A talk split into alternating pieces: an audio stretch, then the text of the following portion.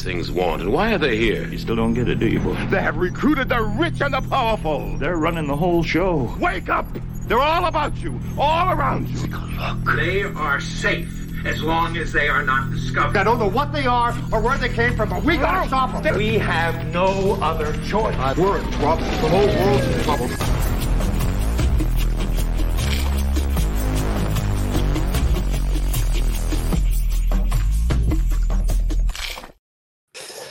Einen wunderschönen guten Abend, ihr Lieben. Herzlich willkommen zu einem neuen Critical Livestream. Und ich begrüße die Community, die hier so langsam eintrudelt. Moin, moin, guten Abend, Abend, Abend, Abend. Und ich begrüße natürlich die heutigen MitstreiterInnen. Und ich fange mal an von links bis runter. Ich begrüße den lieben Dave, aka Asifluencer. Schönen guten Abend. Und wenn du gleich alle begrüßt hast, muss ich heute muss ich eine kleine Erfolgsmeldung machen, Oh, die ich heute ähm. Na, nichts wirklich Wichtiges, aber für mich war es ein Meilenstein. Dann ist es für uns auch ein Meilenstein. naja, geht so. Gucken wir gleich. Okay, Begrüß erstmal wir den schauen. Wir sind jetzt gespannt. Dann begrüße ich äh, direkt darunter die liebe Nicole. Hallo Nicole.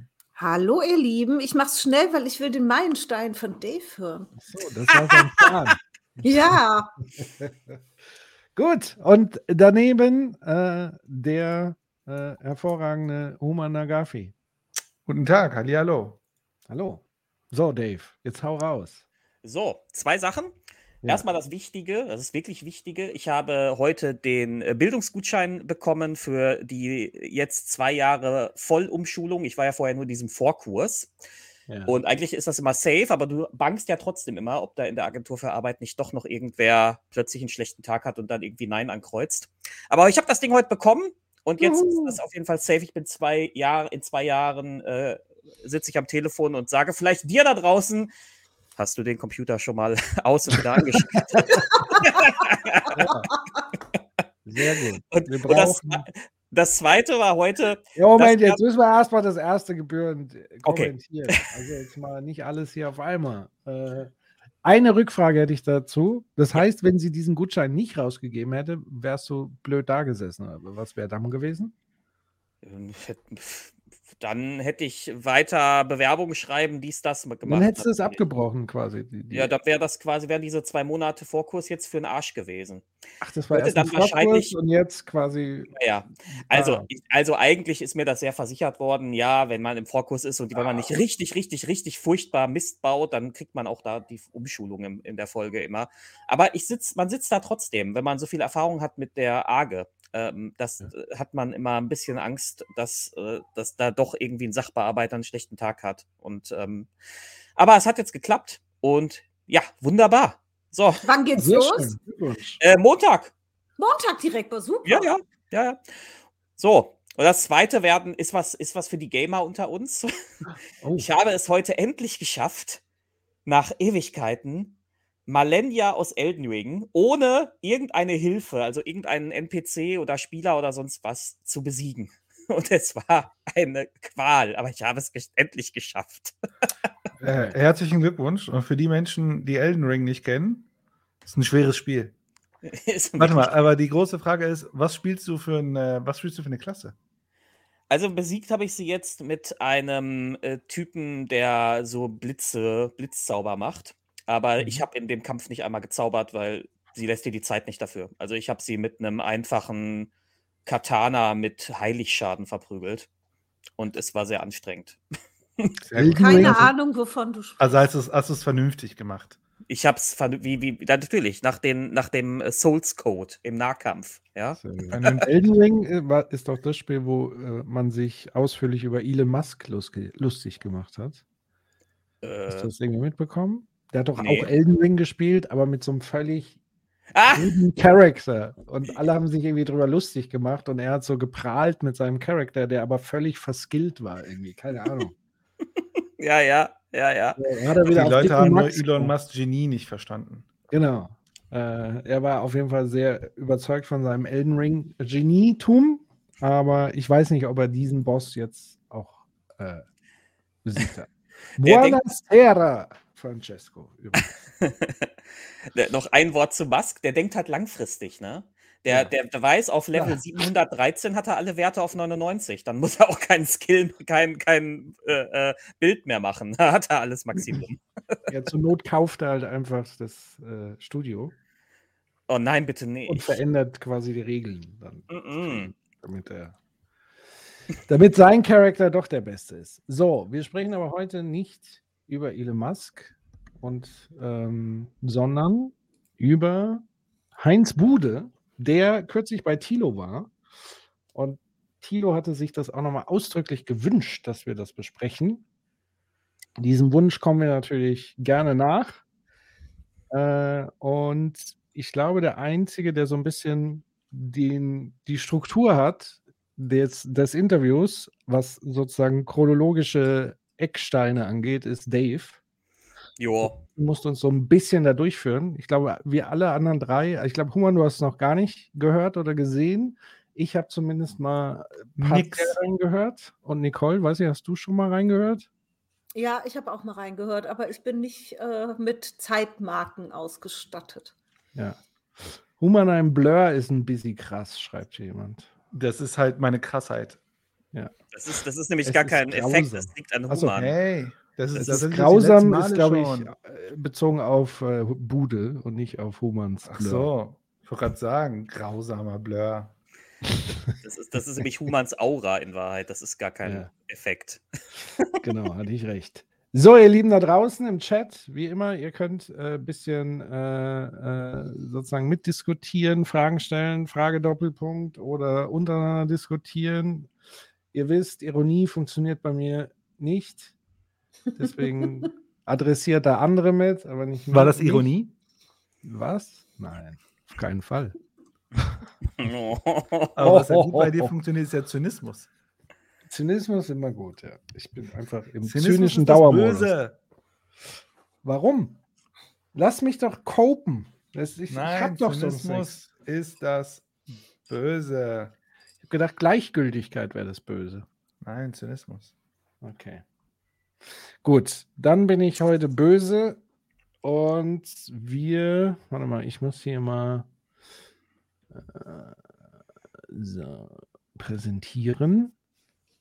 Bildschirm teilen. So. Und dann haben wir das hier. Und ich habe jetzt mal auf 1,5-facher Geschwindigkeit. Bitte Ja. beschwert euch. Wenn es zu schnell ist. kann ihr aber auch ein Veto einlegen. So. Ich fand 1,25, f- als ich es gehört habe, fand ich, das hat sich normal angehört. Also ich bin normal ja nicht so ein Speedrun-Hearer. Aber normale Geschwindigkeit ist, glaube ich, sehr schwer für alle. Deswegen 1,5 probieren wir aus und mal gucken, was geht. Will noch jemand, bevor wir einsteigen, irgendwas sagen? Ich weiß, irgendwas? der Typ heißt Hans. Na, Heinz. Hans Bude. Hans Oh, ist yeah. ja, äh, wie wir nachher noch hören, ein äh, Nazi-Name, laut Stefan, Heinz. Stefan beschwert sich schon, dass wir zu langsam reden. Ja, dann muss er. Keine Sorge, Stefan, das geht auch viel schneller. Aber äh, Ha- Hans, Hans gibt das dann am Ende auch schön zurück und sagt, naja, Heinz ist eigentlich auch so, ne? Ja, also natürlich. äh, vielleicht, äh, so wie, ich, ich, ich werde mal alles droppen, was ich über Heinz Bude weiß. Ich weiß, äh, dass äh, äh, Stefan in seinem Buch über ihn geschrieben hat. Ja. Und ich glaube, er war ein wenig kritisch. Stefan oder Heinz. Stefan? Heinz? Stefan war kritisch über Heinz. Oder ich nehme Heinz. an. In dem Buch Altenrepublik, für die, die nicht wissen, über welches Buch wir gerade reden. Okay. Vielleicht kann er Ich, uns ich sagen, erinnere mich gar nicht mehr, dass es da eine Sehr kritisch sogar. Okay, okay, jetzt, jetzt möchte ich aber aber. zu ich welchem Buch denn? Zur Angst? Alten-? Angst. Angstgesellschaft. Nee, ich glaube, äh, Stefan hat äh, Sehr über, Fam über Familien geschrieben in der Alten Ja. Republik und hat dabei kritisch auf Heinz Bude ver verwiesen. Okay. Ich erinnere mich jetzt nicht mehr sozusagen an die zu kritisierende Hypothese von Bude, aber wir werden ja gucken. Oder weiß nicht, ob das noch, vielleicht verrät es mir ja jemand heute noch. Ich wollte nur diesen Rahmen setzen. Das war's. Ja. Okay. Dann sollen, Ja. leg los. Alles gut. starten wir, glaube ich, von Anfang an. Richtig, Dave? Du, hast, du bist Herr des. Oh Gott, Ja, ich ne? bin Herr. Ja, gut, warte mal. Kann ich scrollen hier? Na, ich mache das schon, aber du, aber du musst sozusagen mir sagen, die äh, so zeitmäßig, es, es geht ja eigentlich schon direkt los. So, Eigentlich es ist geht's ja direkt wenig los, Vorgeplänkel. Ab Minute sieben habe ich hier, da erklärt er rechte und linke Drei Begriffe. Stunden? Dreieinhalb Stunden? Ja, aber, ich wir, glaub, aber, aber kann ein, man skippen. ein Mittelteil kannst du komplett skippen. Da ist, Ja. erzählt er von seiner Kindheit und so. Genau, normal ist ja immer bei, bei Tilo, am Anfang erzählen die Leute eher so ein bisschen über sich. Hier geht es eigentlich schon direkt rein. So. Ja. So ab Minute sieben, glaube ich, kannst du. Ich muss ein bisschen lauter machen. Ja, ja. Ah ja, perfekt. So, eine neue Folge Jung Naiv. Ich habe noch einen Gast. Wer bist du? Heinz Bude, normale 1954 geboren in Wuppertal, hatte gerade meine Abschiedsvorlesung in Kassel. Wa- Was bist du denn? Was machst du? Soziologe bin ich. Soziologe? Ja. Warum? Weil ich eigentlich, das hört sich komisch an, ich wollte zwei Dinge in meinem Leben studieren. Erst Theologie und ich habe gleichzeitig auch noch Soziologie studiert. Mhm. Das hat ja einen Zusammenhang. Die, die, die Theologen interessieren sich für Gott und äh, die Soziologen für die Gesellschaft. Und es gibt einen ganz berühmten Soziologen, Emil Durkheim, der sagt, es gibt eine, wie sagen die Soziologen so gerne, eine strukturelle An Analogie zwischen Gott und der Gesellschaft, weil es immer um ein höheres Wesen geht. Also wenn wir soziologisch Dinge erklären, versuchen wir nicht zu sagen, wie geht eins plus eins zusammen, dann gibt es irgendwas Drittes, Mhm. was eins und eins verbindet, ohne dass es nur eins plus eins ist. Ja, Gesellschaft ist ja, das verstehe ich so als Kollektiv. Ja. Äh, und Gott ist ja was, was Indi ein Individuum. So, so Da fällt mir gerade was ein. Können wir ganz kurz Punkt. Äh, ihr, müsst, ihr müsst eh dann sagen, Stopp und so. Ja. Äh, da, da, da hätte ich mal eine Frage an Stefan im Chat. Sag mal, Stefan, du bist doch Soziologe. Äh, ist, ist das so metaphysisch, wie er das beschreibt? Gibt es in der Soziologie diese, Met, dieses, diese metaphysische Überstruktur? So ein bisschen wie die unsichtbare Hand des Marktes oder so? Also, weil ich, ehrlich gesagt war mir das schon so ein bisschen zu esoterisch. Ich hätte das, ich dachte das doch genau. Also, Ja, oder ich habe ihn vielleicht auch falsch verstanden. Das kann auch nee, sein. ich, also man könnte das, was du sagst, als Antithese zur Neo, Neoklassik sehen. Was es ja im Grunde als, äh, als Gesellschaft, als Aggregation handelnder Individuen si- sieht. Und er sagt auch genau, ne, Gesellschaft ist mehr als 1 plus 1 gleich 2. Hm. Äh, genau. Und ah, Nicole jemand schreibt, ist auch Nicole auch. Du hast, ach ja, du hast völlig recht. Du hast völlig recht. Ja, genau. Das, da können wir auch Nicole Lass, direkt lass, den, lass den Ökonom drauf antworten. Das, ja, Nicole, sag du mal was dazu. Also ich hätte diese Analogie nicht getroffen. Ähm, für mich geht es halt in der Soziologie, also wie gesagt, Gott ist ja so, so, so ein Überwesen und äh, für mich geht es in der Soziologie eher darum, warum sind die Dinge so, wie sie sind und nicht anders? Wie ist die Gesellschaft strukturiert? Wie haben sich Normen verfestigt? Wieso nehmen wir die Dinge an, wie sie sind? Also das, ich weiß nicht, wie er auf eine Analogie kommt zur Theologie. Also, ne, wie, wer sagte das eben mit der unsichtbaren Hand? Ja, so, so, es klingt für Nein. mich so. Also, ja, ja, das du hast so mich eine- auch sehr. äh, du hast so eine irritiert. Variable in der, in der Gleichung, die du nicht erfassen kannst. Und er kommt halt mit diesem theologischen Vergleich. Ja, aber wir naja. können die Dinge ja, also in der Soziologie, man erfasst die Dinge ja. Das ist ja nicht so, dass wir da so im, im, im, im Trüben stochern. Hm. Deswegen fand ich das etwas, ne, du hast ja auch die empirische Sozialforschung, du kannst Daten erheben, ne, du kannst die Daten auswerten, du kannst sie mit Theorie unterfüttern. Für mich war da die Analogie zur, zur Theologie auch ein bisschen so interessant. Ich werde mal ein bisschen jetzt Bude verteidigen. Sehr gut. Äh, Endlich. Also, ich, ich weiß, was ihr sozusagen meint, aber ich glaube, weil sonst wäre ja die Soziologie auserzählt, wenn wir genau wissen, wie Gesellschaft funktioniert, würde sozusagen Soziologie Haken dran machen und fertig, sondern es ist ja schon auch ein, ein Wettstreit der Theorien rund um die Frage, wie Gesellschaft funktioniert. Und äh, vielleicht meint er das, also weniger so dieses Überwesen, sondern Dinge, die nicht so erklärbar sind. Nämlich, also das, was Herr Humann auch meinte, 1 plus 1 ist eben nicht 2, sondern 3 oder keine Ahnung. Ähm, das heißt, dieses permanente darum ringen und fragen und ja, natürlich kann man da, im, also es ist wahrscheinlich schwieriger nach Gott zu forschen, so als äh, Ich glaube auch, dass, ich würde es nicht als Vergl- Vergleich definieren. Nee, also das ist identisch. Also das, so hätte ich jetzt sozusagen verstanden, dass er dieses Metaphysische, was ja bei Gesellschaft auch irgendwie immer so ein bisschen mitschwingt, also dieses nicht erklärbare, was aber Kollektive so oder so sich ausdifferenzieren lässt oder wie auch immer emergieren lässt, ähm, dass das eben nicht zu 100 Prozent, zumindest heute noch nicht alles geklärt ist. So. Man, Äh, man könnte ja argumentieren, dass ja auch Gott in dem Sinne etwas sozial emergiertes ist. Das ist richtig. Ja. Das ist ja, Ja, eigentlich ich eine Erfindung. Ja. Ich muss dazu auch ehrlich sagen, ich habe keine Ahnung, was man im Theologiestudium macht. ja. Irgendwas mit Gott. Ne? Das, ja, eben. Also, was genau macht man da? Schaut man sich Bibelstellen an? Was, was ist. Ne? Ich habe keine Ahnung, vielleicht weiß das ja irgendwer, was in der Theologie gemacht wird, damit wir eher verstehen, wie er das meint. Weil ich habe keine Ahnung, was die im Studium machen. Vielleicht müssten wir Francesco dazu holen. Er grüßt nämlich aus der Religionswissenschaft. Äh, er schreibt, er, er zieht ja einfach nur einen Rückschluss aus Durkheims Religionsdefinition, macht ein Hufeisen draus. Gut. Aber Aber wahrscheinlich, das uns nur, jetzt. Ja, Ja. wahrscheinlich hat er es nur eben kurz so aus, der, aus dem Ärmel geschüttelt, um irgendwie einen Start zu haben. Deswegen würde ich da vielleicht jetzt das nicht auf die Goldwaage legen. wir können Das aber noch dem- eine halbe Stunde darüber streiten. Das, das mit dem, das mit dem aus dem Minute Ärmel eins. schütteln, das mit dem aus dem Ärmel schütteln merken wir uns mal. Das wird noch ein paar Mal passieren. Ja, das wird einige Male. Leider. Ähm, aber äh, Pa- Patrick, Patrick Ja. ich glaube, du kannst direkt so zu, zu Minute sieben oder so springen, ungefähr. Wirklich? Weil, ja, ja. Da, weil Was jetzt, kommt denn da? Aber da kommen doch wichtige Dinge. Oder Ja, gut, wenn, wenn du, dann mach Ich weiter. weiß es nicht. Äh, Kommen da diese ganzen, was ist liberal, was ist Das, konservativ? das, das kommt so ab Minute 14. Vorher kommt Ah ja, jetzt okay. erstmal äh, ab Minute 7 kommen rechte und linke Begriffe so. Und das habe ich tatsächlich drin im Hinterkopf mit äh, an Max und Martha denkend, weil das ich auf jeden Fall mal geben.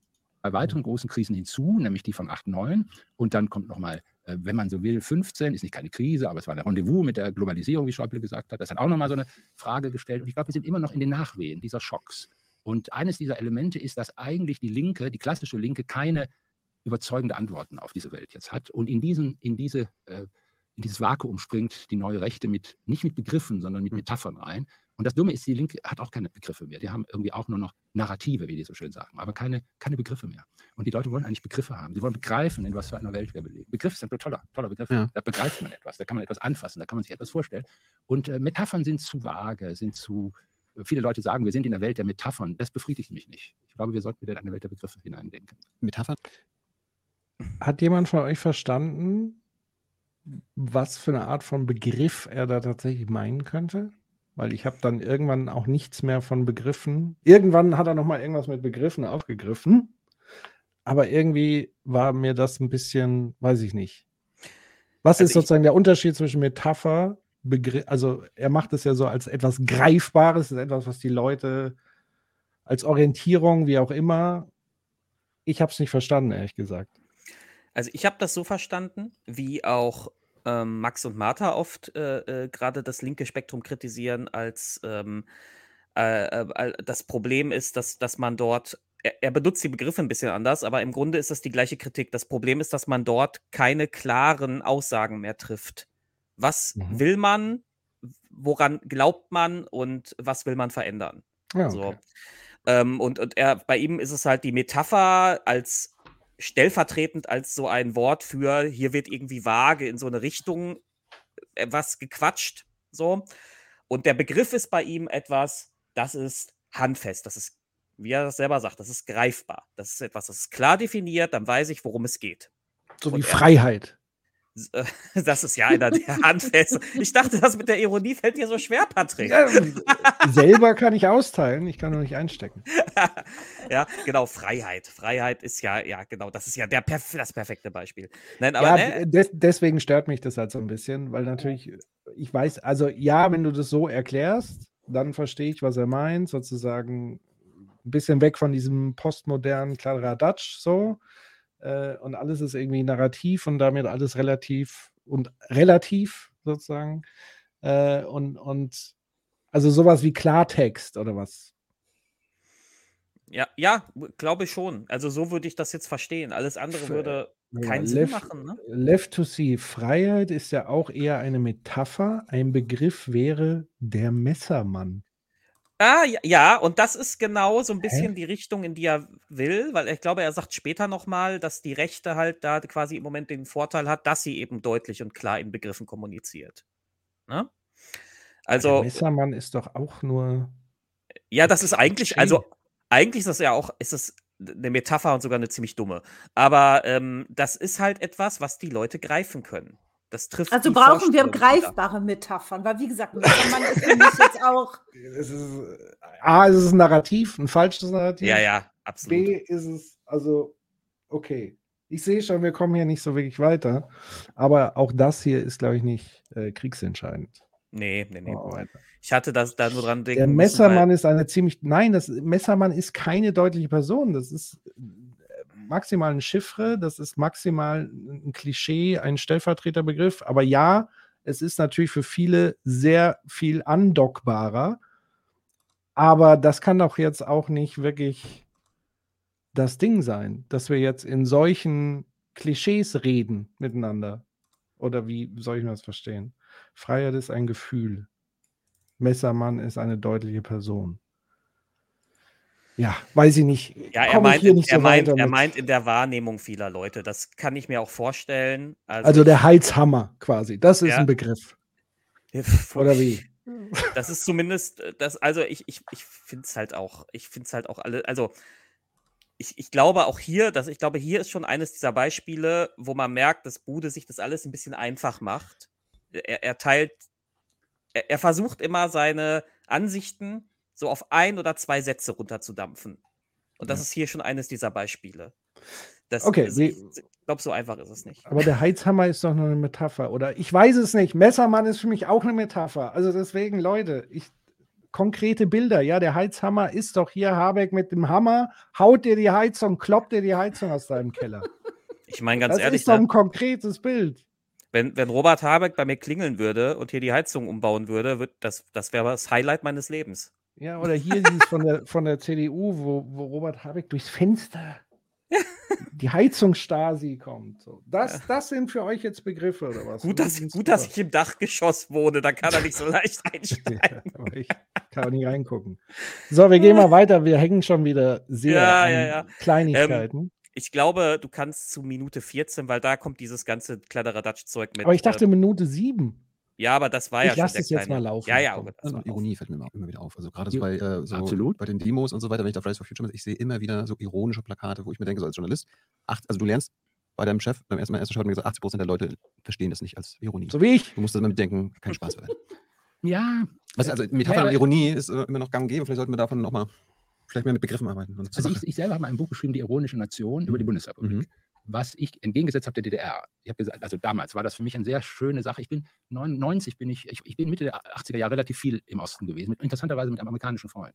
Also ich hatte einen guten amerikanischen Freund, den habe ich auch noch, das ist ein Sozialanthropologe aus Princeton, Mhm. dessen Spezialgebiet war Divided Cities. Der hat immer Städte untersucht, die geteilt waren. Und, das, und zu diesem Buch war er auch in Berlin. Und er sagte mir, komm, du musst mal mit darüber gehen. Das ist total interessant da drüben. Und ich dachte, ich war schon immer mal drüben, aber es war so, man hat äh, MEWs, das Marx-Engels-Werke gekauft oder war mal irgendwie im, im BE, im Berlin Ensemble. Aber ich hatte eigentlich Kontakt mit Leuten weggelogen, hatte ich nicht. Mhm. Und es war für mich extrem irritierend, dass ich da Leute fand, die auch Werbebände hatten, so wie ich.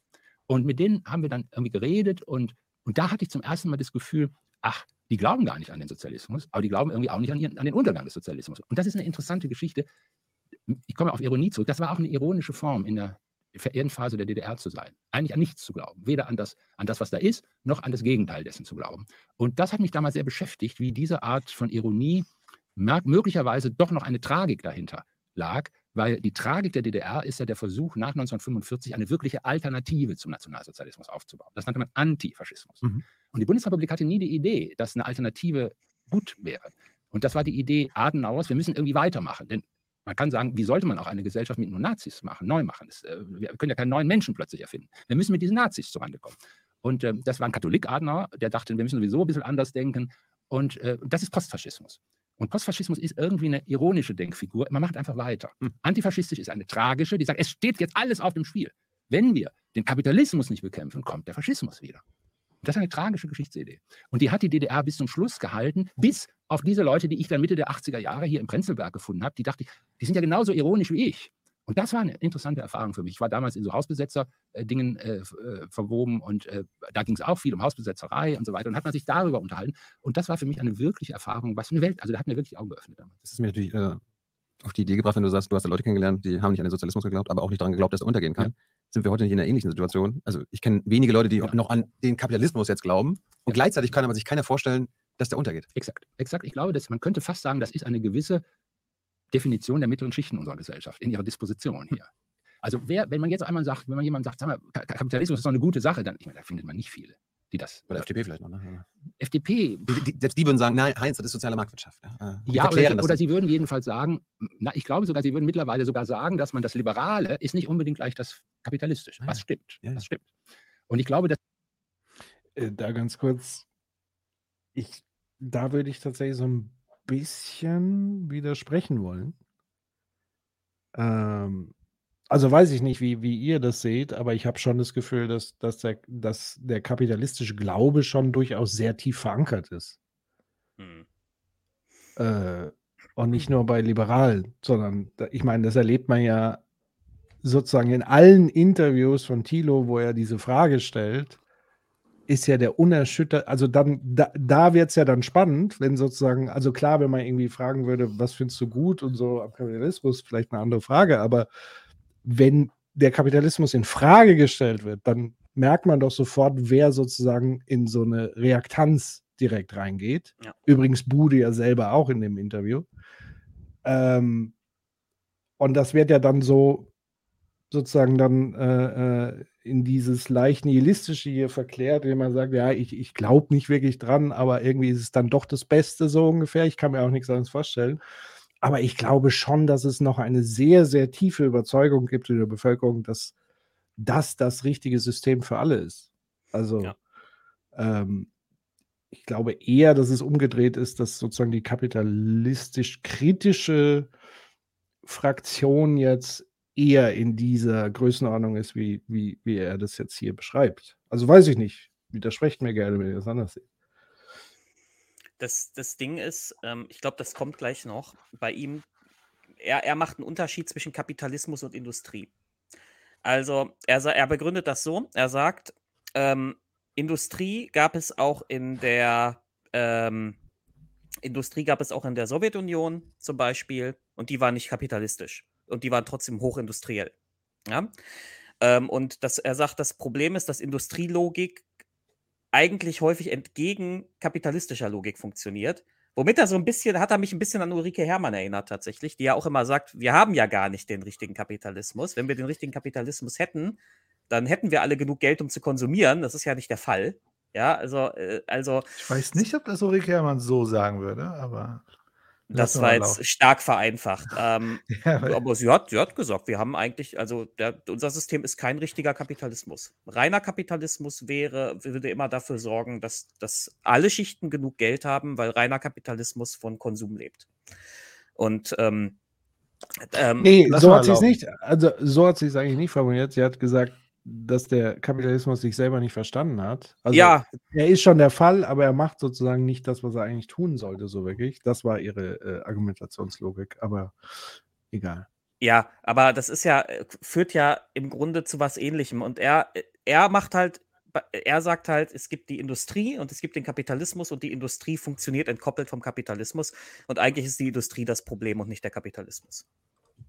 Das ist, äh, da, das kann man mal bei, im Hinterkopf behalten, weil das wird noch wichtig für die nächsten Ja, Stunden. da, da wird es auch nochmal so ein bisschen haarsträubend aus meiner Sicht. Ähm, das, ich glaube nochmal ein, ein Wort zu diesem ähm, Glaube an Kapitalismus und so weiter. Ich glaube tatsächlich, dass auch nochmal das so ein, so ein Thema der Begrifflichkeit ist. Weil äh, allein der Begriff Kapitalismus ist ja bei vielen dann so, gehen alle Alarmglocken an und so weiter. Ich glaube, wenn man darüber über den Kapitalismus oder über das, was man darunter versteht, unsere äh, derzeitige Art zu wirtschaften, aber auch was gleichzeitig tief in unsere Lebenswirklichkeit eingesickert ist und sozusagen auch gesellschaftliches Leben prägt aus der wirtschaftlichen Logik heraus und so weiter. Äh, wenn man darüber so sprechen würde und eher spezifisch sprechen würde und sich angucken würde, die einzelnen Elemente, ich glaube, dann käme man eher auf so einen Punkt, wie wenn man direkt mit dem großen K-Wort einsteigt Mhm. Weil das tatsächlich so aus meiner Sicht ideologisch sehr tief verankert ist, dass man das auch mit Klauen und Zähnen verteidigen muss, ähm, weil es ja auch lange Zeit einem so ja, gesagt wurde oder keine Ahnung. Es wurden ja sehr viele Versprechen gemacht im Zusammenhang damit, also Wohlstand für alle und so weiter und so fort. Äh, ja, aber dazu. Gut, ich mache weiter wenn Mhm. ihr nichts mehr sagt. das ist eine, wäre eine kluge Überlebensstrategie der FDP, das Wesen des Liberalen, also eine liberale Idee nochmal deutlich zu machen. Also ich glaube auch, wir haben eigentlich eine neue ideenpolitische Konstellation jetzt im Augenblick in Deutschland, die interessant ist. Dass man sagt, manche sagen, jetzt, jetzt müssen mal die Konservativen aus dem Loch kommen und sagen, was ist eigentlich konservativ? Oder auch die Sozialdemokraten müssen nochmal sagen in dieser Koalition, was unterscheidet sie eigentlich von einer grünen Position? Hm. Was ist eigentlich das Sozialdemokratische daran? Und die Grünen müssen sagen, was unterscheidet uns eigentlich von den Liberalen? Und das ist eigentlich eine interessante Situation, die ist unausgegoren. Und deshalb haben wir immer wieder diesen Kladderadatsch in der Koalition, weil überhaupt nicht klar ist, wo da eigentlich die Linien sind, wo man Kompromisse schließen kann. Also es gibt immer so Leute, die, Soziologen werden immer danach gefragt, sag mal, was ist denn das eigentlich liberal? Weißt du das? Ja, kann ich dir sagen, was das ist. Und, oder was ist konservativ? Weißt du denn das? Ja, kann ich dir sagen, was das ist. Und dann sind Leute immer total perplex, dass ich das sagen kann. Ich habe sogar mal einmal eine Einladung von jungen Bundestagsabgeordneten der CDU gehabt. Die habe ich eingeladen, eine Gruppe, und habe gesagt, ich solle Ihnen mal erklären, was konservativ ist. Das würden Sie nie, würde Ihnen nie jemand sagen. Also Konservative laden dich ein, um ihnen zu erklären, was sie sind. Ja, Hm. Junge. Ja. Weil sie sagen, wir sitzen hier, wir sind hier Parlamentarier, und, aber wir wissen ehrlicherweise gar nicht, weil ich habe dann irgendwie gesagt, also, dass man für die schwarze Null ist oder irgendwas, ist ja nicht konservativ. Ja, stimmt. Soweit ja, oder ich dass mit. man irgendwie äh, dafür ist, dass die Bundeswehr stabilisiert wird, ist doch auch nicht konservativ. Nee. Ja, was ist denn das eigentlich? Ja, stimmt, wir wissen das eigentlich gar nicht. Äh, selbst bei der schwarzen Null wäre ich mir noch nicht so ganz sicher. Also je nachdem, wie man natürlich, also so wie er konservativ definiert, was ja gleich noch kommt, dann nein. Wenn konservativ sowas ist wie die Bewahrung des Status quo, dann ist die schwarze Null natürlich Ja. ein wunderbares Instrument, den Status quo zu bewahren. Aber Instrument ist halt der, der, der Stich, das, das wichtige Stichwort hier. Also, genau, aber ähm, man kann jetzt nicht sagen, das hat gar nichts mit Konservativismus zu tun. Ja, ja, das ist, So. es, ich sag mal, es ist ja folgerichtig, dass die schwarze Null aus konservativen Bestrebungen entstanden ist. Ja, Ja. So. Genau, äh, um sozusagen da, das System, was da ist, sozusagen und die Idee, die da ist, nämlich genau diese Eingaben, Ausgaben und so weiter sozusagen und den Staat entsprechend klein zu halten in gewissen Bereichen und egal, ja, ihr wisst. Mal weiter. Wenn die das alle nicht wissen, die, ja, sag, sag mal, du kennst jetzt wahrscheinlich die meisten Interviews nicht, aber ich hab, die kamen ja, aus allen Parteien sind die hier. Die haben alle Probleme zu definieren, wofür sie stehen, was für ein Weltbild sie haben. Äh, warum machen die denn Politik? Weißt, du, also, warum, warum sind die in der Politik, wenn sie selbst noch nicht mal wissen, wofür sie stehen? Einfach nur, einfach Ja, nur okay, den irgendwie Macht. Also der, Na, ja, Politik geht um Macht, das stimmt schon. Genau. Das geht schon. Und, Was dann, und dann passen, suchen sie sich halt irgendwie die passende Schablone aus, wie sie da hinkommen, habe ich das Gefühl manchmal. Nee, ich glaube, also das ist zu einfach. Ähm, also warum wähle ich eine Partei? Ja. Ich wähle doch keine Partei, weil sie ganz bestimmte Interessen von mir in einer bestimmten Weise vertritt. Also ich wähle doch keine, weil ich würde jetzt die CDU wählen, nehmen wir mal an, weil sie nicht das Ehegattensplitting abschaffen will. Sage, also das Ehegattensplitting, ja oder nein, das sagt, ist keine entscheidende Größe für mich. Ich kann sagen, ich bin für das Ehegattensplitting, weil ich irgendwie für die Familie bin oder irgend sowas. Also das, das haut nicht hin, sondern ich glaube, man wählt auch eine Partei, weil man irgendeine altersmoralische Korrespondenz fühlt. Also wenn, wenn, wenn man sozialdemokratisch wählt, denkt man in gewisser Weise, es gibt Belange der kleinen Leute, die irgendwie mühsam gucken, wie sie zurande kommen und wenn sie was angeschafft haben, dass das irgendwie nicht gleich wieder kaputt geht und dass sie Rechte haben, die kleinen Leute. Die Rechte der kleinen Leute, das ist so eine Intuition für Sozialdemokraten. Wenn jemand gegen die Rechte der kleinen Leute geht, dann wird man irgendwie innerlich wach. Mhm. Bei, bei Liberalen ist es irgendwie so, wenn Leute einfach so tun, als ob man alles umsonst kriegen. Nebenbemerkung. Mag jemand noch das kommentieren? Ja, ich fand das interessant, weil er sagte, es wählt niemand eine Partei, weil sie beispielsweise für oder das Ehegattensplitting ist, sondern es geht eher darum, dass man, ich weiß nicht, wie, er, wie was war da für ein Begriff, moralischer, wie nannte er das? Alltagsmoral oder irgendwie äh, so in der Richtung. Ja, Ja. irgendwie so, genau. Aber die, die manifestiert sich ja in so etwas wie Ehegattensplitting, ja. oder nein. Also in was denn sonst? Das, das wäre ja dann völlig voneinander entkoppelt. Das habe ich nicht verstanden, dieses Argument, was er brachte. Ja. Dave? Ja, ich, ich halte das. Es ist, es ist wieder mal, er macht hier wieder mal so eine Vereinfachung, wie er das durchgängig macht. Ähm, ich weiß, glaube ich, was er meint. Ähm, ich glaube, wir, wir kritisieren das manch, also wir, also ich, ich, Menschen neigen häufig dazu, ihr Kreuz bei einer Partei zu machen, weil die ihnen ideologisch näher ist. Und nicht unbedingt, weil sie jetzt das Wahlprogramm gelesen haben und sich jetzt genau überlegt haben, also wenn ich da jetzt mein Kreuz mache, dann habe ich den und den und den Vorteil. So. Hm. so also ich will soweit würde ich auch mitgehen. Ich meine, dass es dazu auch Empirie gibt. Ähm, nur er vereinfacht das natürlich wieder. Also zu behaupten, das sei so komplett entkoppelt, das würde dann ja bedeuten, also wenn wir den Gedanken von ihm jetzt mal fortsetzen, würde das ja bedeuten, die CDU könnte morgen eine komplett hardcore linke Politik machen und die Leute würden immer noch CDU wählen. Also das ist ja, ist ja, äh, funktioniert ja nicht. Also sie müssen ja, um ihren Markenkern als konservative Partei zu haben, auch ein konservatives Programm anbieten. damit, die, da, damit diese Ideologie gewahrt bleibt. Also das so einfach voneinander zu entkoppeln, halte ich für stark vereinfacht. Hm. Also, ich würde mal behaupten, dass es sozusagen erstmal nicht den einen Grund gibt, warum Menschen Parteien wählen. Da gibt es ja ganz viele unterschiedliche Gründe, sei es aus Vater und Mutter haben schon immer gewählt, so dieses Ding, also aus einer gewissen Tradition, aus einer Sozialisation heraus, weil man schon immer gemacht hat, weil es das Umfeld das macht und so weiter, ohne groß darüber nachzudenken vielleicht auch in Abgrenzung zu anderen, also zu sagen, äh, die will ich auf keinen Fall, also bleibt nur noch das übrig. Dann gibt es natürlich, äh, ich kenne sogar einen Fall aus der eigenen Familie, wo jemand Söder, nee, es war Seehofer gewählt hat, eigentlich eher aus einem SPD-Ding, weil sie haben die Mütterrente eingeführt. So, also es war tatsächlich ein Grund, da ein Kreuz zu machen äh, was ich völlig haarsträubend fand, aber so, so war es dann halt auch. Äh, also das heißt, es ist, glaube ich, eine ganze Mischung aus, entweder weil es ein bestimmtes Versprechen gibt, weil man das Gefühl hat, die Partei steht für diese Position, oder es ist ja oft auch ein, deswegen gibt es ja Programme, ja, also die, die schlagen ja sozusagen Dinge vor, wo sehr viele Interessen abgebildet sind und dann kann ich ja diesen Check machen. Ähm, wo stehe ich sozusagen bei welcher Frage, wer, welche Partei schlägt da welche Idee vor. Also es ist schon auch ein, ein, ein Abgleich der eigenen Interessen, natürlich jetzt nicht in der Einzelentscheidung, in dem Einzelvorschlag.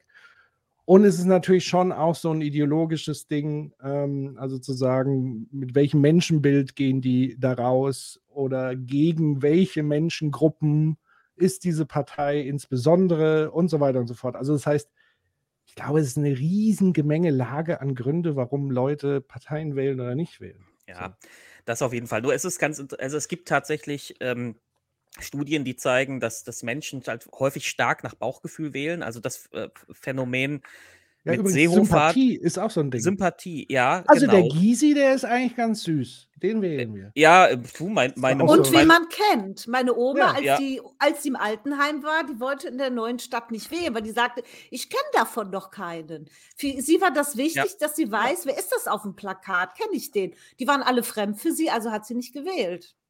So ist es. Und du, ganz ehrlich, meine, meine Mutter, ich, das führt dann immer zu Streit bei uns. Weil immer, wenn ich bei meiner Mutter sitze und Markus Söder taucht im Fernsehen auf, sagt sie, wie sympathisch sie Markus Söder findet. Ja. Und dann fange ich an, mich mit ihr zu streiten und erzähle ihr erstmal von der ganzen Ja. Fake News-Kampagne von der CSU über das Bürgergeld und so. Und, aber das verfängt alles nicht.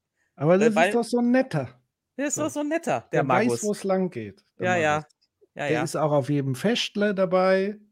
So, der ist bei den Leuten, nicht in, in, in seinem Elfenbeinturm. Ja, so. ja. Das ist einer von uns. ja, geht zu jedem Stammtisch. ne? Also, der Markus, das ist einer. Ja, aber genau das sind die. Faktoren. Wobei da muss man dann tatsächlich sagen, vielleicht liegt es dann daran, dass Parteien wirklich nicht mehr, so wie Bude es vielleicht gemeint hat mit den Begriffen, ähm, dass quasi die Leute auch irgendwie politisch so ein bisschen lost sind. So. Also, dass, dass es deswegen so ganz viele unterschiedliche Entscheidungsparameter Genau. gibt und eigentlich geht es im Kern gar nicht mehr um das, worum es eigentlich mal gehen sollte, nämlich die Frage, wie das Land in Zukunft nach welchen Parametern und Vorstellungen ähm, das Land gestaltet werden soll oder administriert werden soll oder wie wir es eigentlich wünschen als Souverän und so weiter, sondern dann kommen dann so komische kulturindustrielle Faktoren wie Sympathie und so weiter, ob der eine, ob Karl Lauterbach mit Rezo wieder TikTok-Reactions macht und solche Sachen. Ähm, ich, ich, mir kommt da gerade ein Gedanke. Kann das sein, dass dieses ganze, dieser ganze Kosmos von wer wählt, warum, was? Ja. Ist das vielleicht so ein bisschen dieser Bereich der Soziologie, den er als dieses äh, Undefinierbare am Anfang beschrieben hat? Dieses 1 plus 1 ergibt mehr als 2? Wo, wo man noch nicht genau weiß, also wo man noch forschen muss, man weiß noch nicht so richtig, was Nee. da Sache ist. Der meint Gesellschaft. Also das, was er am Anfang meinte mit eins, dass es etwas gibt, was wir als Gesellschaft bezeichnen, was mehr ist als die Akkumulation individueller Ja. Handlungen. Das ist das, was Mhm. er damit meinte. Ich glaube, dieses Un das ist nicht sowas wie, es ist noch nicht erforscht oder so, sondern ich glaube, die Aussage war, das gibt es, aber es ist halt mehr als wir sind. Hm. Genau, das ist also beispielsweise, also klassisches Beispiel, was wahrscheinlich jeder kennt, ist, wenn er in einer Organisation arbeitet, ist Organisation ja genau das. Eine Organisation ist mehr als die einzelnen Menschen, also wenn ich in einer Firma arbeite, das Konstrukt drumherum, Organisation, existiert, obwohl wir es ja nicht sehen und es nicht greifen können. Aber es ist ja eine Entität, die über uns liegt, sozusagen. Genau, das Hm, meinte er. Okay. Genau, aber nichtsdestotrotz ist das, was du sagst, Dave, natürlich grundsätzlich eine Beobachtung richtig ist. Wir haben ja jetzt erlebt mit Son Sonnenberg, äh, wie viele unterschiedliche Deutungen es gibt, warum Ja. das jetzt so ist, wie es ist. Und jeder macht da sein Süppchen und äh, zum Teil wird das natürlich auch so formuliert, dass es wieder in die eigene äh, Erzählung und so weiter passt. Und dann haben wir einfach ein, ein riesen klarer Dutch aus ja, Deutung und man muss sich dann irgendwie da durchwühlen, weil Journalismus da auch keine wirkliche Unterstützung mehr bietet, was so an Orientierung und so weiter durch die ausgewogene Berichterstattung angeht, weil ja dann auch jeder Quatsch gleichzeitig gleich hoch irgendwo berichtet wird. So, vielleicht ist das so ein bisschen der Ausdruck dessen, dass wir ja so ein bisschen narrativ lost sind. Hm, ja. Ich meint er das mit klaren Begriffen. Eine klare Einordnung. Ja, ich meine, erinnert euch an das Interview von der Adler. Sie konnte ja die Begriffe auch noch nicht mal definieren, für die sie Das stimmt. steht. Ja, ich Ne? meine, da, da ergibt Aber, aber das würde er ja auch Sinn, kritisieren. Ne? Also ich glaube, Ja, sein zu Punkt, Recht. sein Punkt ist ja, also wenn er meint Begriffe, meint er im Grunde, ähm, im wissenschaftlichen Diskurs verlassen wir Dinge, die wir, sowas wie Klasse. Ne? Es gibt soziale Klassen und eine soziale Klasse ist ein Begriff. Ne? Das ist etwas, das können wir analysieren, das können wir uns angucken, das können wir vergleichen, wir können Differenz beobachten und so weiter. Also aus einer wissenschaftlichen Perspektive kann ich Begriffe mir anschauen oder, und das ist halt deutlich schwieriger zu greifen, sind Narrative. Narrative sind deutlich schwerer zu analysieren. Und wenn man jetzt Katja Adler anguckt, sieht man, die argumentiert ja nicht mit Begriffen. Für sie, für sie sind Begriffe was komplett Flüssiges. Sie verpackt sie immer so in Narrative und oder bringt so Metaphern raus, die viel schwerer zu greifen sind und natürlich auch in der wissenschaftlichen Diskurs viel schwerer zu analysieren sind. Deswegen, wenn er, wenn er zum Beispiel sagt, wir sollten mehr auf Begriffe gehen, würde ich sagen, ist es ja erstmal spannend, zumindest mal zu schauen, wo, weil ich würde sagen, na, diese Narrativnummer ist natürlich äh, schwierig, aber interessant ist zu schauen, wer geht denn auf Narrative? Wer, wer, wer sozusagen, also man sieht es ja wirklich in diesen Interviews und Tilo hat doch jetzt gerade auch gesagt, und deswegen dieser Punkt zu sagen, naja, haben wir überhaupt noch, für, für was steht welche Partei? So, also das ist super schwierig, für was steht welche Partei? Also ich glaube, also äh, man kann ja schon argumentieren, dass es in Deutschland einen Raum gibt für eine liberale Partei. Nur sie existiert Mhm. nicht. Genauso ne, gibt es Raum für eine sozialdemokratische Partei. Die hüllt sich aber immer weiter aus. Ähm, und ich glaube schon, dass es eine interessante Perspektive ist, weil, weil wir sehen, dass alles vermischt sich, ja. Mhm. Genau. Das, Aber ist es nicht dennoch entscheidend, über diese Begriffe konkret zu sprechen? sagt er ja. Also genau Ja. das sagt er doch. Also das genau der Punkt ist, dass wir aber uns verlieren. Dass wir, Also es wir reicht anfangen- nicht, den Begriff zu nennen. Und damit Nein, ist es der gegessen. Begriff, der Begriff ist ja auch eine Analyse. Also äh, auch da wieder, ne? wir, wir, wir äh, ein klassisches Beispiel wäre, wir diskutieren nicht mehr über Klasse. Wir diskutieren nicht mehr über das Ökonomische. Wir diskutieren nicht über Verhältnisse von Sachen, sondern wir diskutieren so, also von rechts und teilweise auch von linksliberaler Position ähm, oder linkskonservativer Position. Wir fangen über Narrative zu diskutieren. Also was auch teilweise okay, also es ist ja nicht, ich, will jetzt nicht die Position einnehmen, sagen, Narrativ sind jetzt gut oder schlecht, aber trotzdem, ne, da geht ja was verloren. Ähm, genau. Und es lohnt, also zum Beispiel, glaube ich, allen Diskursen würde es richtig viel gut tun, mal als allererstes die ökonomische und die, und die Klassenfrage zu stellen. Mhm. Also ich würde sagen, ganz viele unserer gesellschaftlichen Probleme kommen aus einer Klassenproblematik und damit aus einer ökonomischen Problematik. Ja. Da widerspricht jetzt hier niemand. Sehr gut, dann können wir weitermachen. Ich mach mal weiter. Dann werden die nervös. Also Liberale müssen sagen, there is no free lunch in the world. Mhm. Das müssen Liberale sagen. Also man kann nicht einfach Schulden machen. Man muss sagen, ja, und wo soll es dann wieder herkommen? Also irgendwie diese Idee, oder simpel ausgedrückt, ist, die Kasse muss irgendwie am Ende stimmen. Und wer, das, wer glaubt, dass sie nicht stimmen muss, das ist ein Lügner. Der macht sich was vor. Das sagen Liberale. Mhm. Und Konservative müssen sagen, Also, das sagt die FDP, aber ich weiß nicht, ob das mit der Kategorie liberal jetzt wirklich die prägende Definition. Ja. Ja, es ist, es ist, die, es ist die politische li heutige Liberale. Wenn man es Ja. einem, ich sag mal, Sechsjährigen erklären würde, was ist sozusagen heute neoliberal, um es sozusagen noch po- pointierter zu sagen. Wenn ich es Ja. einem Sechsjährigen erklären würde, würde ich es genauso erklären, um ehrlich zu sein. Aber das, das haben ja auch hier, wie Kurt 1 im Chat schreibt, eigentlich auch die meisten anderen übernommen. Ja, aber es ist mal eine neoliberale Position. Position. Und, und by the way, dass eine neoliberale Position nicht nur bei der FDP ist, sondern bei anderen Parteien sie, sich in unterschiedlichen Ausprägungen auch wiederfindet, ist jetzt auch keine Überraschung, nehme ich an. Ja. Aber müsste es dann nicht korrekterweise auch als neoliberal benannt werden oder wirtschaftsliberal und weg von diesem großen würd- Liberalbegriff weg? Ja, ich, Ja, Ah, Ich weiß nicht, also das wäre äh, an dieser Stelle wäre es noch für mich so ein bisschen Hairsplitting, weil ich glaube, wenn wir es beziehen auf die politische Liberale heute, würde ich sagen, das ist die politische Liberale heute. Ich, ich Ja. würde es vielleicht, ich vielleicht so formulieren. Aber wir können, wir können gerne sagen, er hätte, er hätte vorher noch sagen sollen, neoliberal, dann wäre es Also noch ich- sauberer gewesen. Ich hätte jetzt mal was in den Ring geworfen, als mögliche schärfere Definition zu sagen, bei Liberalen ist der Schwerpunkt auf Eigenverantwortung und weniger sozusagen Verantw Mitverantwortung des Kollektivs und so weiter, Gesellschaft, Ja, sondern das- eher also- so dieses Ja. Eigenverantwortliche steht im Vordergrund und die Freiheit des Individuums, die Freiheit des Einzelnen, aber auch die Verantwortung des Einzelnen dafür. Das wäre nur wahr, wenn du wiederum Neoliberale sagen würdest. Ich glaube, es gibt ja diese klassisch Liberalen.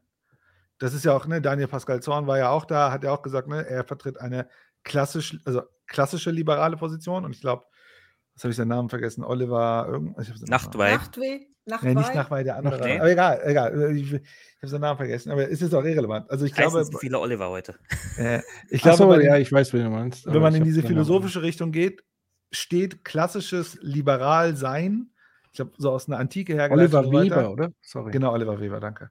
Der erklärt das ja auch nochmal. Ich habe nicht mehr diese Erklärung jetzt im Kopf. Deswegen glaube ich, ist es schon sehr, also man kann nicht sagen, liberal ist das, sondern ich glaube, in dem Fall würde ich sagen, im heutigen liberalen, also im heutigen Diskurs, wenn wir über liberal reden, reden wir fast überwiegend über neoliberal. Und ich glaube, jede andere liberale Position müsste man klassi- klassifizieren.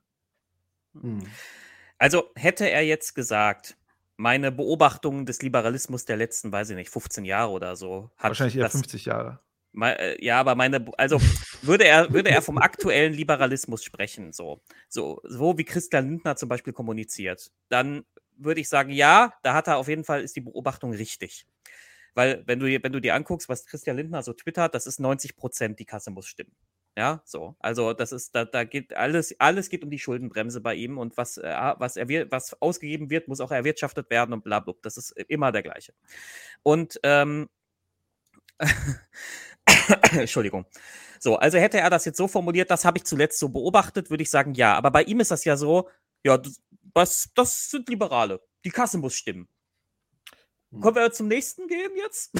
Ich sag ja, also Ja, wenn ich was einen Sechsjährigen erklären würde, würde ich so erklären. Ich glaube, für einen Sechsjährigen ist das eine gute Erklärung, was neoliberale Position ist.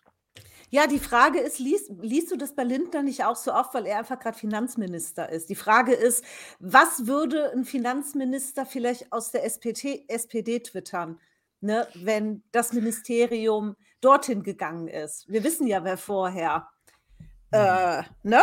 Ich fürchte Ja. dasselbe. Ja, eben. Deswegen ist die Ja. Frage, kannst du wirklich den Begriff dann Ja. auf liberal münzen? Weil Ja. denk über Olaf Schäuble, hatte ja nicht umsonst diesen Namen.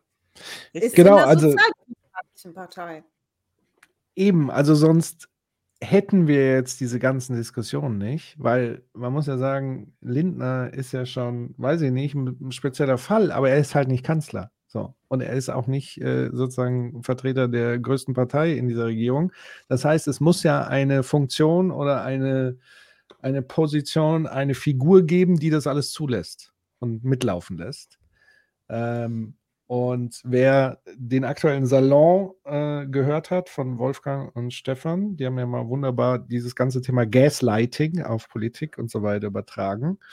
Und hier wäre dann sozusagen die SPD ein unter, unterstützendes Element dieses ganzen FDP-Gaslightings. Und ich glaube, so ein bisschen in der Hoffnung, dass sie jemanden haben, der da, also ich glaube, das ist so ein Ding, wenn zwei sich streiten, freut sich der Dritte, ist das so ein, so ein Ding. Also die lassen sich sozusagen Grün und FDP zerfetzen und wenn es da mal so passt, dann taucht mal äh, Little Yoda Olaf auf und, und, und schlichtet oder eben auch nicht. Ansonsten läuft es so alles und am Ende, ich meine, die SPD profitiert nicht wirklich davon, ehrlich gesagt, weil natürlich jeder das auch relativ durchschaut, was da passiert. Aber ich glaube, das ist so ein bisschen die Taktik und die Strategie. Ähm, und natürlich ist klar, wenn Christian Lindner nicht Finanzminister wäre, sondern einer von der SPD, wäre das Gleiche mit schwarzen Nullen, nur eine andere Rechtfertigungserklärung äh, letztlich. Wahrscheinlich. Ähm, hier ist eine Frage reingekommen. Da möchte, Ja. glaube ich, jemand unsere Einschätzung. Ja, die, Ist die Schwar- schwarze Null eine, Nein, das ist doch, die schwarze Null ist doch gar nicht von der FDP etabliert worden. Nein, die schwarze Null kommt ja von der, äh, eigentlich von der Union, aber die Frage ist trotzdem gut, weil Ja. das, mit Achso, der ob es eine Staatsideologie, Staatsideologie ist. das mit der Staatsideologie trifft es nämlich. Weil, wenn wir uns mal angucken, wer verteidigt alles die schwarze Null? Die CDU natürlich, die FDP, die SPD, die Grünen. Ja, also alle Parteien, die irgendwie was zu melden haben, verteidigen diese schwarze Null. Von daher, Jein, also es gibt Ja, ja, schon, also die Grünen will ich jetzt und es, Teile der SPD sicherlich auch nicht. Ähm, das höchste der Seeheimer Kreis bei der SPD. der die SPD im Ähm, Moment dominiert, leider. Das ist das ja. Problem. Und aber äh, ich glaube, auf der, also gerade äh, äh, Habeck und so würde sich wünschen, dass da wesentlich mehr Geld in die Hand genommen werden würde für transformatorische Dinge und oder auch beispielsweise jetzt das Scheitern der Kindergrundsicherung. Genau. So, also, Also, ich glaube äh, nicht, dass die Grünen sagen, die schwarze, also die sagen ja selber, dass es eine Ideologie ist und ein Ja. Fetisch ist. So. Also Andererseits, schwarze, wenn, sorry, die schwarze Null Ja. ist neoliberale Ideologie. Das ist Ja. die schwarze Null. Es ist eine Last neoliberale Ideologie, denn die neoliberale Ideologie sieht, der Staat soll so schlank wie möglich sein. Es soll so viel über Marktmechanismen und den freien Markt umgesetzt werden. Probleme sollen sozusagen darüber gelöst werden. Daher ist es ein Sicherheitsmechanismus des, der, ne- einer neoliberalen Ideologie, die sicherstellen möchte, dass der Staat nicht zu aktivistisch wird. Und ein Kontrollmechanismus kann man eigentlich sagen. Und Nur- was man noch, noch dazu erwähnen muss, ist, es gibt ja die schwarze Null und es gibt die Schuldenbremse. Und die schwarze Null geht noch weiter als die Schuldenbremse. Weil die Schuldenbremse lässt zumindest noch Neuverschuldung zu. Aber die schwarze Null muss der Haushalt ausgeglichen sein. Äh, wa- was das ich nur meine, was ich nur meine, wenn ich sage SPD und Grüne. Dass ich bin mir auch darüber im Klaren, dass es da sicherlich äh, Protagonisten gibt, die äh, das gerne geändert hätten. Aber sobald sie kommunizieren, kommen immer so Sätze wie, ja, wir müssen ja auch für einen ausgeglichenen Haushalt sorgen. Und also all diese, diese ähm, äh, Framings, die dafür sorgen, dass, dass äh, eben genau diese schwarze Null-Schuldenbremse gerechtfertigt wird. Und ich sehe da halt jetzt keine nennenswerten Vorstöße, das zu ändern. Sie versuchen das dann im Hintergrund mit Schattenhaushalten und tralala. Aber, ähm, aber, aber ich, ich sehe jetzt keinen Vorstoß zum Beispiel von Robert Habeck oder so, zu sagen, so, wir müssen das jetzt mal nochmal wirklich diskutieren. Ja, und es Ja. wird doch meist ein Umweg genommen. Da wird nämlich gesagt, bevor etwas äh, bei Sozialausgaben gekürzt wird, müssen wir uns von den Reichen mehr Geld holen. Was natürlich auch wieder ne, die Schuldenbremse untermauert, weil wir brauchen das Geld der Reichen nicht dafür. Du brauchst das Geld, ne, wir müssen Steuern für Reiche erheben aus anderen Gründen, aber nicht, damit wir damit was finanzieren können. Das wissen wir ja. Aber da wird das halt umgangen, wirklich sich mal auf die Schuldenbremse zu beziehen, indem man sagt, ne, ja komm, da können wir nicht dran, dann müssen wir steuern. Und dass da jemand wie Lindner sagt, na, na, na, na, das sind doch hier die Leistungsträger der Gesellschaft, da lassen wir die Finger von, das ist ja klar. Also die bremsen sich selber aus mit dieser Argumentation und das finde ich einfach super ärgerlich, Ja. weil einfach klar ist, dass der Weg führt nicht weiter. Lasst es einfach. Nicht, nicht um was zu finanzieren, nicht dafür. Das ist, äh, Lieber mit, wir, ne, das ist demokratiegefährdend. Ja. Ne? Das ist ein Argument, aber nicht um was zu finanzieren.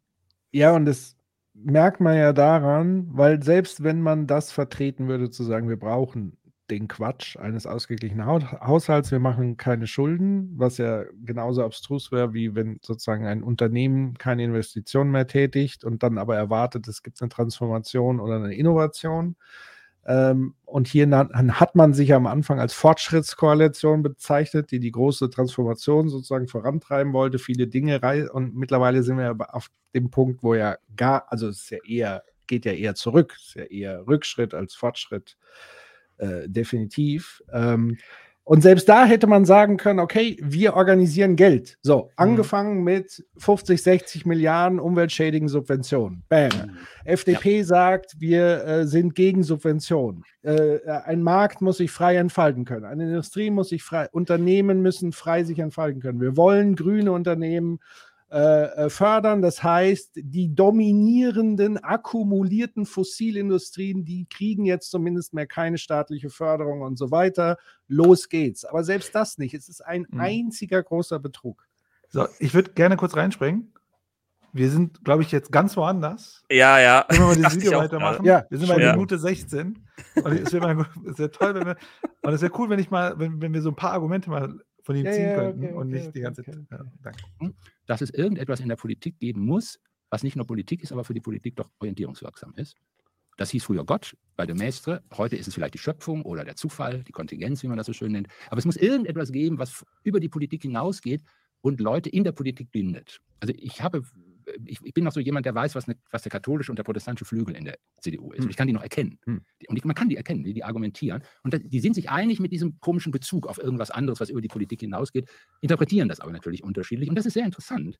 Und das sind solche Dinge, wo man sagt, ich will kein Leben führen, wo es überhaupt keine Rolle mehr spielt, dass es noch etwas anderes gibt. Und ich will nicht eine Partei wählen, die überhaupt keine Musikalität für diese Frage hat.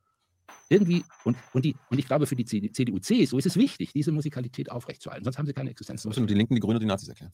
Für die Linken, wenn man so will, ist ja Gott das Proletariat gewesen. Hm. Also die Idee, dass es eine Kollektivgröße der Menschheit gibt, die die Zukunft verheißt. Mhm. Die Proletarier. Die Proletarier.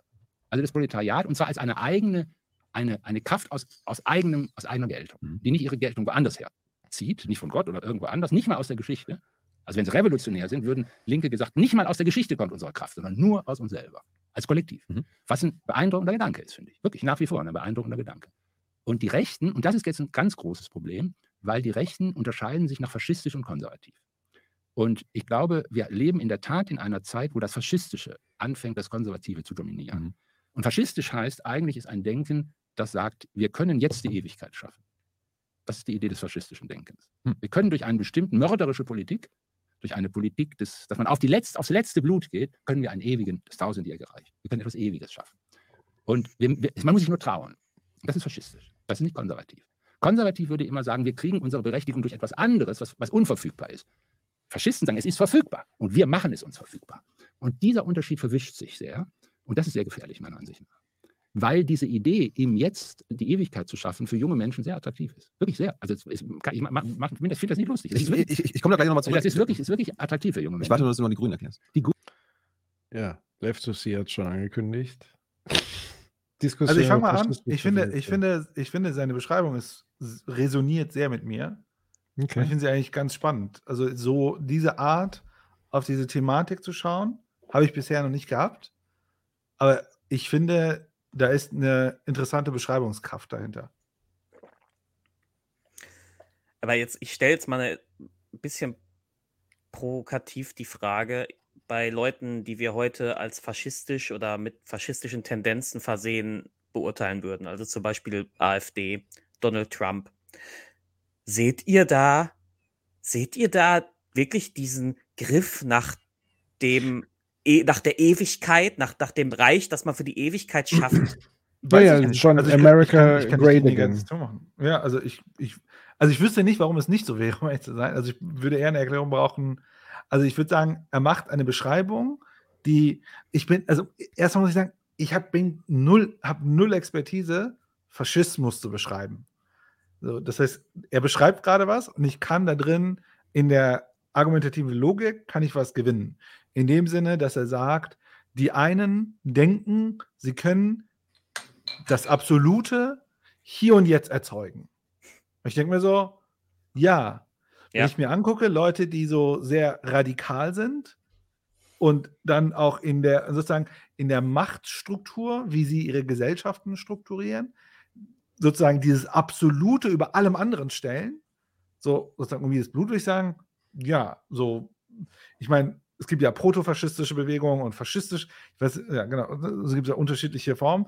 Und ich glaube schon, dass der Faschismus die Ideologie hat, sozusagen, ähm, ne, es gibt dieses Absolute, das, das Wahre, das können wir jetzt erschaffen, jetzt ist der Zeitpunkt. Ne, du musst sozusagen ausbrechen aus deiner, aus deinem ähm, Gefängnis und so weiter. Und wir bieten dir, und das, das, was er sagt, dass das zugänglich ist und resoniert auch mit jungen Menschen, die ne, wieder mal die, die, äh, die Begriffe zu benutzen, die vielleicht aus ähm, ökonomisch und damit auch aus äh, ökonomisch mh, hm, ziemlich beanspruchten Klassen kommen, ne, wo, wo, wo sozusagen, wo man weiß, wenn, ne, wenn wir diese krasse Armutsreichtumsschere haben, dass genau das produziert wird, ne, dass diese Leute dann dadurch wiederum halt irgendwie einen Zugang finden dass man die aktivieren kann für diese faschistischen Ideen, würde ich jetzt mal sagen, klingt erstmal plausibel. Ja, ich fand seine Erklärung interessant, weil könnt ihr euch noch an ähm, die Überschrift, war das in der Zeit gewesen, mit diesem Sterben wir bald aus oder mhm. was dann korrigiert wurde. Das zielt ja darauf ab, es geht ja darum, dass die Deutschen, die müssen deutsch bleiben. Vielleicht hängt das auch damit zusammen, ähm, dass äh, in, in dieser rechten Szene auch diese traditionellen Rollenbilder sehr verbreitet sind, weil das natürlich wieder zu, zu, zu alten Bildern zurückführt von, die Frau bleibt zu Hause, bekommt die Kinder, was natürlich dann wieder das Überleben der Deutschen sichert. Ne, weil die natürlich dann die Mehrheit in Deutschland sind. Also ich kann das schon nachvollziehen, ähm, wie, er, wie er argumentiert. Und auch dieses, ihr kennt ja dieses Blut und Boden, das ist ja auch von diesen Rechten, ne? das ja auch darauf abzielt, was Land angeht, ne? das einfach bleiben soll. Also ich finde das in sich auch nicht unschlüssig, wie er das hm. argumentiert.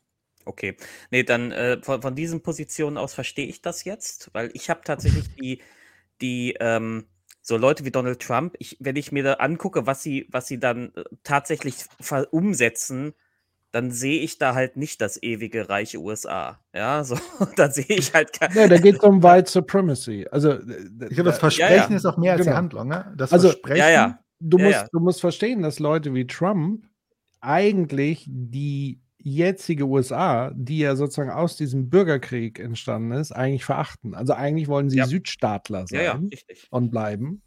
Und das auf Ewigkeit. So. Ja, äh, ist ja so. Also White ja, also Supremacy also, ist sozusagen die ewige Herrschaft ja. des Weißen, also die make, Herrenrasse. So, das, Make das, America Great Again ist, wann war dieses Again? South The South will rise again ist das quasi übersetzt. So, die, den Spruch gibt es ja auch mit der Wirklich? Das wusste ich gar nicht. The South will rise again, ja, guck mal. Oh Gott, der, der, der, der kommt bald Jede Menge Merch. da gibt es jede Menge Merch. Nice. Äh, ich habe ja gestern den Fehler gemacht, die Ku Klux Klan Doku. Ich kann die jedem empfehlen auf Arte. Das ist wirklich krass. Und die du hast einen Fehler gemacht, genau aber empfiehlst es gleichzeitig jedem. Ja, weil es ist ja jetzt nicht sehr. Äh, ich Wollte ein bisschen, ich wollte ein bisschen eskapieren, aber dann tue ich mir wieder Eskapieren. so Scheiße. Damit? Also andere gehen dann spazieren, aber okay. Ich, ich wollte, wollte hier Joscha nacheifern. Joscha als der immer so der entspannte Arte-Gucker ist, dachte ich, ich gucke jetzt auch mal auf Arte. Ich weiß nicht, ob er dann mit. Ich glaube nicht, dass der genau. Kuckucksklan als Entspannung Wahrscheinlich nicht, bleibt. aber das nee. war das Erste, was mir so angezeigt wurde. Ich dachte, oh, die haben aber komische Kapuzen, das ist bestimmt lustig. So, und, äh, oh, eine Doku über die Mainzelmännchen. Ich würde sagen, der, ist, der Algorithmus kennt dich langsam sehr gut. Er will eskapieren. Gib ihm mal ein bisschen Kuckucksplan. Gib ihm. So. Also das, also da würde ich an der Stelle ähm, gehe ich sozusagen mit. Mir wäre es trotzdem noch viel zu wenig, um Faschismus sozusagen noch mal ein bisschen stärker zu definieren, weil da gehören aus meiner Sicht noch mal zumindest deutlich gemachte andere Dinge dazu. Aber das ist natürlich auch so meine persönliche Auffassung davon keine Ahnung, wie offiziell, welche offizielle Instanz das sozusagen auch teilen würde. Also ein Ding wäre für mich eine ganz klare gruppenbezogene Menschenfeindlichkeit. Also ja. es gibt sozusagen diese einhergehend mit diesem ewigen Reich auch gleichzeitig die Reinigungsfantasie. Also dieses ewige Reich ist ja nur herstellbar, wenn wir sozusagen den Schmutz ähm, von den Straßen fegen. Ähm, und das Zweite ist eben dieses das Recht des Stärkeren, um auch das nochmal zu legitimieren, also dass man selber der Stärkere ist und deshalb das Recht hat, andere zu unterdrücken oder zu vernichten. Das, Das sind für mich nochmal ne? zwei, zwei wichtige Dinge an der Stelle. Aber mit der, diesem um das jeden- erste um Ding war ja Preis. drin. Ja, ja. Welches? Dieses. Das, das Reinigen und all das, das ist ja, das ist Ja. ja, ne, das Genau. kannst du da ja Genau. rausziehen. Das Ja, hat ja, er ja, nicht ich, ich explizit wollte es ja gesagt. mal, ne? ich mal Genau. betonen Mhm, quasi. Das sind die Das- Vorbedingungen, ja.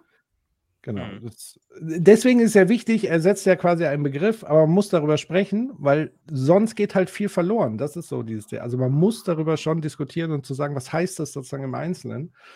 Und ähm, genau. Aber Also Also waren dir das Ja. zu wenig Begriffe von Heinz Bude? es war mir zu wenig Kontext vielleicht zum Begriff. Mhm. Aber ich ich muss ehrlich sagen, ich finde, die Art, wie er es erklärt hat, hatte was an sich. Und Ja, ich, auf jeden Fall. ich finde, äh, ich finde, es ist eine sehr griffige Art aus meiner Sicht, da jetzt ein, reinzugehen. Und ich meine, was er, was er gemacht hat, und das darf man nicht unterschätzen, er bricht es runter, sehr kondensiert, sehr dicht, macht dieses, bringt das rein und zeigt erstmal, ein, bringt erstmal, äh, dass man überhaupt darüber reden kann. Ne? Dass dann, Mhm. das ist, das ist ja genau dieses Ding, ne, runterbrechen auf die Begriffe, sie zu verstehen und so weiter. Ich fand es eigentlich sehr, äh, sehr anschaulich. Ähm, es gab, glaube ich, nochmal eine Frage. Also versucht der Faschismus, einen imaginierten vergangenen Status quo wieder zu erreichen? Ähm, nee, also ich würde nicht mal. Das wäre eher reaktionär, also etwas, sondern es ist ja eine Vision. Also so wie Hitler die Vision hatte vom tausendjährigen Reich. Es ist ein Absolut. Äh, ne? Also im, im äh, Grunde, wir das- sind gefangen. Es gibt ein Absolut. Wir können dieses Absolut erreichen, aber dafür müssen wir uns sozusagen befreien und be bereinigen, um es zu greifen, sozusagen. ne? Das, Genau. Also es braucht keinen historischen Bezug, dass es schon mal so war. Das wäre dann eher so, wir wollen den alten Kaiser wieder haben, so die gute alte Zeit. Das ist es eben nicht, sondern dieses, wie Human es- schon richtig gesagt hatte, wir, Es- eine geschlossene Gesellschaftsform, die gereinigt ist, die Ja, rein muss- ist und ewig Ja. dauert. Man muss sagen, aber in diesem Absolut steckt ja immer so eine Art Ideal eines Absoluts. Ne? Das kann sowas sein wie die Männlichkeit, der Kampf, ne? die Nation, Die weiße Haut. irgendwas. Ne? Also ich, da drin steckt ja irgendein Absolut, sozusagen. Ähm, ne? Deswegen gibt es ja auch so viel Männlichkeit und Kriegsfantasien und so weiter. Ne? Sozusagen. Ja. Oder der, der richtige Tod und so weiter. Aber egal, wollen wir weiterrennen? Ja, das Ja, ein, eine Frage hätte ich dann doch noch. Das heißt, die DDR war dann doch faschistisch? Weil die hatten ja schon eine ähnliche Vision, dass der, also Sozialismus hält weder Ochs noch Esel auf. In seinem Lauf hält weder Ochs und, also es gab ja da auch die Vorstellung, dass sich das irgendwann absolut durchsetzt. Oder Ja, und die haben ja das auch, ich meine, die, die, die, die Ja. Berliner Mauer ist ja Ausdruck genau dessen, ne? Dieser Schutz, des, des, des, des Bewahren dieser, äh, also das Reinhalten dieser eigenen, äh, die, dieser eigenen, äh, wie soll ich das nennen?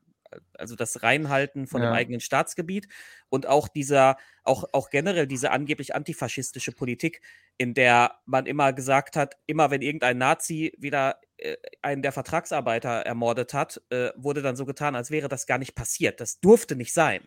Ja, war ja die antifaschistische äh, Nation. Das, da darf, durfte es ja keine Faschisten geben. Ähm, und äh, ja, das, also wenn unter diesem Gesichtspunkt, mit dieser Definition, dass der Faschismus versucht, das reinzuhalten, Hm. dann ist, wäre die DDR eine Faschist, ist die DDR eine faschistische äh, Hier, äh, Genau, das, also ich hätte- das hier will ich ganz nur, bevor, ganz kurz, das muss ich nicht, da kann ich nicht so stehen lassen. Also Left to See, die DDR hat sich als inklusiv verstanden, da fehlt das Völkische.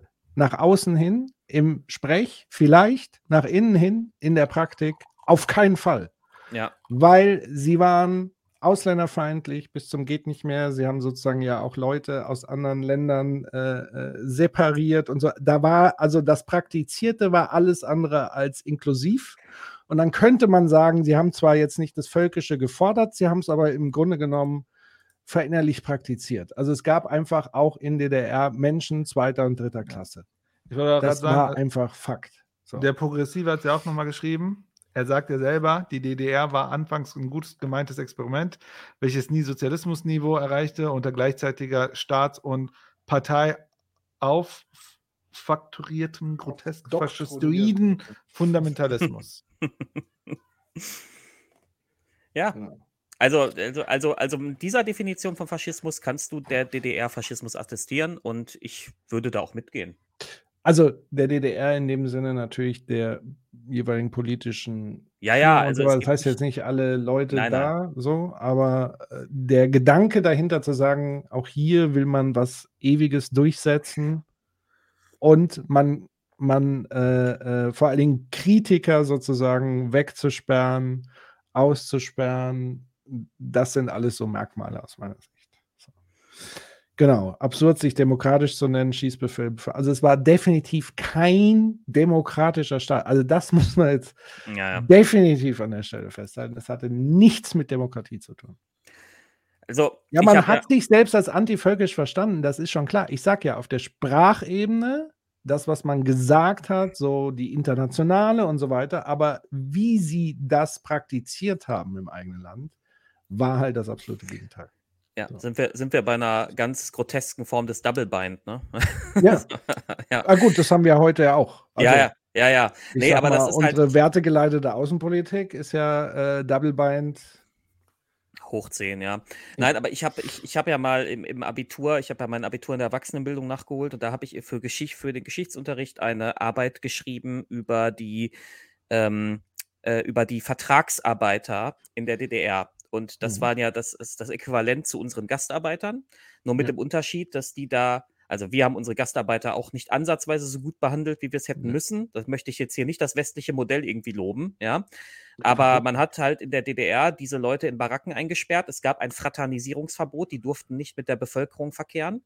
Und es gab halt, und das ist das Furchtbarste an dieser Geschichte, immer wieder Morde durch äh, DDR, also durch Neonazis in der DDR an diesen Mhm. Vertragsarbeitern und die wurden dann von der Partei äh, äh, immer, ver, ähm, ähm, immer ähm, wie heißt es? Jetzt fällt mir das Wort nicht ein. Also es wurde immer so getan, als hätte das nicht passiert, als wäre das nicht passiert. Ja. Ähm, äh, man hat immer getan, also getan, als, weil es durfte ja in der antifaschistischen DDR keine Faschisten geben. Nazis durfte es da nicht geben. Also hat man Ja. einfach immer weggeguckt und hat so Ja. getan, als wäre dieser Mord nie passiert. Ja. Ja, und daran siehst du ein, dass dieser Staat auf jeden Fall ein faschistisches Problem hatte. Genau. Also, was man definitiv feststellen kann, es war antidemokratisch, es war, hatte sozusagen faschistische Züge. Ob man das jetzt direkt mit Faschismus sozusagen gleichsetzt, weiß ich nicht. Das wäre eine längere Diskussion. Ähm, aber in dieser Definition von Bude würde ich sagen, es hatte zumindest sehr krasse Elemente davon. Ja. So. Dann machen wir weiter. Grünen sind eine interessante Mischung aus allem, Ja, ja. weil die eigentlich von ihrer Grundidee konservativ sind. Warum? Weil sie eine der wesentlichen Kategorien des konservativen Denkens untergründig besetzt haben, nämlich die Kategorie der Familie. Die Grünen denken die Gesellschaft familiär. Also wenn die Netzwerke, dann sind das irgendwie immer familiäre Logiken. Oder wenn man Grüne darstellen wollte, dann ist das der junge Vater, der zwei Kinder hinten im Wagen beim, beim Fahrrad hat, ne, die Mhm. alle so ein Fähnchen haben. Mhm. So, ne? Das heißt, wenn Grüne ihre Welt, also, oder wenn man jetzt auch die grüne Politik, warum müssen wir den Planeten retten? Die Antwort der Grünen ist für unsere Kinder. Das ist ein familialistisches Motiv. Also die Grünen sind eigentlich eine familialistische Partei, wissen das aber nicht so genau. Hm. Und das ist eigentlich ein konservativer Zug an ihnen. Auch die ganze Frage der Umweltpolitik hat eine familialistische Seite. Es ist für unsere schutzbedürftigen Kinder, nicht so sehr für uns. Also, und, oder jetzt ist sogar die Idee, eine der ganz wichtigen grünen Konzepte ist ja, dass wir gute, Nach gute äh, Vorfahren werden. Ne? Die, die Boomer sollen bitte gute Vorfahren werden, Ja. weil sie se- sehen, dass sie ihr Leben nicht einfach auf die Kosten der anderen leben können, auf die nachfolgende Generation. Das ist auch wieder ein familialistisches Motiv. Und das ist interessant, dass also quasi eine familienorientierte Partei in einer Partei, in, in eins mit einer Partei ist, aber die Kasse muss stimmen. Das heißt, da ist ein böser Vater, der rechnet mit und sagt, die Kasse muss aber stimmen. Ne? Also konservativ sind sie, äh, liberal auch noch ein Stück. Ein bisschen liberal, weil sie für individuelle Rechte sind, Ja. aber die individuellen Rechte sind immer, haben immer so eine Einbettung in eine familiale Metaphor. Und links auch noch ein bisschen. Die Linken sind Also eigentlich bei den Grünen jetzt. Äh, äh, Links sind sie dadurch, weil sie an den Kapitalismus nicht glauben. Mhm. Am wenigsten vielleicht glauben, weil der Kapitalismus im Grunde What? familiale Strukturen zerstört. Also die Kälte des Kapitalismus Mhm. ähm, äh, interveniert in den Wärmestrom des familiären Zusammenlebens. Und das ist äh, interessant. Also, und das ist übrigens einer der ideologischen Kerne der, der, des, Twistes, des Twistes im Augenblick in der Koalition. Oh, das, Ja, Ich, ich finde das. Ich, Das ist ja ich, wild. Also ich Mhm. mag grundsätzlich die Art, wie er kommuniziert. Ich finde, er kann das sehr mitreißend und sehr spannend erzählen. Und der, die, das Ironische ist, er hat am Anfang von Me- Metaphern und Begriffen gesprochen und er Ja. überschwemmt dich mit Metaphern. Ne? Also Ja, es ja. ist wirklich, ja, der, der, der kalte, äh, der Kältestrom des Kapitalismus mit dem Wärmestrom des Familiären und so. Ja, so. Mhm. ähm, ich- fi- es, ich würde diesen Teil, diese Beobachtung mit dem Familiären jetzt auch nicht von der Hand weisen wollen, aber es ist natürlich schon wieder eine Vereinfachung auf einen einzelnen Kom Komplex in einer viel komplexeren Parteienstruktur, würde ich sagen. Also ich frage mich auch, wie auf die Idee gekommen ist, dass die Grünen am wenigsten an den Kapitalismus glauben. ja, hat da Katharina Also- Beck bei uns nicht gesehen oder was? Hat viel nicht gesehen. ich glaube, weil die FDP das immer wieder wiederholt, dieses falsche Narrativ und Gaslighting betreibt.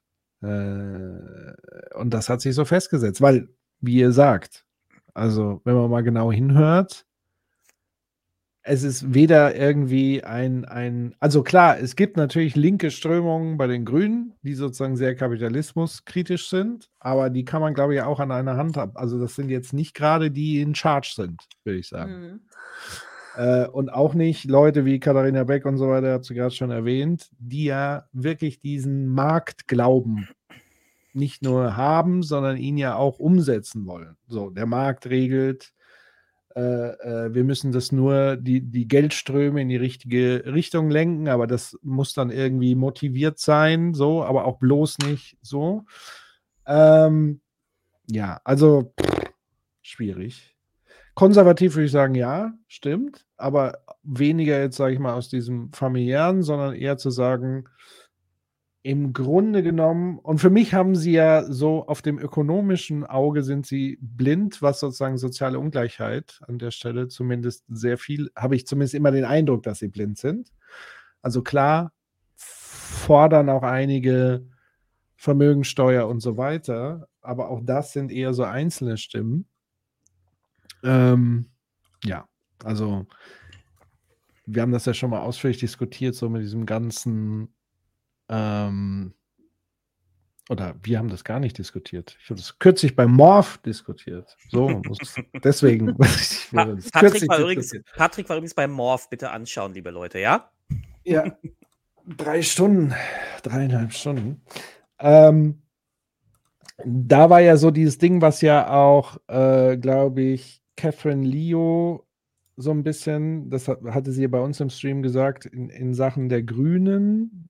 Sarah Wagenknecht auf ihre Art und Weise sagt sowas ja auch, dass sozusagen dieses eher dieses moralisch aus einer privilegierten Position heraus zu sagen, und ich bin mir immer noch nicht sicher, ob das alles stimmt oder ob das nicht auch wieder so ein Ergebnis von so Propaganda ist von vielen Seiten. Aber ich gebe jetzt mal so wieder, was so die Kritik ist, und ihr könnt ja mal sagen, ob das so stimmt, ob ihr das auch so wahrnehmt oder ob das irgendwie auch so ein Luftschloss ist.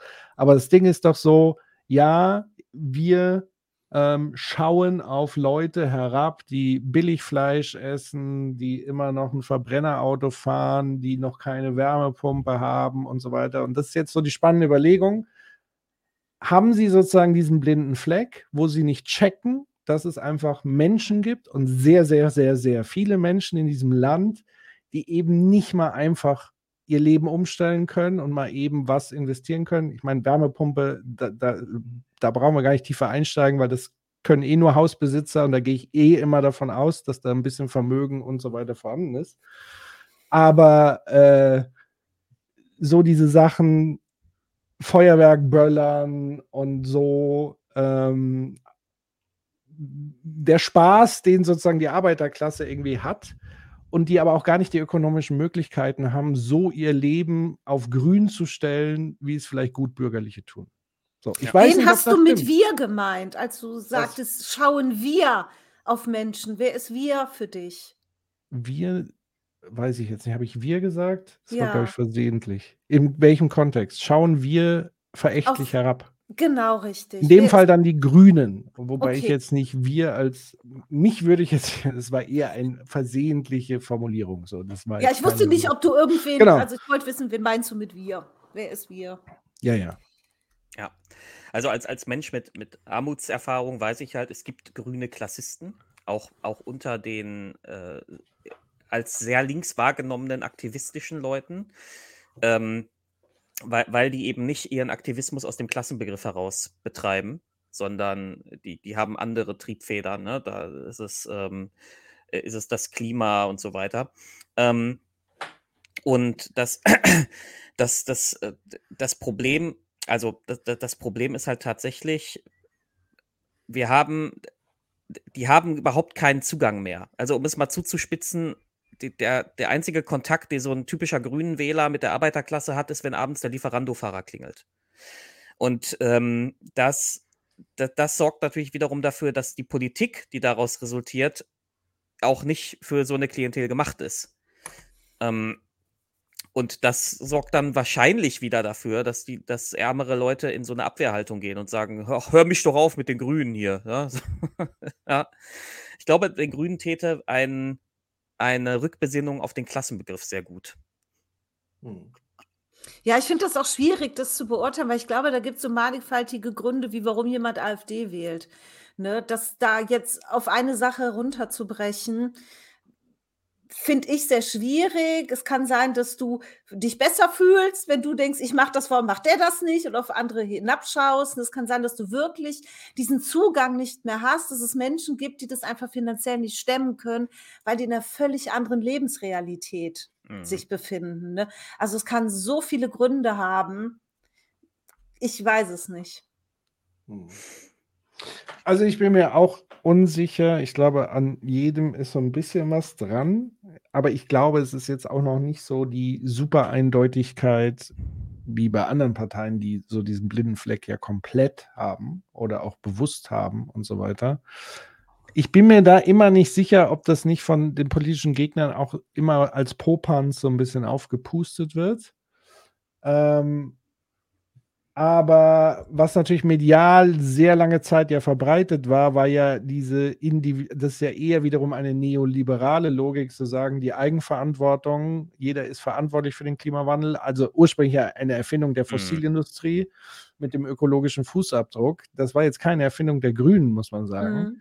Und ich habe manchmal das Gefühl, das wird denen aber so immer wieder in die Schuhe geschoben, dass das eigentlich von denen so ist, so Eigenverantwortung und nicht mehr fliegen und so weiter. Und natürlich gibt es da auch Protagonisten, die das fordern, aber ich glaube jetzt nicht, es gibt, ja, ich weiß es nicht. Manchmal schon so. Ah, ich weiß es nicht. Schwierig zu greifen. Schwierig zu greifen. Ja, also man muss, also Moment. ich, ich, ich, ich habe ja womit ich habe ja relativ, womit ich viel Kontakt habe, auch bei den Grünen, das sind so grüne Leute auf so auf, auf der lokalen Ebene. Und die funktionieren einfach komplett anders als viele aus dieser, ich sag mal, gehobenen Parteiriege.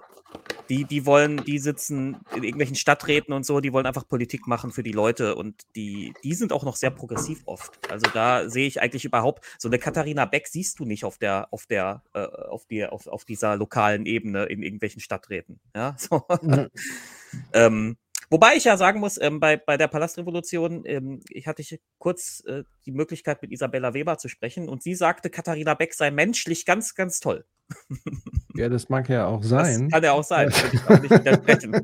Wollte ich nur mal sagen, weil, weil sie immer so unser, wir, ich hole sie immer so raus, wenn, wenn, wenn ich so kritisch, wenn ich die Grünen kritisch beleuchten will. Ja, wir haben sie ja eine wir kritisieren sie ja nicht als Person, sondern nein, nein, genau. in der Rolle. Ne? Das muss man einfach immer unterscheiden. Ja, und ihre Argumente halt einfach. Ne? Ja, in der Rolle, genau. Ihre Argumente in der Rolle, die sie als Politikerin hat. Nicht als Person, da kennen wir sie auch gar nicht. Also niemand wird hier als Person kritisiert. Ja, manchmal schon. Ein bisschen schon. manchmal, manchmal, manchmal musst du dich ein bisschen durch die Person graben, damit du an, an, an die Ideologie dahinter kommst. Das ist leider, lässt Aber sich leider Frau nicht vermeiden. Beck äh, war es auf jeden Fall nicht der Fall. Ich glaube, wir haben da so mehrfach gesagt, dass sie einen netten Eindruck macht und so weiter. Ja. Das war es jetzt nicht. So, wir gehen mal weiter. Äh, ja, wir haben schon 22 Minuten. Ich bin von wow. meiner ganzen Haltung ein klassischer Sozialdemokrat weil ich äh, für die äh, Rechte der kleinen Leute bin. Also das springt bei mir an.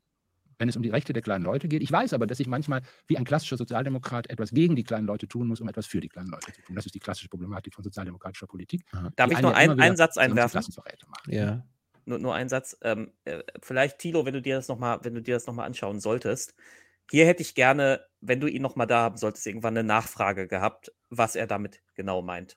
Ja, ich hätte auch also, gern ein Beispiel gehabt, weil ich ja. auch nicht verstanden habe, was äh, meint er. Das kann nämlich auch Agenda 2010 bedeuten. Ja, ja, also ja. was gegen die kleinen Leute machen, weil das ist ja gut, weil dann kommt, dann, wenn wir sie alle in Arbeit zwingen, das kann sogar man kann das sogar auf Carsten, Linde, auf Carsten Lindemann und seinen Zwangsarbeitsfantasien Mhm. übertragen, auch wenn er kein Sozialdemokrat ist. Aber das, man könnte argumentieren, er macht was gegen die kleinen Leute, damit die endlich in Arbeit kommen. Ja, so. Wa- Ähm, Was ist hier eigentlich mit klein gemeint? Sind I- i- es Ja, auch das schwierig, ne? Menschen unter 1,50? Oder?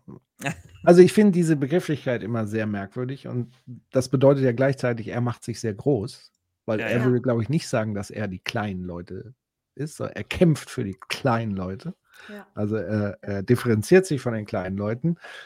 Und äh, ja, also ich finde Ist diesen auch Begriff wieder eine. Metapher, die er verwendet, ne? Ja, Das tatsächlich. ist auch so, weil, Genau, er könnte ja sagen, ökonomische Ungleichheit.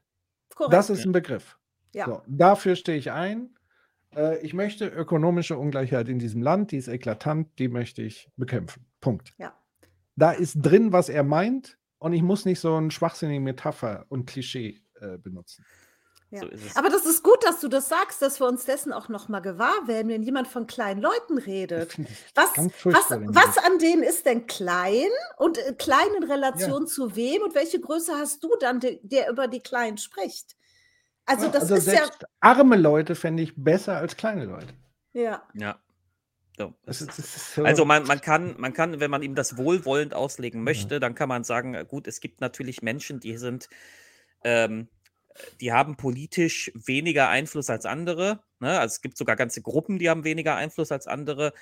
Aber ich finde diese Metapher kleine Leute halt auch absolut furchtbar. Genau. Aber hören wir mal weiter. Äh, Leftus hier hat ja gesagt, ab jetzt geht's downhill. Ich weiß nicht, was er meint. Jetzt Ja. Entschuldigung, ich mach das mal eben aus, aber wir können weiter. ich. Nee, Mach, mach es mal aus. Ja. Ich, und ich überlege, Ja. äh, also, komisch, habe ich vergessen, habe ich vergessen da rein. Nee, aber ich höre weiter zu, kein Problem. machst ein bisschen auf Flugmodus. Ja, ja, mache ich eben. Super. Ähm, ich. Mhm. wir haben ja angefangen damit, äh, wir haben festgestellt, hier die Faschisten nehmen wieder zu in Europa. Mhm. Und du hast zwischendurch den Satz gesagt, hier, früher hieß es, wenn wir den Kapitalismus nicht bekämpfen, dann kommt der Faschismus wieder. Ja. Haben wir jetzt den Kapitalismus, Kapitalismus aber nicht genug bekämpft, weil jetzt der Faschismus wiederkommt. Nee, der Satz ist falsch. Der Hm. Satz ist falsch. Der Satz, dass man den, den Kapitalismus bekämpfen muss und den Faschismus, das war die Idee der DDR, die hat Mhm. sich als falsch erwiesen. Mhm. Weil, nicht weil der Kapitalismus stärker sich erwiesen hat, sondern weil das, worum es geht, eigentlich nicht nur Kapitalismus ist, sondern eine eigentümliche Zusammenballung von demokratisch-republikanischen Motiven und kapitalistischen Motiven. Das ist deshalb wichtig, weil wir ja, und da spielt eine Kategorie, ein Begriff eine große Rolle, der Begriff des Bürgers oder der Bürgerin. Und dieser Kapitalismus, Mach mal kurz den Pause. wir hier haben, ist Ja. Bürger. Habt ihr das verstanden? Das habe ich nicht verstanden. Wa- Was kommt da? Was? Kannst du mir das einer kurz mit eigenen Worten erklären, was er da, was, was bitte? Ja. Dave versucht. Das, das hatte ich, das hatte ich gerade. Also bei ihm ist es wichtig zu verstehen, dass er unterscheidet zwischen Kapitalismus und Industrie. Und die DDR, sagt, äh, sagt er, ähm, hat versucht, den Faschismus, nee, nicht den, nicht den Faschismus, den Kapitalismus zu bekämpfen, indem sie einfach nicht kapitalistisch war. Trotzdem hatte sie eine starke, oder zeitweilig hat man viel in die Industrie gepumpt. Mhm. Ja, und er trennt das halt. Ka- Kapitalismus, Industrie sind bei ihm zwei unterschiedliche Dinge. Halte ich aber ein bisschen für so eine Milchmännchenrechnung, ehrlich gesagt. Ja, aber jetzt, er hat doch gesagt, der Kapitalismus war nicht das Problem, sondern das Problem ist, dass zum Kapitalismus Demokratie kam. Das prallt auf den. Also, ich finde es, also was ich komisch fand, so habe ich es zumindest verstanden und deswegen fand ich es sehr komisch. Also es sind ja zwei Behauptungen da. Also es gibt sozusagen keinerlei Korrelation zwischen Faschismus und Kapitalismus. Das ist ja, Mhm. würde ich sagen, sagt er, ist ja falsch. So, also davon gehe ich aus, gibt da keine Korrelation oder Kausalität zumindest. Ähm, und die zweite Behauptung ist ja, das wäre sozusagen eine Erfindung oder ein, ein äh, gepachtetes, alleiniges Narrativ sozusagen aus der DDR. Und da muss ich mich dann schon ein bisschen wundern, dass ein so hochrangiger Soziologe mal so komplett die Frankfurter Schule ausblendet. Weil ich meine, das war ja Horkheimers großer Slogan. Wer vom Faschismus, äh, äh, wie geht richtig der Satz, äh, wer über den Faschismus sprechen will, darf über den Kapitalismus nicht schweigen.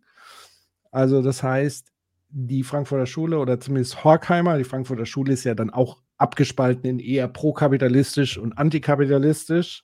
Also später auch mit Habermas und so weiter, was ja alles dann da auch vorgeworfen wurde, dass sie letztendlich so ein bisschen dieses äh, äh, Kapitalismus kritische oder antikapitalistische ähm, dann abgelegt haben und eher sozusagen dazu geführt haben, dass sogar der Kapitalismus wieder stärker in die BRD Einzug genommen hat. Aber Horkheimer war ja ganz klar auf dieser Position zu sagen, also der Faschismus war quasi ein, eine Reaktion darauf, dass das irgendwie, ich weiß gar nicht genau, wie er es formuliert hat, ähm, also um den Kapitalismus letztendlich nochmal ein Stück zu retten, mussten noch stärkere faschistische äh, äh, Elemente äh, sozusagen ran und so weiter. Das ist, meine ich, so ein bisschen die Erklärung gewesen. Aber auf der anderen Seite könnte man ja auch erklären, zu sagen, oder die Frage stellen nach den Definitionen, die wir vorhin gestellt haben, also Recht des Stärkeren, ewige Macht und so weiter, gibt es Elemente und Funktionen des Kapitalismus, die da irgendwelche Parallelen vielleicht haben.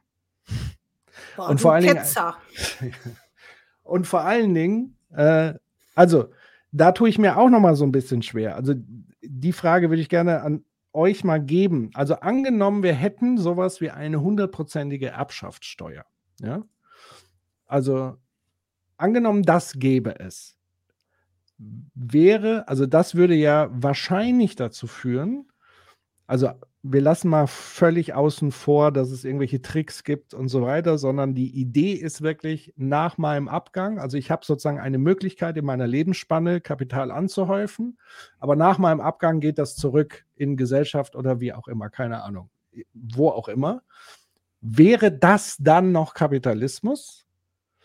Weil das ist ja mit ein Riesenproblem. Also ein Problem ist ja nicht nur die Akkumulation von Geld und damit die Akkumulation von Macht, sondern auch deren Vererbung, ähnlich wie in der Monarchie, dass du eben nicht nur zu Lebzeiten eine Macht hast, sondern ganze Dynastien.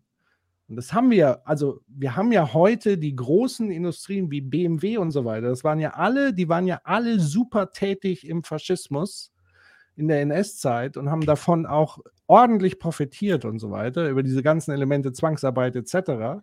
und konnten das dann auch ungehindert sozusagen immer weiter vererben, vererben, vererben.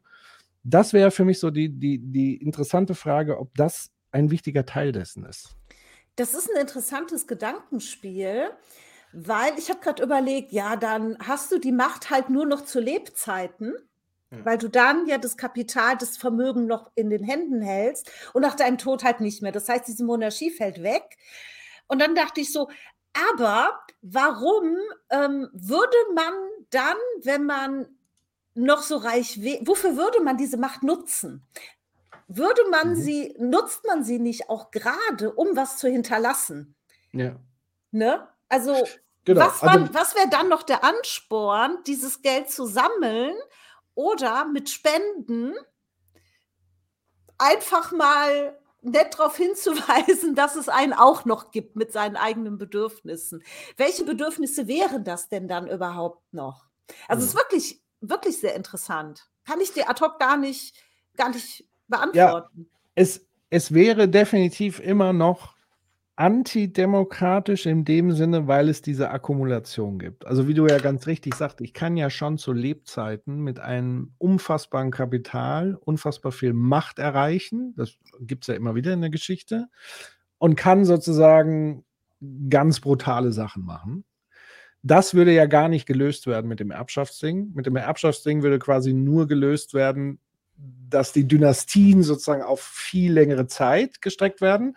Und du hast natürlich sowas wie eine völlige Verzerrung der Chancengleichheit. Also das Narrativ der FDP ist ja immer Eigenverantwortung, wenn du dich anstrengst, so, und du musst nur ein Unternehmer sein, so, ja, aber wenn ich schon irgendwie mit Startkapital von einer Milliarde starte, dann ist die Wahrscheinlichkeit ja sehr, sehr groß, dass ich, egal was ich mache, sich das eher vermehren wird, als wie wenn jemand mit 0 Euro aus der Garage haus sich einen Kredit aufnimmt und dann irgendwie seine Erfindung machen will und so weiter.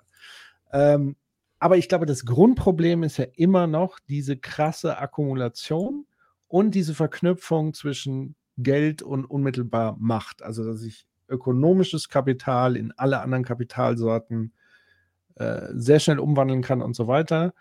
Und vor allen Dingen, dass ich politischen Einfluss damit wirklich auch erkaufen kann. Ja. Oder ich werde ja alleine schon, also was für ein Firlefanz ja um Elon Musk, auch wie Politiker sich plötzlich benehmen in der Gegenwart von Elon Musk, so. Das ist ja wirklich sehr faszinierend. Ja. Genau, also Ja. das war so dieses Ding. Ich weiß gar nicht, wie ich jetzt darauf gekommen bin, weil er da mit. Achso, Faschismus und Kapitalismus. Also, wie gesagt, ich wundere mich, dass er da so die Frankfurter Schule komplett ausblendet und da so gar keinen Zusammenhang sieht. Also, zumindest noch nicht mal so, dass. Ich glaube, der Faschismus ist, äh, der Kapitalismus ja eine, eine Form, die sich wunderbar in alle möglichen bis auf echter Demokratie, weil das ist, glaube ich, die, der einzige Widerspruch in politischen Systemen, ist sozusagen, weil der Kapitalismus aus meiner Sicht per se antidemokratische Funktionen hat. Hm. Ja. Aber Also- alle anderen Ges äh, äh, Gesellschaftssysteme oder politische Systeme kann er sich wunderbar einpassen. Er kann sich wunderbar im Faschismus weiterentwickeln. Er kann sich so. Ähm, Kann er in der Demokratie auch, weil er dafür sorgt, dass die Demokratie sich ihm anpasst. ja, dann würde ich aber sagen, ist es auch fast keine echte Demokratie mehr im, im Hm, das Wertesinne. ist, da könnte da- man das drüber hören wir- diskutieren. Genau, da, da hören wir ja gleich nochmal eine Definition von ihm, wie er Demokratie definiert. Und da habe ich so ein bisschen Herzinfarkt gekriegt. Aber wir können ja mal weiter hören. bürgerlicher Kapitalismus. Max Weber. Max Mhm. Weber ist der große Theoretiker des bürgerlichen Kapitalismus, des betriebsbürgerlichen Kapitalismus, kann man sogar sagen. Und äh, quasi, wenn wir in einer kapitalistischen Welt leben, gibt es, das ist diese, das wieder eine Metapher von, von Weber, es gibt es eine Wahlverwandtschaft, wie er das nannte, zwischen dem demokratischen und dem kapitalistischen. Und jetzt haben wir aber auf der Welt eine Tendenz, dass es einen Kapitalismus ohne Bürgertum gibt. Das heißt China. Wir haben dort eine Neubelebung des Kapitalismus, und zwar eine extreme, auch von großer Dynamik, mit großer Dynamik ausgestattete Wiederbelebung des Kapitalismus unter Verzicht auf das Bürgerliche. Und das ist natürlich eine große, übrigens denkerische, aber auch affektive Herausforderung. Was heißt Könnt ihr mir noch mal kurz definieren, was er mit bürgerlich meint? Also hier, weil er jetzt China als Beispiel nimmt. Ja. China hat ja seine kapitalistischen Bestrebungen begonnen. Da hatte China praktisch keine Mittelschicht. Ich glaube, er meint Mittelschicht. Ich glaube, er meint nicht klassisch Ja, aber ist bürgerlich. nicht äh, das Ziel von China eine Mittelschicht? Ja, ja, das, die bildet sich jetzt auch. Aber, aber er, er, im Grunde sagt er, ähm, so ein bisschen ums Eck sagt er, dieses Modell, wie wir das haben, dass du also eine Oberschicht, Mittelschicht, Unterschicht hast, ähm, Mhm. Muss jetzt nicht Bedingung für den Kapitalismus sein. Ah, Bei, okay. Chi bei China ging es halt auch mit einer ganz kleinen, superreichen Elite und 99 Prozent, die nichts haben. Und jetzt bilden sich da langsam die Strukturen, die ähnlich sind wie bei uns. Ähm, und äh, also im Grunde beschreibt er diese Flexibilität des Kapitalismus, so wie du gerade auch schon sagtest, äh, nur, nur dass es bei ihm, äh, die- diese, dieser bürgerliche Aspekt ist nicht relevant. Bei uns hat der, ist der sehr wichtig, aber, aber, für, aber man sieht, dass der Kapitalismus auch unter anderen Bedingungen offenbar gedeihen kann. Hm. Okay. Dann weiter. ist denn das um Himmels Willen? Und wir leben ja, um das nochmal wirklich auf den Punkt zu bringen, wir leben ja in einer Hegemoniekonkurrenz mittlerweile auf der Welt zwischen den USA und China. Und Hegemonen sind nicht nur durch Gewalt und durch Unterdrückungskompetenzen definiert, sondern die haben auch immer die Attraktivität eines Lebensmodells. Hm. American way of life. You need it if you want to rule the world. Mhm. Es muss irgendwie für die Leute interessant sein. Mhm. Also für mich immer gewesen. Ne? Mhm. Als Pop ist für mich immer irgendwie nur mit Elvis und Madonna und so weiter. Natürlich gab es diesen britischen Pop, aber irgendwie war es doch letztlich Elvis. Mhm. Und das gehört, und, und jetzt haben wir aber K-Pop, dem ich in, aus Südkorea, der mich, ich war da, ich war vor einiger Zeit in Südkorea, habe mir das angeguckt, der mich irgendwie so merkwürdig kalt lässt. Und ich war, war, für mich auch, da können wir vielleicht nochmal gleich drüber reden, weil das war auch für mich sehr interessant. Ich habe so eine Asienreise gemacht, mit, weil ich so ein Buch geschrieben habe, Gesellschaft der Angst. Das ist zuerst ins, interessanterweise ins Koreanische übersetzt, auch jetzt ist es ins Chinesische übersetzt. Hm. Und äh, äh, die, die, die haben mir jeweils immer wieder gespiegelt, dass ich auch ihre Gesellschaft beschreiben würde, obwohl ich dachte, ich würde unsere Gesellschaft beschreiben. Aber das ist jetzt nochmal ein anderer Punkt. Ich ich will nochmal auf die Frage zurück, dass die Frage, was eine kapitalistische Lebensweise ist, die nicht auf einer Idee des Bürgerlichen beruht. Das ist eine interessante Frage. Ob wir, und das, glaube ich, ist die europäische Tradition, einer Zusammenfügung des kapitalistischen Motivs. Also kapitalistisch, das kapitalistische Motiv hat zwei Elemente, nämlich einerseits, dass es eine, einen bestimmten Mechanismus des Geldes gibt. Der Kapitalismus ist eine Geldwirtschaft. Mhm. Das heißt, wenn du Geld hast, willst du, dass es mehr Geld wird. Also aus, aus Geld muss mehr Geld Mhm. werden. Akkumulieren. Akkumulieren, genau. Und dafür gibt es einen wesentlichen Mechanismus, der heißt Kredit. Mhm. Und Kredit hat den Irren, die irre Potenz, Zukunft vorwegzunehmen. Wenn ich äh, äh, jemandem Kredit für etwas gebe, sage ich, ah, der kann, diese Person kann Zukunft schaffen. Deshalb gebe ich einen Kredit. Oder wenn wir uns selber verschulden, wie wir das jetzt im Augenblick tun, st- stellen wir uns wechselseitig einen Kredit auf Zukunft aus. Mhm. Weil wir sagen, das ist rückzahlbar im Prinzip. Wir wachsen da raus. Ja. Wir wachsen daraus, genau. Wir sagen jetzt, wir sagen jetzt, wir müssen etwas tun für fürs Militär und wir müssen etwas tun für die, für, äh, wir, wir pumpen ja immer mehr Geld in die Bildung, sind da sehr ineffizient dabei, was auch eine irre Geschichte ist. Also es wird immer mehr reingepumpt, aber es funktioniert immer weniger und äh, auch irgendwie merkwürdig unbegreiflich. Ähm, und, äh, und, und, aber wir können das alles tun. Ich glaube, wir können uns extrem verschulden. Ich bin da, bin da fest von überzeugt. Ich bin ein Anhänger von Keynes und so. Ich finde es gut, wenn man sich verschuldet, Mhm. wenn man sich wechselseitig das Versprechen ernsthaft geben kann, dass es eine gesellschaftliche Rückführbarkeit einer kreditären Vorausnahme für Zukunft gibt. Das ist ein extrem wichtiges Motiv. Also Kapitalismus schafft Zukunft, das ist das eine Motiv. Und das andere Motiv ist, es kann ein Idiot daherkommen in seiner Garage und irgendwas erfinden, von dem wir nie gedacht haben, dass es das geben könnte und damit die Welt in ihrer sachlichen und ähm, heute Das würden wir sagen auch ähm, intelligenten Art neu bestimmen kann. Das, Das ist, das ist so also das- unrealistisch. Was ist das für ein Kokolores? What? Kokolores ist ein schönes Wort dafür. Also- Äh, ja. Die, die, Garagen, die Garagengeschichte, sehr beliebt bei Jeff Bezos. ja. Das Rad gesagt, wurde ja auch damals schon In In der der Garage. in der Garage erfunden. Wer, wer weiß Die es Garage nicht? wurde vor dem Rad erfunden. Was, was bei Jeff Bezos zum Beispiel sehr gern übersehen wird, ist, dass er überhaupt die Mittel hatte, dieses Ding aufzubauen, weil der vorher jahrelang in so einer, ähm, in so einem Callcenter für Aktienbetrügereien gearbeitet hat. Also ich nenne das Mhm. jetzt so. Also er hat Leute angerufen, hat den Aktien angedreht, hat damit recht viel Geld verdient und hatte daher überhaupt erst die finanziellen Mittel, seine kleine Company da zu starten. Ja, das Mhm. war jetzt zufällig in der Garage, aber ich finde diese Garagengeschichten immer so absurd. Wie viele weltverändernde äh, Erfindungen sind denn in der Garage gemacht worden? Waren es mehr als fünf? Ich Ja, das war Ahnung. für ihn die zwei Elemente, die Kapitalismus definieren. Ja, ja. Ja, Das, was in der Garage erfunden wird. Okay. Ja, vor allen Dingen, die es erst ermöglichen, dass Leute in der Garage was erfinden können. Das ist ja vollkommener Sind, da, Irrsinn. sind Also das eigentlich die ja- kleinen Leute dann in der Garage oder? Wahrscheinlich, ja. Und sie sind ja auch ein bisschen verrückt, hat er gesagt. Das sind so Mhm. diese verrückten Erfinder in ihrer Garage. Der Kapitalismus macht möglich, dass die was erfinden können. Äh, Ai, ai, ai. also da, das Argument ist schon mal komplett Banane.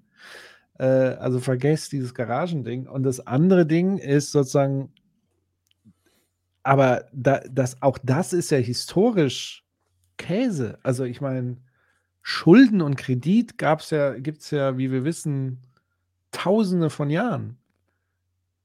Aber doch nicht den, den Kapitalismus, wie wir ihn heute beschreiben würden. Also ja, das mag, also das ist sicherlich ein Element, aber doch nicht das Zentrale neben der Garage. Also es ist wieder nicht die Rede, übrigens ja bei, bei Ulrike Herrmann damals in dem Interview auch nicht. Also sozusagen, wem gehören die Produktionsmittel? Ähm, das wäre für mich ja immer ein zentrales Ding, um Aber jetzt die Frage, wem gehört die Garage? Zum Beispiel, genau. Ähm, und so, also, puh, schwierig, schwierig. Und Zinsen, wie gesagt, das ist ja jetzt, also da kann man sagen, da ist, da fußt der Kapitalismus sicherlich mit drauf, aber das gibt es ja schon, dieses Konzept gibt es ja wirklich schon sehr, sehr lange. Und ich glaube selbst, dass du ohne Geld in Zukunft denken kannst. Also das eröffnet ja jetzt nicht Zukunftsdenken. So. Also man könnte all das, was er beschreibt, anders organisieren als mit dem Kapitalismus, würde ich behaupten. Also wenn jeder sozusagen, angenommen, jeder wäre irgendwie versorgt, dann wäre es doch viel wahrscheinlicher, dass wir in unserer Garage irgendwas erfinden. Hm. Irgendwie, weil wir haben ja irgendwie Bock, dann was zu erfinden. Und wir sind ja, sonst müssen wir uns ja nicht darum kümmern, dass sozusagen der Alltag gemacht wird, sondern wir haben ja dann viel mehr Zeit, um Dinge auszuprobieren, nachzudenken, Dinge zu tun und so weiter. Ich würde sogar sagen, dass es Erfindertum unterdrückt. Äh, oder es nur denen ermöglicht, die es leisten können und die im Zweifel, also Kapital kauft ja eher Erfindungen ein und Ja. verleibt sie ein und monetarisiert sie, als dass wirklich Innovation betrieben wird. Also in der Unternehmenswelt, und das Thema hatte ich ja bei Morph auch. Da ist Innovation eher selten, weil Innovation bedeutet halt Risiko eingehen.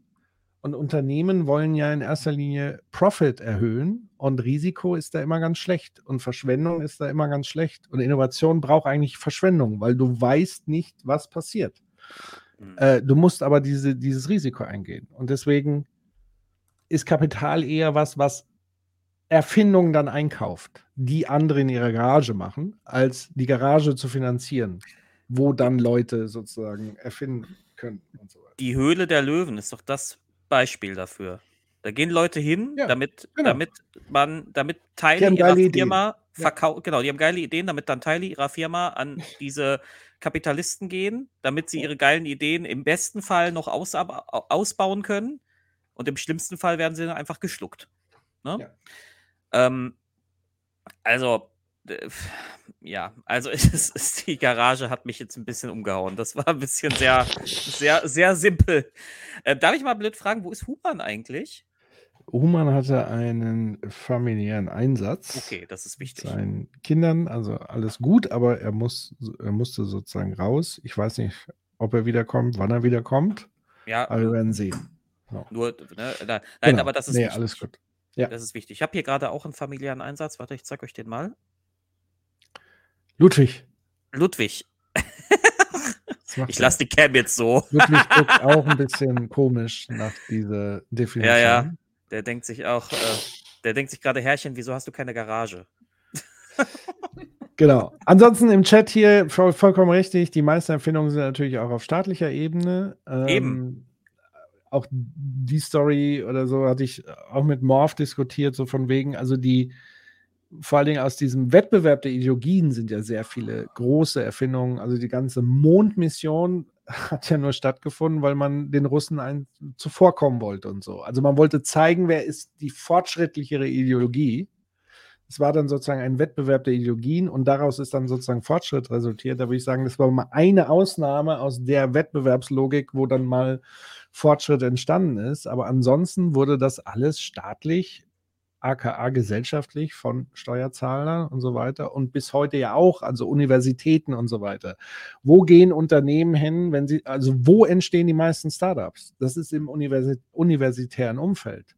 Hm. Weil das ist meist, und das wird massiv jetzt zurückgehen durch die weitere Verarmung der Studierenden, wird auch die Innovationskraft nachlassen. Da bin Ja. ich mir ziemlich sicher, Ja. weil die Leute jetzt mehr damit beschäftigt sind zu strugglen. Ansonsten war Studium auch immer die Möglichkeit, sich auszuprobieren und genau diese Garagenmentalität zu machen. Und dann war es eben so wie bei Höhle der Löwen, nur nicht im Fernsehen, sondern so läuft es ja wirklich im Hintergrund. Du hast so Business Angels, die haben quasi Kapital, die gehen scouten, ähm, die sehen dann eine Idee, ein Team, das Team muss auch noch stimmen und dann werden die mit Kapital, also kauft man sich die Anteile, sie kriegen Kapital und dann wird Wert abgeschöpft, bis entweder wieder verkauft wird oder wie auch immer. So funktioniert Innovation in diesem Land. Das muss man halt dazu sehen. Also das ist die eine Ebene und die andere Ebene ist quasi staatliche Forschung und so weiter Mhm. und so fort. Ja, zu den Studierenden, da hatten wir das letzte Mal ja auch drüber gesprochen, wie Mhm. das Bachelor-Master-System halt dafür sorgt, dass du gar nicht die Zeit hast, Ja. dir Wissen noch aus anderen Gebieten anzueignen, weil wenn du über eine bestimmte Semesterzahl bist, kriegst du einfach kein BAföG mehr. Ja. Dann ist es, äh, dann ist der Ofen aus und dann kannst du erstmal schauen, wie du dich selbst finanzierst. Und dann, wenn du arbeitest, weiß ja jeder selber, ne? Dann hast du nicht Ja. mehr so viel Zeit, äh, dich dem Studium zu widmen. Dabei sollte es doch eigentlich möglich sein, junge Menschen finanziell so auszurüsten, elternunabhängig, dass sie sich voll und ganz auf das Studium konzentrieren können und auch länger als irgendeine, wie auch immer gewürfelte Regelstudienzeit, Hm. an die so viel geknüpft ist. Ne, da ist ja deine Existenz dran geknüpft, was das BAföG angeht. Ich finde, das ist einfach ein Unding, dass sowas einfach verabschiedet wird und man wirklich ernsthaft der Meinung war, das ist eine richtig gute Idee. Und, jetzt kann man das noch einen Schritt weiter spinnen, wenn man jetzt aus, aus, äh, aus dem Universitätsbetrieb rausgeht, direkt in den Wissenschaftsbetrieb, ich bin Hanna, dann kommen die ja aus dieser prekären Studiensituation direkt in die prekäre Arbeitssituation. Und da ist dann auch nichts noch mit privat irgendwelche Innovationen machen oder so. Sich abends mal hinsetzen und keine Ahnung, irgendwie irgendein, was weiß ich, ein Buch schreiben, Phänomenen, sich über, äh, äh, sich über ein Phänomen Gedanken machen oder, oder irgend, irgendwie was bauen, was erfinden, was machen. Äh, sondern die sind damit beschäftigt, äh, zu überleben und hoffen darauf, dass sie in einem Jahr die nächste, den nächsten Zeitvertrag bekommen da. Also, genau, da sitzt du nämlich und schreibst Drittmittelanträge, weil du Genau. versuchst, dir deine nächste Stelle zu sichern. Genau. So, und, und, und da, also da, wir, wir, wir, wir killen Innovation wirklich an jeder Stelle, weil wir einfach die Menschen, die diese Inno Innovation produzieren könnten, äh, Ja. mit, un, so, mit so vielen Unsicherheiten versehen. Ja, wer, wer macht denn in einem, in einem unsicheren Umfeld, wer, wer erfindet denn da irgendwas? Das ist doch auch so ein komisches neoliberales Märchen von dem Typen, der in Armut startet und hinterher CEO von der Company ist, weil er so, so, sich so, weil er so hart daran gearbeitet hat oder so. Ah, das Streben nach Glück, ne? Ja, den Film hatte ich gerade auch im Kopf. Ja. Ich habe mich damals, als der Trailer, ich habe im Kino den Trailer zu dem Film gesehen und habe mich damals schon über darüber aufgeregt, noch bevor ich den Film gesehen habe. Und der Trailer war mir schon zu kitschig und zu absurd. ähm, darf ich mal ganz kurz? Ähm, Ja. Ich glaube, wir sind jetzt ungefähr an dem Punkt von dieser Frühphase dieses Interviews, wo die Juicy Points abgearbeitet sind. Wir Mhm. könnten jetzt, damit wir auch ein bisschen Zeit sparen, ein bisschen vorwärts kommen, mal zu Stunde 1.6 springen. Weil da fängt er dann an, über die Pandemiekommission zu reden. Ah, Und da ja. wird es dann nochmal richtig äh, Eine. Stunde sechs. Ihr seid erst bei 8 Minute 28? Ja, Ich Wir ja, sind wir jetzt bei rein. einer Stunde sechs. Wir sind jetzt bei einer Stunde sechs, Human. Du, dachte, du musst, du rein musst dir unbedingt eine neue. Brille holen. Ja, sorry, sorry. Ich hatte hier leider gerade, meine, meine größere Tochter dachte, sie muss wach werden Ja, und hier rumlaufen und Party machen. du kann ich verstehen. Warum nicht? Wer will das nicht? Vierjährige eigentlich.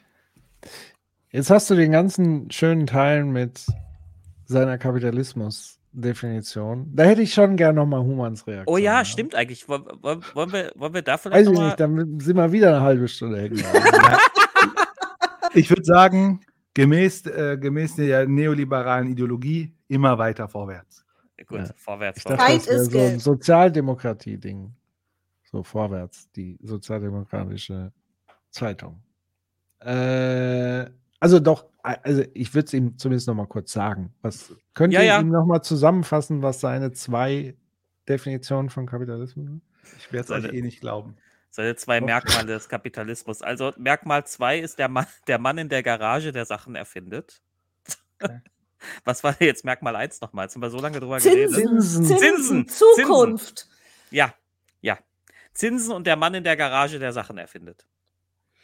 Der verrückte Mann, der verrückte Mann in der Garage, der tolle Erfindungen machen kann. Das ermöglicht. Also So. Wenn das seine Definition von Kapitalismus ist, dann ist er, hüpft er ziemlich kurz. Ja, das haben wir uns auch gedacht. Aber gut. Nicht ernsthaft seine Definition von Kapitalismus. Nein, er kommt, eigentlich, er, er, kommt er kommt eigentlich daher, dass er sagt, wir haben hier im Westen so einen bürgerlichen Kapitalismus und jetzt guckst du nach China und in China gab es ganz lange keine Mittelschicht und demnach auch kein Bürgertum. Trotzdem gibt es, gab es da Kapitalismus schon ewig lang. So, ähm, weil Staatsagenda und so. Das sagt er nicht, aber das ist ja so in China. Kapitalismus ist in China ja Staatsagenda. So. Und, Kredit, ähm, sagt Francesco. Nicht Zinsen. Zinsen hat Genau, er bewusst weggelassen. Stimmt, stimmt, genau. Äh, Und, und ähm, dann kommt da irgendwie, Holter die Polter, kommt da so auf die Kapitalismusdefinition hier und sagt dann so, naja, Kapitalismus hier besteht daraus Kredit, du kannst dir halt einen Kredit nehmen und weil du willst ja, dass dein Geld mehr wird und damit du mehr, mehr, damit mehr dein Geld mehr wird, musst du mehr Geld beschaffen, dafür nimmst du dir dann einen Kredit. Und das andere ist halt, dass es in der Ga Also die Leute fordern Replay. Ich glaube, wir müssen es. Ja, ja, komm, dann machen wir und das Replay. Vertrauen auf den Kredit. Kredit für etwas gebe. Sage ja, auch für mich sehr interessant. Ich habe so eine Asienreise gemacht, mit, weil ich so ein Buch geschrieben habe, Gesellschaft der Angst. Das ist zuerst ins. Ist jetzt nochmal ein anderer Punkt. Ich will nochmal auf die Frage zurück, dass die Frage, was eine kapitalistische Lebensweise ist, die nicht auf einer Idee des Bürgerlichen beruht. Das ist eine interessante Frage. Ob wir, und das, glaube ich, ist die europäische Tradition. Einer Zusammenfügung des kapitalistischen Motivs, also kapitalistisch, das kapitalistische Motiv hat zwei Elemente, nämlich einerseits, dass es eine, einen bestimmten Mechanismus des Geldes gibt. Der Kapitalismus ist eine Geldwirtschaft. Mhm. Das heißt, wenn du Geld hast, willst du, dass es mehr Geld wird. Also aus, aus Geld Okay. muss mehr Geld werden. Akkumuliert. Damit erklärt er im Grunde. Eigentum. Und dafür gibt es einen wesentlichen Mechanismus, heißt Kredit. Und Kredit hat den Irren, die irre Potenz, Zukunft vorwegzunehmen. Wenn ich äh, äh, jemandem Kredit für etwas gebe, sage ich, ah, der kann, diese Person kann Zukunft schaffen. Deshalb gebe ich einen Okay. Kredit. Oder wenn wir uns selber verschulden, wie wir das jetzt im Augenblick tun, stellen wir uns wechselseitig einen Kredit auf Zukunft aus. Mhm. Weil wir sagen, das ist rückzahlbar im Prinzip. Wir wachsen da raus.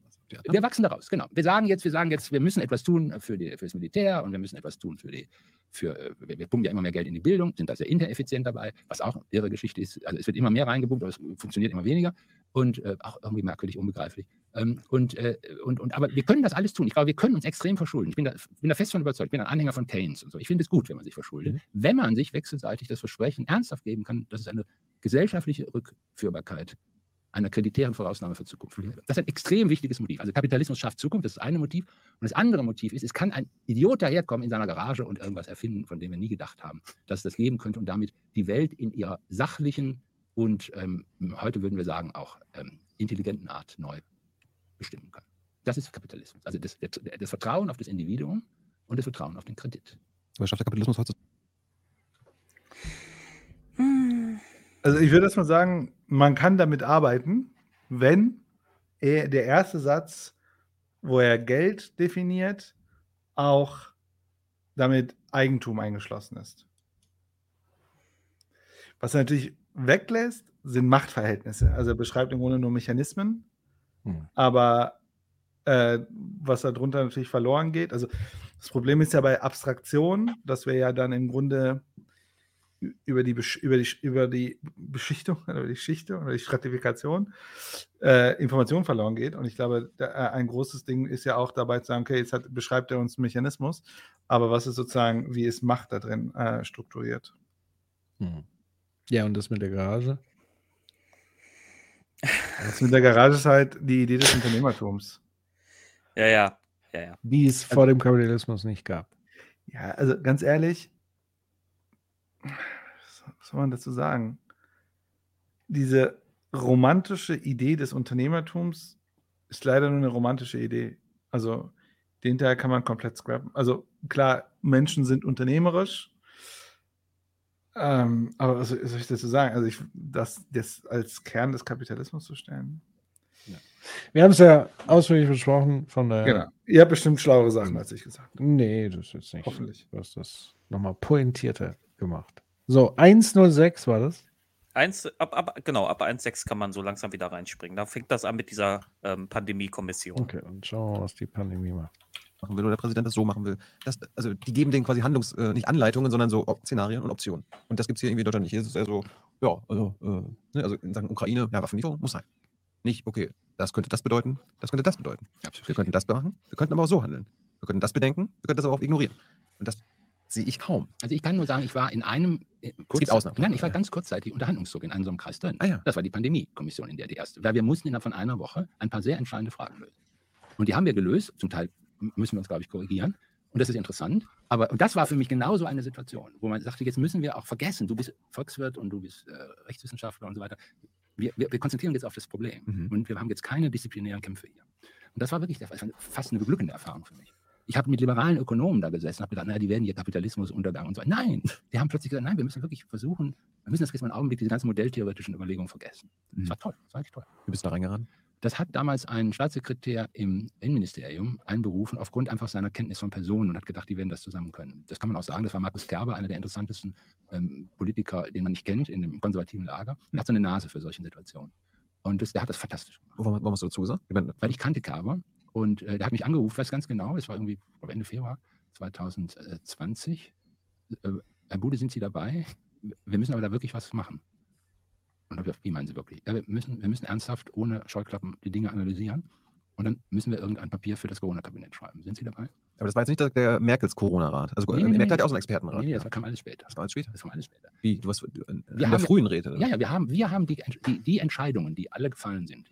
Also ich darf das so offen sagen, Ja. weil es hat eine Intervention gegeben auf das RKI, das Robert-Koch-Institut, dass wir die Akten rausgeben mussten und auch offenlegen mussten, wer da drin war. Und äh, das wurde Gerichts, äh, das ist deshalb darf ich das jetzt, also hätte ich das, würde ich das alles jetzt nicht sagen. So schön, dass Transparenz das kann in einer transparent. Demokratie. Genau, genau. Das ist, und, und das, also deshalb kann ich das als, ich fand es nicht so nett, dass wir auch sogar unseren Mailverkehr veröffentlichen. Ach so. Das fand ich nun weniger nett. Mhm. Aber zum Glück haben die meisten Sachen im Telefonkonferenz gelöst. Also da gibt es keine, jedenfalls die Bänder dazu gibt es nicht. Jedenfalls, ja. Noch nicht. Gibt's. Und, äh, und das war toll, weil wir haben die drei wesentlichen Fragen beantwortet, die, die zu beantworten waren. Die, die erste Frage, machen wir eine Eindämmungs- oder eine ähm, Selektions-, natürlich, Strategie natürlicher Selektion. Mhm. Wir haben uns für die Eindämmung aus bestimmten Gründen entschieden. Wir wussten, es geht auch anders. Ja. Und wir wussten auch, was das für Opferzahlen sind und haben uns überlegt, geht das? Hält das die Demokratie aus? Und, was, wir haben, und die Entscheidung, wir haben dann ziemlich lange gerungen und gesagt, nein, wir wollen eine Eindämmungsstrategie. Das muss, man muss eine Habt ihr Eindämmungsstrategie. euch da mehrheitlich für entschieden? Nein, wir, Oder- haben, oder- wir haben dann hin, lange hin und her, wir hatten so ein paar Modelle, die gab es äh, vom RKI früher in Bezug auf die Vogelgrippe. Und zum, nur einen einzigen Punkt, wir haben die, einfach nur die Anzahl von Extre- äh, Intensivbetten in Großstädten. Da hatten wir keine äh, verlässlichen Zahlen, aber wir hatten ein paar Zahlen, die dafür äh, sprachen. Und wir haben gesagt, das würde, wir haben einfach die Opferzahlen in den Großstädten versucht zu simulieren. Und damit war klar, das würd, würden die Leute nicht aushalten. Also jetzt denke ich mir natürlich, äh, lese fair, denke jetzt, oh, kommen jetzt viele, viele im Chat, sagen, Hans, du musst dann unbedingt zu Schweden fragen, warum habt ihr da nicht an ein schwedisches Modell gedacht? Haben wir die, halt- die, die sind doch da gut durchgekommen. Also alles in Ordnung. Das ist eine Entscheidung gewesen. Wir wussten aber, dass die Schweden das machen. Wir sind so doof waren wir ja nicht. Wir haben, wir haben, das ganz wichtig war, es ist wirklich wichtig, das will ich nochmal ganz ernsthaft sagen, wir haben versucht, die Modelle zu unterscheiden ohne kulturelle Vorannahmen. Hm. Also wir haben nicht gesagt, ja, bei den Chinesen, die sind kollektivistisch und die, bei, den, bei den Koreanern, das ist irgendwie, die sind sowieso da immer bedrängt im Pazifikraum und so weiter. Oder gar die anderen haben Das ist übrigens Ideologiealarm, zu behaupten, man hat keinerlei Vorannahmen, Ja. die man in so eine Beratungskommission mit reinbringt. Ja, da hätte ich auch Nur gern mal gewusst, wie er das gemacht hat. Ne? Wie schaltet man sich selber aus? Mit Ja. allem, was man weiß. Wie, wie Bullshit. macht man das? Ne? Das Also- ist einfach Bullshit. Also, Ich finde, gerade er als Soziologe müsste es besser wissen und si- sich zumindest eingestehen, dass er, dass jeder Mensch immer mit tradierten, also du kannst versuchen, eine neutrale Position einzunehmen, aber du hast immer tradierte Annahmen in dir drin, die dein, deine Sicht auf die Dinge und damit auch das, was du, äh, wie du handelst, beeinflussen. Ja, du kannst nicht alles vergessen, was du gelernt hast. Du kannst nicht alles vergessen, was du erlebt, erfahren hast. Du kannst nicht deine Werte vergessen. Also das ist, das ist ja völlig irre.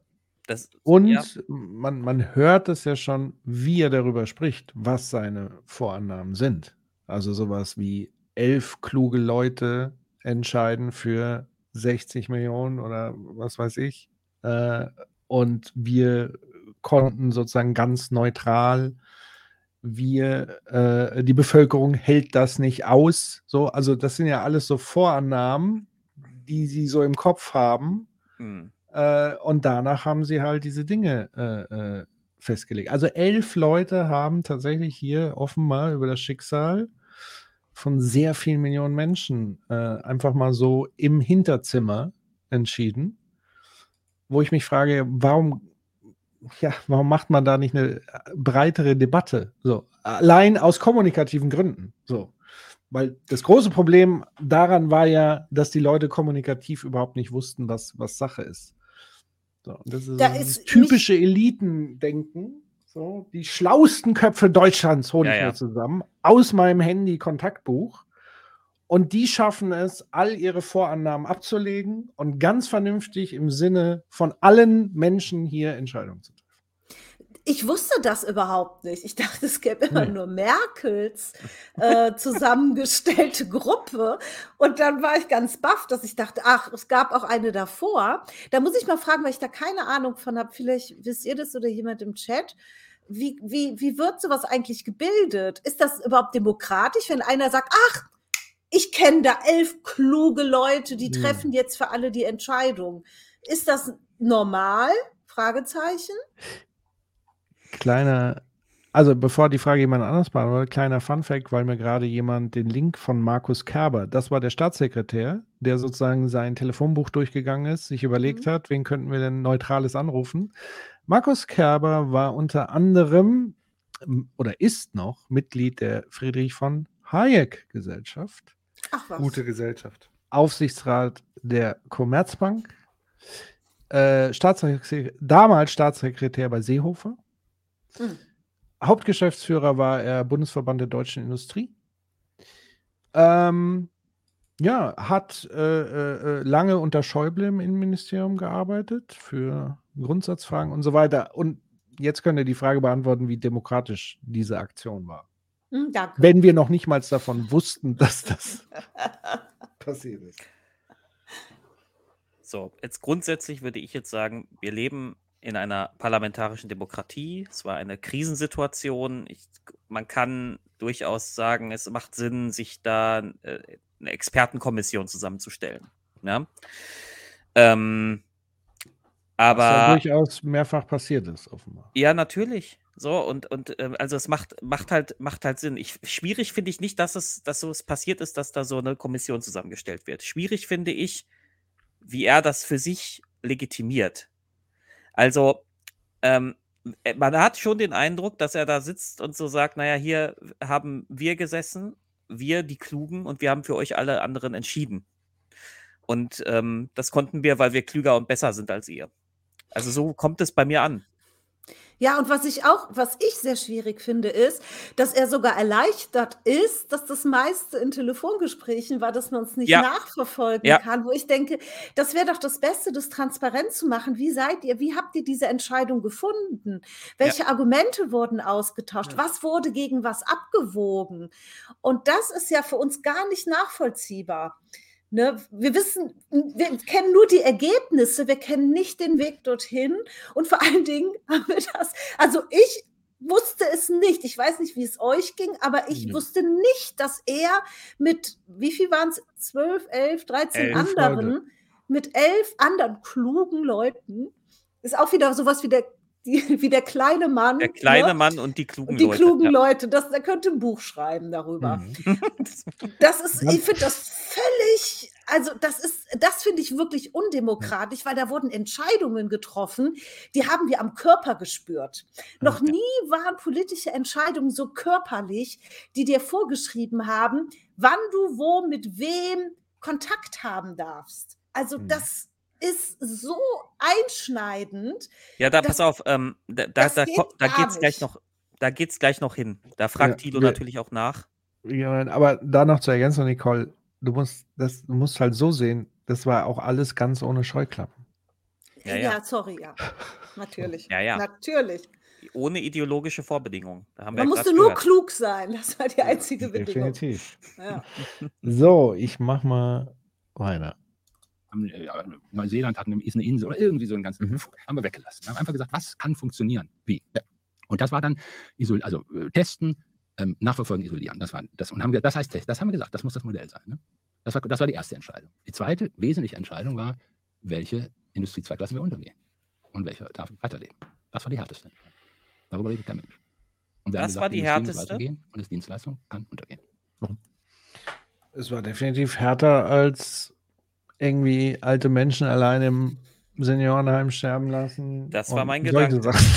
Also welchen, und, und ganz ehrlich, jetzt mal blöd gefragt, welcher Industriezweig ist denn jetzt untergegangen in der Pandemie? Ist was komplett untergegangen? Naja, Zweig nicht, aber wenn du natürlich auf einzelne äh, Sachen guckst, ist da schon einiges in die Brüche Ja. gegangen. Aber ein ganzer Zweig ist jetzt nicht zwingend irgendwie. Also Gastronomie und Kulturindustrie haben gelitten. Würde ich auch nicht abstreiten. Ne? Ja. So. Aber Ähm, die Gastronomie gibt es immer noch. So, Ja gut, ich meine, Gastronomie ist natürlich auch eigentlich ein, eine, eine Industrie, die man auch nicht totkriegen kann, weil die Leute wollen immer lecker was essen oder trinken. Ne? So. Ähm, aber also es sind Gast Gastronomen bestimmt viele untergegangen. Das möchte ich, äh, ist auch furchtbar. Aber äh, welche Industrie, also mir fällt jetzt keine ein, also eine Industrie, die komplett kaputt gegangen wäre an der, an der Pandemie. Naja, das ist halt so eine Definitions- und Begriffsfrage. In der Zeit zum Erliegen gekommen sind sehr viele Dinge. Also Mhm. Leute haben wirklich Dinge verloren, ihre Existenz verloren in gewissen Branchen, sei es Gastronomie, Veranstaltungsbranche etc., pp, Tourismus und so weiter. Ähm, ich glaube, da, das wäre jetzt auch kleinteilig darüber zu diskutieren. Also das sind einfach Dinge passiert. Viel wichtiger finde ich ja eben die Aussage zu sagen, dass irgendeine Indus ein Industriezweig geopfert wird, war ihre schwerste Entscheidung. Ja. Das war so dieses Ding. Äh, weil wenn man Industriezweig Untergang, also wie es hier irgendwie auch nochmal gesagt wurde, ist ja was anderes zu sagen, es sind sehr viele Unternehmen pleite gegangen in einem Industriezweig. Ja. So. Und das war ja de facto der Fall. Das ist passiert und sehr viele Unternehmen waren gebeutelt und, und so weiter. Deswegen Gott sei Dank, dass es ja da schon eine gewisse Unterstützung und Hilfe gab. Man stellt sich vor, auch da hätte jetzt die schwarze Null oder was gegriffen, dann sähe es hier, also da wäre wirklich was los gewesen. Aber nichtsdestotrotz wurden viele natürlich auch wirtschaftlich und so weiter alleingelassen. Es war auch zum Teil ein Riesenchaos und, und so weiter. Aber dass, dass, die schwarze, äh, dass die Schuldenbremse ausgesetzt wurde, das war aber auch ähm, ein Grund dafür, eigentlich stand das da gar nicht drin, dass für Krisenzeiten extra Schulden aufgenommen werden konnten. Ne, das, Okay. war, das ist zusätzlich dazu geschrieben worden. Eigentlich hieß Ja. es, Schuldenbremse ist Schuldenbremse, egal was passiert. Es ist dann aber reingeschrieben worden, dass, waren es 4 Prozent, mehr als 4 Prozent in Krisenzeiten.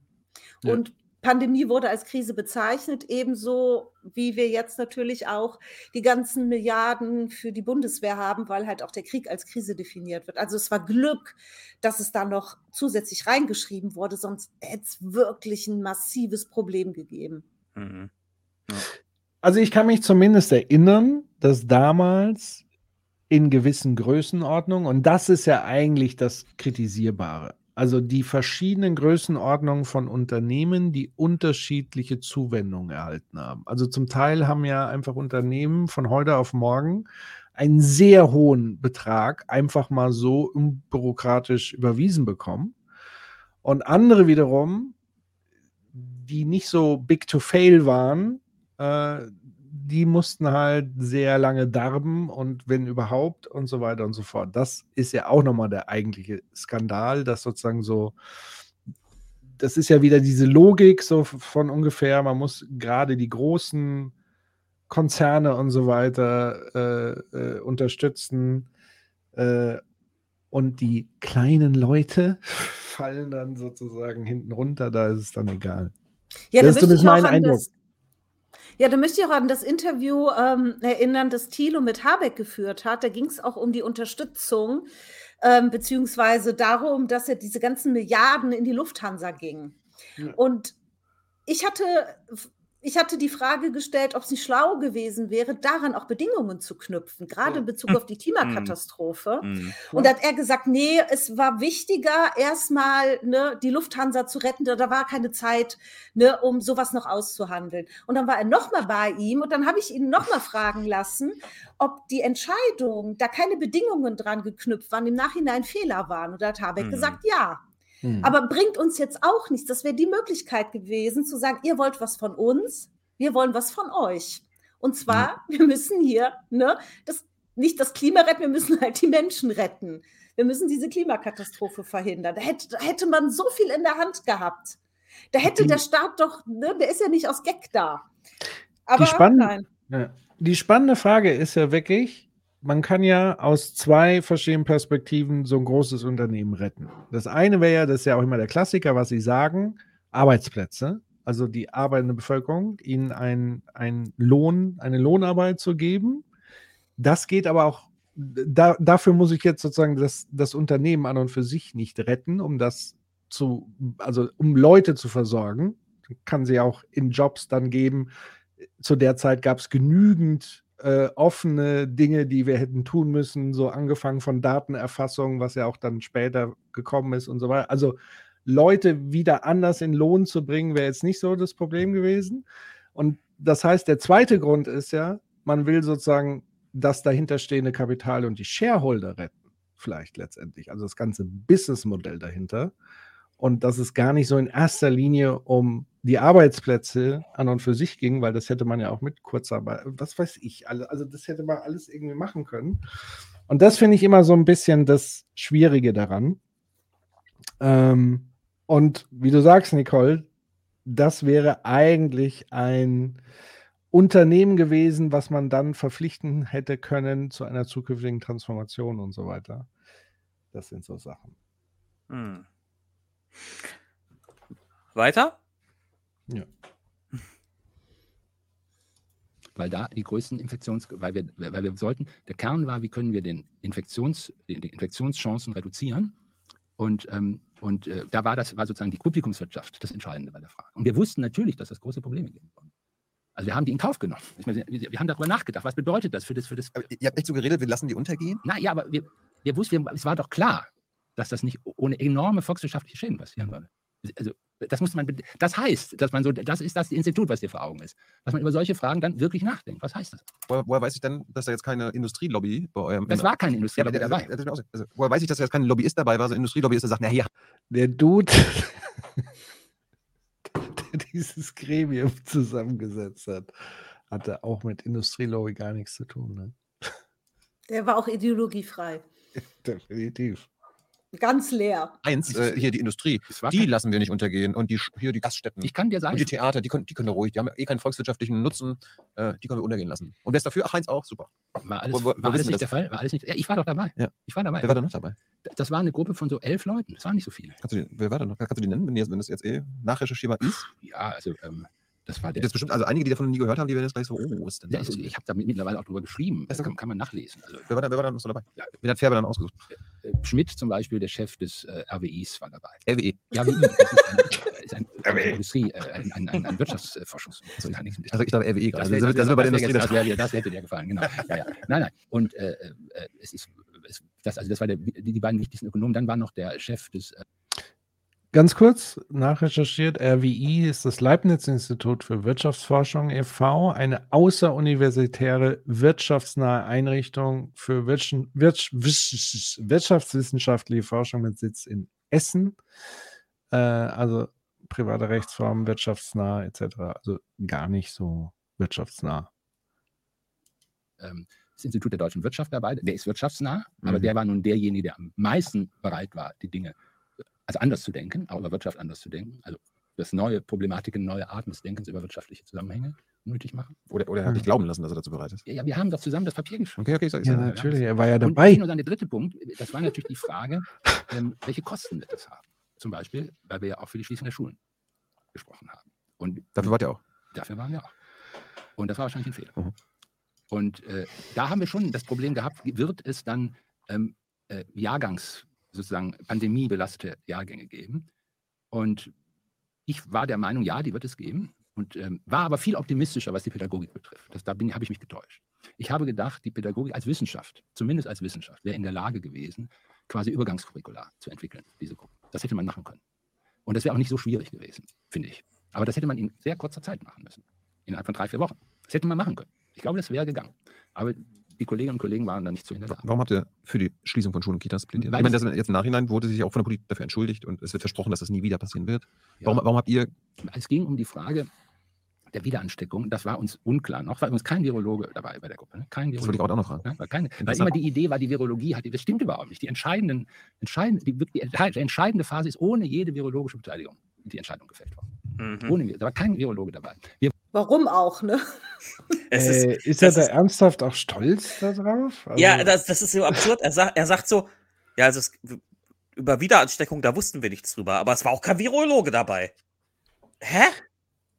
Vielleicht kann, hätte kann, das mich geholfen. mal, kann mich mal der Chat unterstützen oder uns? Äh, ich würde gerne mal alle Mitglieder dieser Kommission, weil er hält da ja sehr sich bedeckt. Thilo hat verpasst, da alle Namen mal auf den Tisch zu bringen. Ich habe es jetzt auf die Schnelle nicht gefunden, falls jemand die Muße hat, da mal nachzugucken. Also wir haben jetzt gehört, zwei, also es war kein Virologe dabei, was seltsam ist, weil es war ein Virus und man wusste nicht, was dieses Virus tut und kann und wie so Wahrscheinlichkeiten sind, wann geimpft wird, ob man sowas wie, äh, ja, ob Isolation überhaupt hilft und so weiter und so fort. Also das finde ich so, das, das habe ich so gar nicht verstanden, dass er das auch noch so, so gut fand, dass da kein Virologe dabei ist. Wann Ist- haben die sich zusammengefunden? Wann war das? Er hat, glaube ich, gesagt, direkt nach Bergamo, so. Wann war Bergamo nochmal? Das ist für mich so ein. März, also so Februar, also März war, glaube ich, Bergamo. Ja. Er sprach erst von Februar, dann aber auch irgendwie März gesagt und später, Also es war ja auch die erste Kommission scheinbar, die so ganz Okay, also vor dem ersten Lockdown war das alles. Genau. Ja, er schreibt sich auf die Fahne, Mhm. dass das ihre Direktive quasi war. Okay. Ja, dann wäre es doch gerade da ganz schlau gewesen, weil am Anfang wusste man ja gar nicht, wie überträgt es sich, sind es Schmierinfektionen, sind es Genau. Aerosole. Also genau für so Entscheidungen wäre es doch, also ist ja völlig absurd. Ja, ja, ja. ja. Also das ist ja völlig gaga. Ja. Ja. Und das ist, ähm, ich habe vergessen, was ich sagen wollte. Egal, machen wir weiter. Danke, Francesco, für diesen qualifizierten Recherche.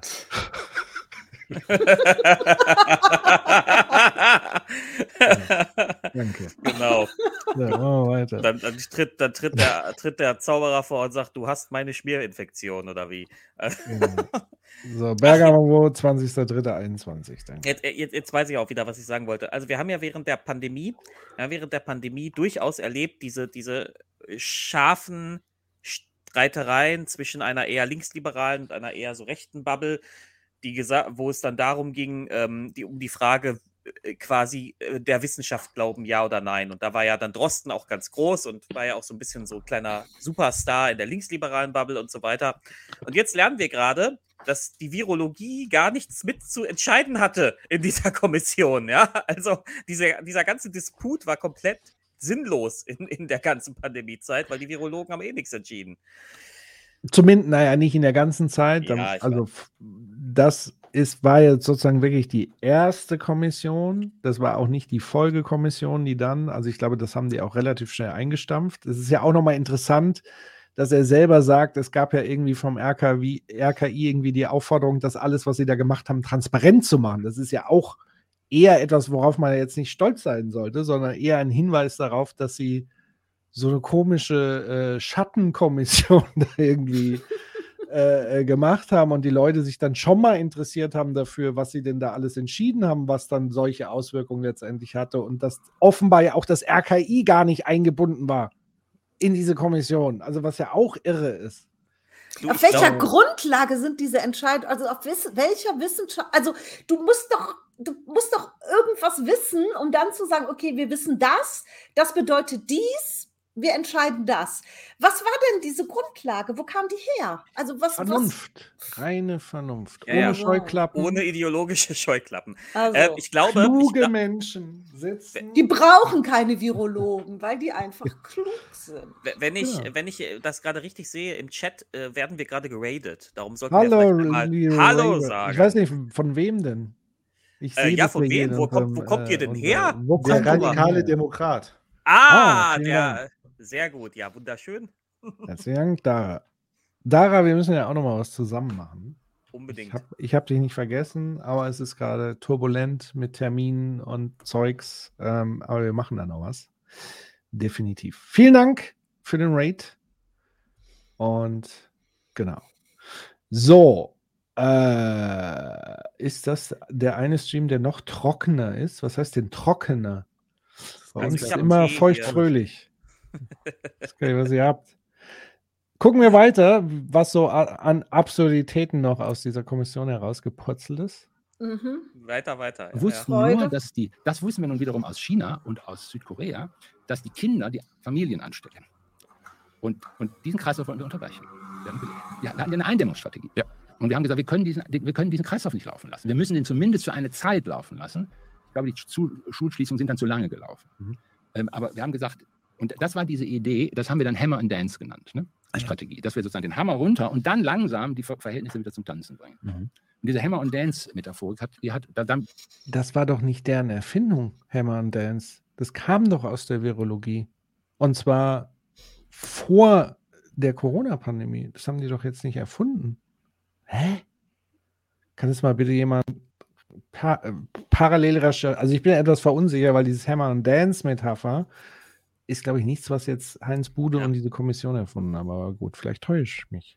damit haben wir, also wie viel Hämmer für wen ist verantwortbar und wie können wir dann wieder die Gesellschaft in, in Gang bringen? Mhm. Und bei dem In Gang bringen ist uns dann irgendwann das Heft des Handelns aus der Hand genommen worden, weil dann hatten wir den deutschen Föderalismus und da ist vieles nicht mehr so gut möglich gewesen. Und da hatten wir aber auch keine direktiven Möglichkeiten. Da konnten Ja. wir nicht mehr durchregieren mit Ja, unseren habe ich gerade auch gedacht. Wäre alles besser gewesen, wenn wir elf äh, wir elf ohne ideologische Scheuklappen versehenen Elite-Leute hier weitergemacht hätten. Ja? 16 Jahre durchregiert. Oh Ah, Gott. Ich glaube, Oh, da das ist schon viel Traum. Hybris drin, ne? Ist schon viel Hybris drin bei ihm jetzt gerade. Also, ich, ich bin jetzt mal ganz ehrlich. Ja? Also, angenommen, ich, bei mir klingelt das Handy. Ja? Und da ist irgend so ein Staatssekretär. Und er sagt: Lieber Herr Breitenbach, jetzt müssen wir wirklich mal was tun. Gegen, was weiß ich, Armut, Armut. keine Ahnung, irgendwas. Dann sage ich doch nicht: Ja, lieber Herr Staatssekretär, haben Sie das denn abgeklärt, ob das auch alles demokratisch und transparent ist und wollen Sie nicht vielleicht auch noch irgendwelche Bürgerräte mit einbinden? So, ich würde sagen, geil, dass du mich hier anrufst. Ich fühle mich wichtig. Ich komme vorbei. Ich nehme noch ein paar Dudes mit. Ich nehme noch Human mit. Ich nehme noch Dave mit, Nicole mit. Ich würde fragen, wie viel Geld gibt es dafür? Genau. Ich hoffe, es gibt ein anständiges Hotel, ein bisschen Tagessatz und los geht's. Und danach würde ich mich auch wie Gott fühlen, weil Ja, offenbar klar. so Vibes hat er ja, ja, ja auch am Start. Und das ist ja so dieses Ding, dieses, da finde ich, sieht man sehr gut, wie strukturelle Macht die Person korrumpiert. Ja.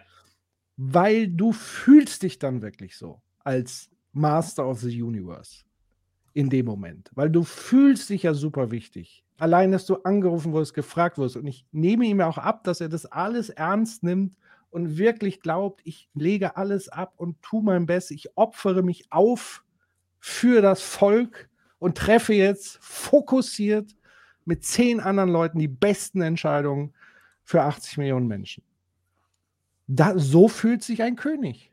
Hm. Das ist ein Königsgefühl. Und deswegen ist es ja so wichtig, sozusagen, äh, äh, der demokratische Wert steht dem ja, also das ist ja sozusagen der Versuch, eine Struktur zu schaffen, wo diese Gottgefühle eigentlich gedämpft werden. Und, und genau diese Biases und so weiter vermieden werden. Aber aus seiner Position heraus, ich würde ganz genauso wahrscheinlich dem Ja, erliegen und korrumpiert werden. Keine Frage. Würde ich auch. Und was für geile Geschichten kannst du denn bitte erzählen überall? Ja, du kannst zum Beispiel sagen, dass du Hammer and Dance erfunden hast. Genau, so Sachen dann. Oder so wie Jan Böhmermann sagt, er hätte hier Red Bull so ein bisschen die äh, Ibiza-Affäre und so. Ne? Naja, Das sind dann so Kleinigkeiten, die da kann man immer ein bisschen protzen. Aber So. völlig, wie gesagt, völlig nachvollziehbar. Ich würde mich da gar nicht anders sehen. Aber, Aber, umso du würdest aber wahrscheinlich nachher anders reflektieren drüber. ich weiß es nicht, wenn das mal einmal so ein Ding ist, du willst ja auch dann alles schließen und so weiter. Du willst ja die Widersprüche, also entweder man zerbricht dann da dran oder weiß ich nicht. Ähm, aber ich, die Wahrscheinlichkeit ist doch eher, wenn du einmal diesen, dieses Bad im, in der Macht gemacht hast, dann macht das ja was mit dir. Macht, macht Und- was, ja. Ja, und ich glaube, das ist so stark, ähm, da kann sich, weiß ich nicht. Also weiß ich nicht. äh, um es Ich, mit, ich, ich, ne, mit was? Nietzsche, wie Nietzsche gesagt hätte, ne, I gazed into the abyss. ja, und der Abgrund schaut zurück und tatsächlich ist Macht so ein Abgrund, der sehr, der sehr scharf zurückschauen kann. Ja. Und ähm, ich, also ich würde mich da auch nicht von freisprechen, von dieser Hybris. Es ist halt aber so aus, aus, ich sag mal, demokratietheoretischer Sicht sind natürlich solche Kommissionen, auch wenn ich grundsätzlich die Notwendigkeit in einer Krisensituation anerkenne, immer schwierig. Ähm, weil, wie gesagt, da sitzen dann eine Handvoll Leute und die treffen folgenschwere Entscheidungen für ein ganzes Land. Genau, also die Überlegung wäre ja gewesen, ich weiß nicht, ob ihr euch erinnert, es gab, als dann so die ersten Schulschließungen waren, gab es einen sogenannten Hackathon von der Bundesregierung, wo sehr Mhm. viele tausend Menschen virtuell zusammenkamen, um Lösungen für Schulen und so weiter zu machen. Komischerweise ging das relativ gut zu organisieren, mitten in einer Pandemie von der Regierung aus, wo ich mich frage, warum macht man dann nicht den Diskurs breiter bei solchen Beratschlagungen? Genau. Also das kann doch jetzt nicht so super aufwendig, also weil er sagt ja so, ja, es waren elf Leute, weil man musste sich fokussieren. Ich glaube, das geht anders, dass man breiter die Bevölkerung einbindet, auch kommunal sozusagen Informationen sammelt, bündelt, nach oben fließen lässt und so weiter. Ich glaube, das ist so ein elitärer Quatsch. So. Ja. Und es widerspricht auch seinem Menschenbild, das er später irgendwann mal äußert, weil er sagt, er glaubt, dass Menschen. Ähm, Zu dumm Menschen sind. Nee, nee, eben nicht. Er glaubt, so. dass Menschen klug sind und dass sie immer dazulernen können. Das heißt, eigentlich ist so eine, so eine elitäre kleine Kommission seinem Menschenbild widersprüchlich. Ja, es hält vor allen Dingen alle anderen, die nicht dabei sind, dumm. Ja, Weil alle Ja. nicht wissen, was reden die da eigentlich? Was ist Stand der Dinge? Und das führt ja zu diesen Informationslöchern, die alle mit Spekulationen füllen. Und deswegen flippen dann auch alle aus, weil jeder nicht weiß, was ist jetzt Sache. Und dann passieren irgendwelche Hinterzimmerdinge. Dann sagt man aber dann die falschen Sachen, die da gesagt werden. Aber die Hinterzimmerdinge passieren ja trotzdem. Und das ist halt dann, da, da erodiert dann auch die demokratische Idee letztendlich. Weil So das ist ist es. keine gelebte Demokratie. So. Ja. Und ich, ich würde noch mal, möchte noch mal sagen, ich halte das grundsätzlich nicht für falsch in einer Krisensituation. Aber das Problem in unserem System ist, dass solche Kommissionen ja für so ziemlich alles existieren. Das heißt, dieses Ausschließen der Bevölkerung, dieses Nicht-Teilhaben lassen der Bevölkerung, findet halt nicht nur in der Krise statt. Das findet halt immer statt. Wir, wir, wir nehmen alle kaum, wir können alle kaum teilnehmen. Und ähm, das ist das Und Problem. das Problem ist ja, dass zusätzlich so Vorschläge wie Bürgerräte jetzt in der Klimakrise, die werden als antidemokratisch bezeichnet. Genau, genau. Also, Ein also wo dann. Also sorry. Ein Vorschlag reinkommt, der sagt, mehr Teilhabe für alle. So. Und, und da sagt man, das ist antidemokratisch. Und ähm, nein, das ist nicht antidemokratisch, das widerstrebt so ein bisschen der Idee der parlamentarischen Demokratie, das stimmt. Aber es ist nicht per se antidemokratisch. Ja. Ähm, wollen wir Ja. weitermachen? Ja, ja. Wo, wo gemerkt, wir haben nur das Papier für das Corona- Corona-Kabinett geschrieben. Ne? Die Entscheidung haben wir natürlich nicht getroffen. Natürlich nicht. Die haben nicht alles übernommen. Die, äh, Natürlich nicht. Wir haben ja nur die Direktiven formuliert, aber die Verantwortung dafür haben wir natürlich nicht übernommen, weil es wusste ja auch kein Schwein, dass wir die Das ist Direktive Arbeitsteilung. ist geile Arbeit. So möchte ich auch sein. Also ich möchte ja, genau, ich möchte sozusagen der Einflüsterer sein des Königs. Was Besseres kann ja gar, nichts, gar nicht passieren, weil der König wird geköpft, er setzt aber meine Direktive um. Genau. Und du kannst dem Nächsten was zuflüstern. Genau, das ist perfekt. kann Direktiven ver- Fairbass 11 habe ich das auch geschrieben. Mhm. So Ocean's Eleven. Ja, wir- haben übrigens, es gab immer so eine, so eine äh, Apollo 13 Atmosphäre. Ernsthaft. Ah.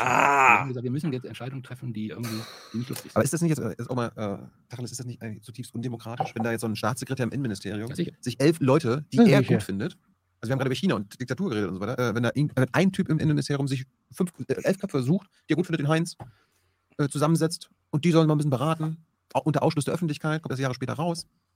Ist im Nachhinein, also ich, äh, ein bisschen schräg ist das schon, oder? Hattest du nicht eben über die Institute gesprochen, die Ja. ernsthaft über die Dinge nachdenken? Deshalb sind wir drauf gekommen. Ich muss, das Frage, ich muss die Frage jetzt aber trotzdem stellen. Ja, natürlich sein, ist auch in Ordnung. Ich glaube, es gibt Situationen, wo es eine Fokussierung gesellschaftlicher Intelligenz braucht. Von Leuten, die wissen, was sie können. Ich bin Soziologe, ich weiß ein paar Dinge, das weiß ich besser als andere.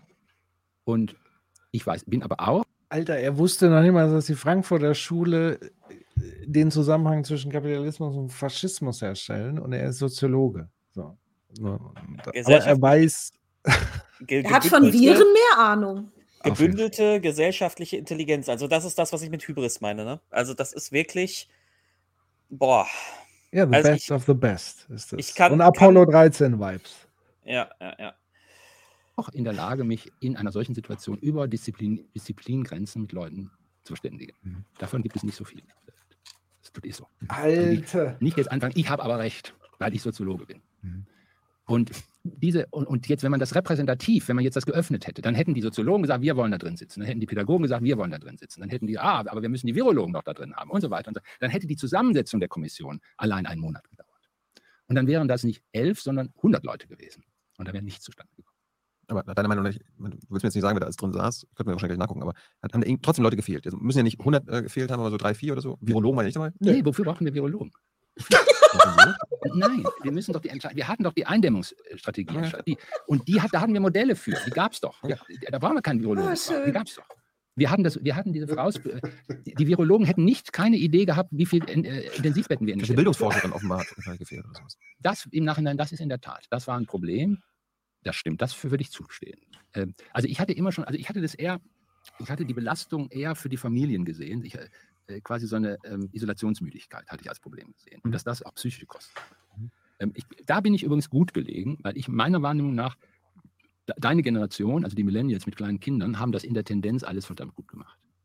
Hart am, am, hart am, am, am, am Nervenzusammenbruch. Aber sie haben das hingekriegt und das war, ich würde das für eine generationsspezifische Bewährungsprobe ansehen. Und ich finde das irre klasse, wie die das gemacht haben. Ich finde es unglaublich, was die jungen Familien, die auch noch die ganzen Belastungen durch die Großeltern hatten, die dann irgendwie nicht eingenommen werden konnten, die über digitale Wege nur und so, das war irre. Also das, das ist zum Beispiel in der Gesellschaft überhaupt kein Thema geworden, dass da eine ganze Generation, die vorher nicht so richtig wussten, für was sie gut sind, eigentlich gezeigt haben, dass sie das hingekriegt haben. Das ist richtig toll.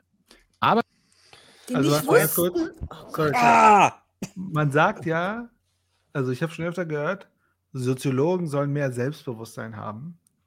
Ich würde mal sagen, das ist ein gutes Beispiel dafür. Der setzt sich sehr dahin und haut die Dinger raus. Der könnte auch Partner bei einer Investmentbanking-Firma sein. Ja. Mit, äh, mit, mit dem Selbstverständnis, wie er so auf Dinge guckt. Das ist ja schon echt interessant. Diese, die Generation, die nicht weiß, wofür sie gut ist. Alter. Der haut so Sachen raus. Ich frage mich halt, woher kommen, Oh. Kommen die Argumente? Francesco hat gerade die Liste geschickt mit den Leuten, die da noch drin war. Jetzt weiß ich Ja. auch, warum er dazu nicht viel gesagt hat. Ich lese mal vor.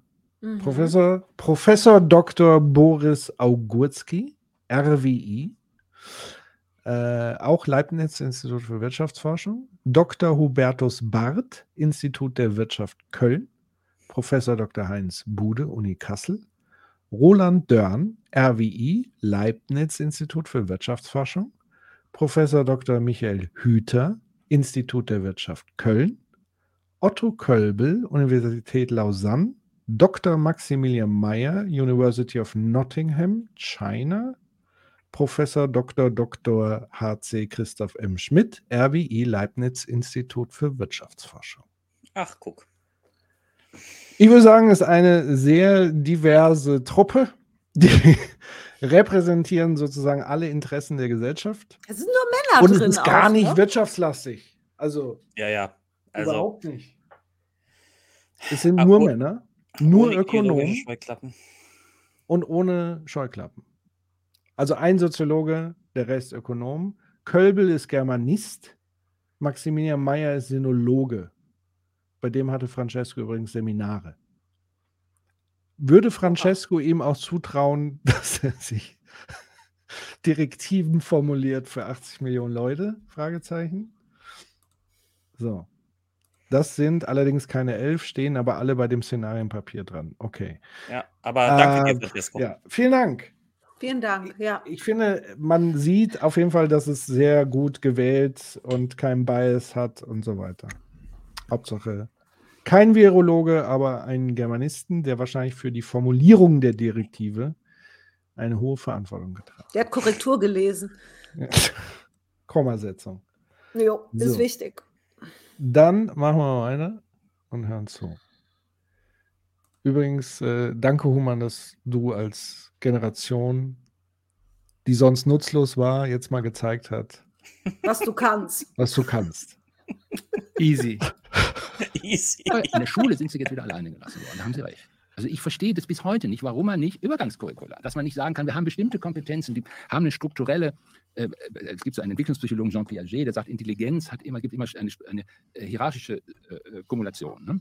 Also man muss Grundlagen und dann gibt es, die müssen damit wieder nächste Stufen, das ist etwa im Zahlenraum und in, bei bestimmten mathematischen äh, äh, Operationslogiken ist das ziemlich wichtig. Und da kann man vorhersagen, da, da darf nichts fehlen, dann geht das da hinten nicht mehr weiter. Ne? Und, aber das kann man, hätte man alles, hätte man relativ gut machen können. Man hätte Sondercurricula für diese Jahrgänge entwickeln können. Und jetzt haben wir wirklich eine große Probleme. Und wir haben eine psychische Belastung von Kindern, die jetzt so um die 10, 12 sind, die erheblich ist, wirklich erheblich ist.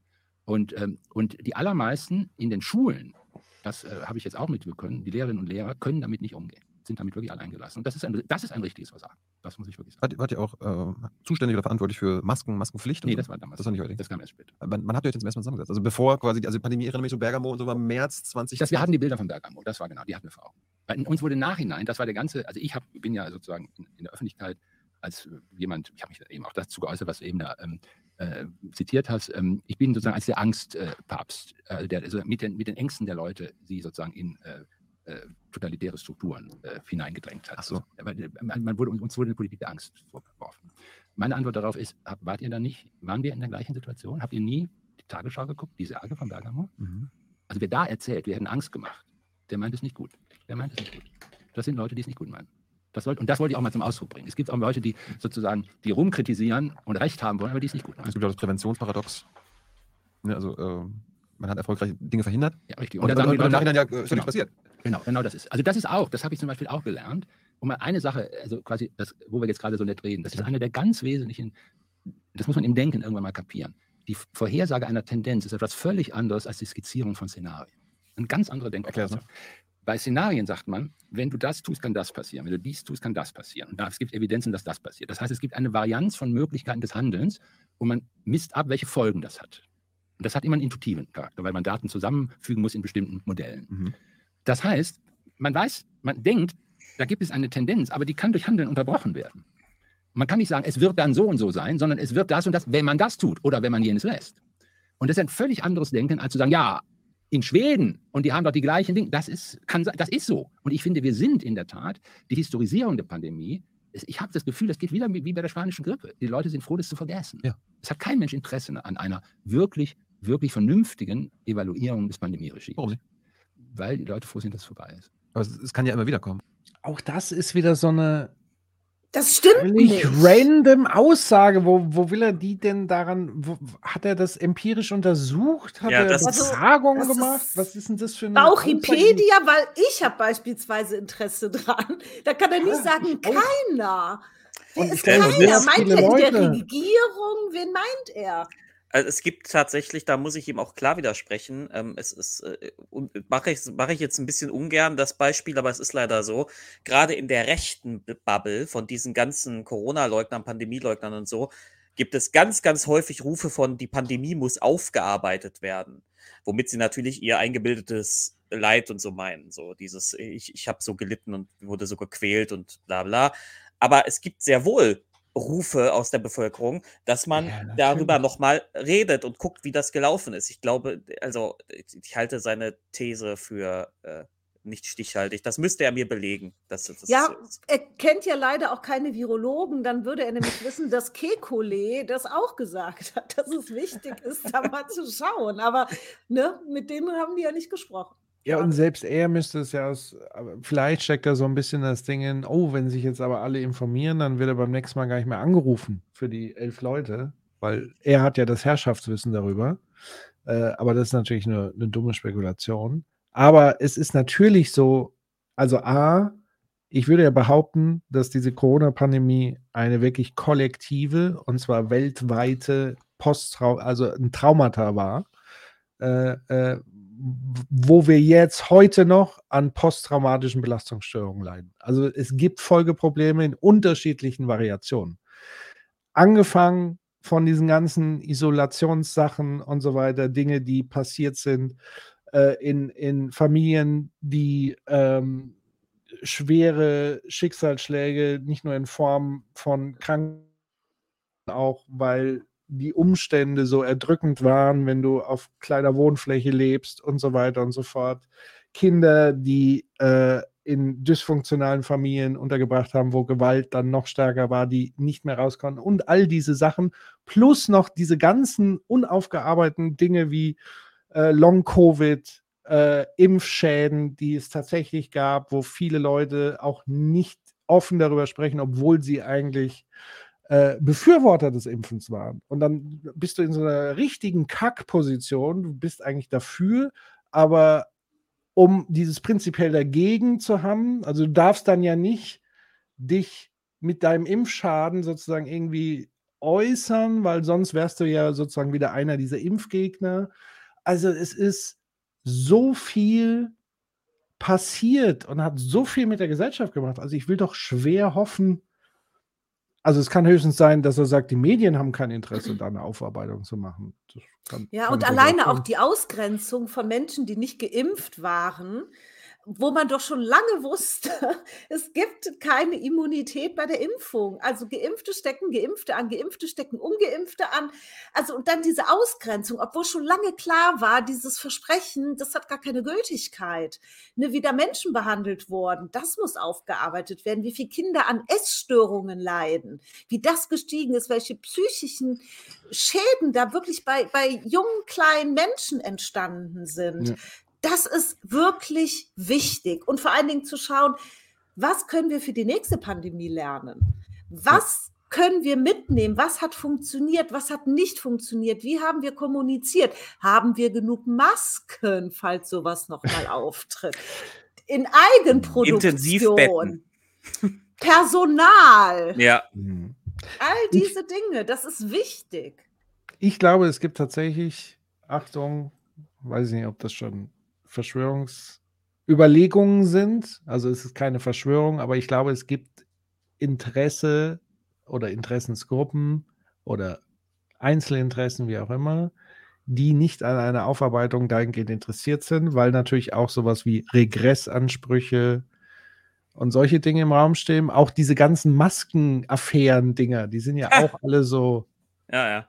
komisch verlaufen und so. Also ich glaube, es gibt ein Interesse, das verdeckt zu halten. Ich glaube aber nicht, dass seine Aussage stimmt, dass die Bevölkerung nicht daran interessiert wird, das Thema aufzuarbeiten und das alle jetzt irgendwie kollektiv verdrängen wollen. Also das, das ist Quatsch. Das ist, weiß ich, Ich glaube, die Wahrheit ist, es findet gerade Aufklärung, also es findet gerade Forschung statt.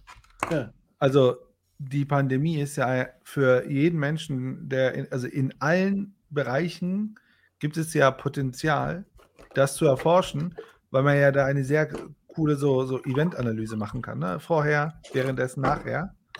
Von daher glaube ich, ich- so ein bisschen verwundert, dass jemand, der Professor ist jahrelang und Forscher war, so einen Satz raushaut, wo man doch ganz genau weiß, nee, es dauert jetzt ein paar Jahre, bis die ersten Forschungsergebnisse kommen, die aus den unterschiedlichsten Disziplinen sich das anschauen. Deswegen, keine Ahnung, das kann ja nur eine, eine Bauchargumentation sein. Und was die Leute interessiert oder nicht, das müsst ihr ja auch als Soziologe wissen. Das hat auch sehr viel mit dem mit Mediensystemen und so weiter zu Ja. tun. Also dieses Menschen interessieren sich nicht dafür, weil sie das gerne vergessen wollen. Ja. Bedingt ihr selbst erstmal ein Forschungsprojekt, um diese Aussage zu validieren, die aber da viel zu kurz wäre. Und er ist doch eigentlich Professor oder war mal einer. Vielleicht ist der Professorjob vor- vorbei. Jetzt denkt er sich, jetzt kann er einen äh, auf entspannt machen. Muss er nicht alles so auf die harte Waage legen. Ja. Ja, Ähm, Re- Rentnerleben. Genau. Also selbst da habe ich irgendwie vor kurzem, es war glaube ich Auslandsjournal oder so, gab es auch einen Beitrag über, äh, was hat Corona sozusagen mit der amerikanischen Jugend gemacht. So. Das sind Beiträge, gut, das könnte man jetzt auch für Deutschland. Wahrscheinlich gibt es das auch, keine Ahnung, vielleicht ist auch der Diskurs Also, noch nicht da, I don't know, aber alles die Behauptung also- passt nicht. Also ich sag mal, das, das Wissenschaftssystem sucht ja sowas. Also ich Ja, glaube, Recht. und ich bin davon überzeugt, es gibt auch Forschungsgelder dafür. Ähm, von daher sinnlos. Also die Aussage, die er gesagt hat, war wahrscheinlich eine Kurzschlussaussage, hat er gerade einfach aus dem Bauch rausgehauen. Ich meine, wir merken die ganze Zeit, der hat so einen Habitus von äh, so, so, so einen hierarchischen, so einen leicht patriarchalen Habitus, der setzt sich da, denkt, er gehört zu den Coolen, haut Sprüche raus, weil er gleich wahrscheinlich selber weiß, dass er damit aneckt. Also, keine Ahnung, der Typ ist irgendwie noch so, ist einfach so ein bisschen alte Schule-Professor. Ja, ja. Obwohl man meinen könnte, er kommt ja aus der Soziologie, so der Bereich, wo ja sowas, aber auch da gibt es halt solche Leute, ne? Aber, aber der, Ja. es ist schon, also ein paar Dinge, die er raushaut, sind schon echt so ein bisschen so, keine Ahnung. Er inszeniert sich ja auch. Ne? Also man Mhm. merkt ja auch, er, redet gerne, er inszeniert das Reden, haut immer so sehr einfache Beispiele raus und so Analogien raus, die, wo man auch aneckt und so weiter. Ja, keine Ahnung. Hier, äh, Schröck 3 schreibt so, Freestyle-Soziologe. Ich würde sagen, im, im Ruhestand.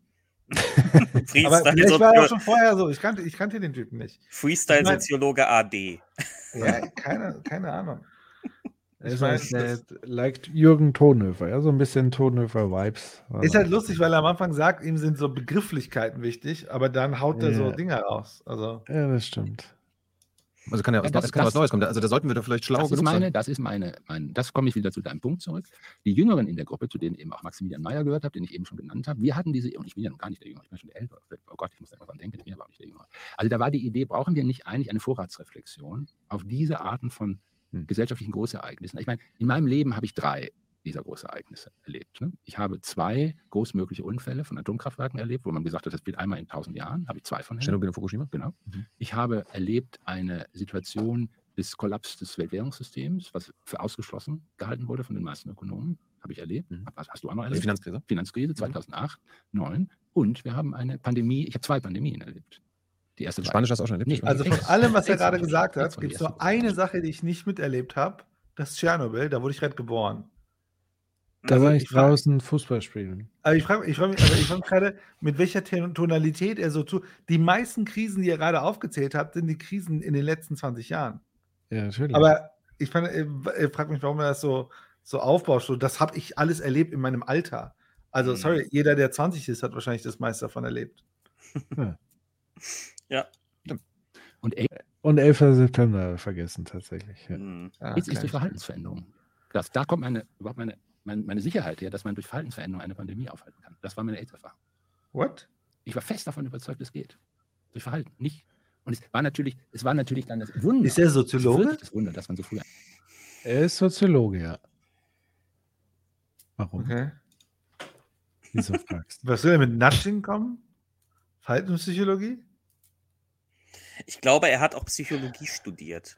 Ja, Das, das hat, er sagt er irgendwann. Und dann erklärt er so, ja, Soziologie hat er studiert äh, und dann später so Psychologie, weil er will ja den Menschen verstehen. Hä, wirklich? Also er hat erst Theologie studiert, Ja, dann Soziologie, Philosophie und Psychologie und hat, war Diplom-Soziologe. So, und dann war er wissenschaftlicher Mitarbeiter am Psychologischen Institut der FU Berlin. Ähm, dann war er selbstständiger Sozialforscher, promoviert hat er zur Wirkungsgeschichte der Flakhelfer-Generation, okay. Und hat in Soziologie habilitiert zur Herkunftsgeschichte der 68er. Und dann war er Institut für Sozialforschung in Hamburg. Okay. So. Und Professor war er für Makrosoziologie. Seit 2000 bis 2023. Okay. Ja, also Ja. doch so ein bisschen Freestyle. Na, immer, ich bin immer so. Ah, Egal, machen wir weiter. Ja, ja, immerhin so, genau. Aber ja, ich mache mal weiter. einen Impfstoff hatte. Und ich war so glücklich darüber, dass das so, ich habe damit gerechnet, wir haben, wir haben in der Gruppe gedacht, naja, drei, vier Jahre dauert das. Wie kriegen wir das hin?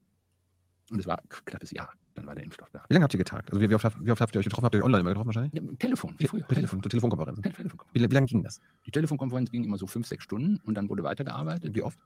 Das ging dreimal die Woche. Wie lange? Also monatelang? Nee, nee, nee, nee. nee, Nee, nur die, Wir haben Im Prinzip haben wir einen Monat, an, sechs Wochen oder so gearbeitet. Und dann hat die, haben, war der Auftrag erledigt. Wir hatten ja den Auftrag, die Grundfeste, und dann war unser Auftrag erledigt.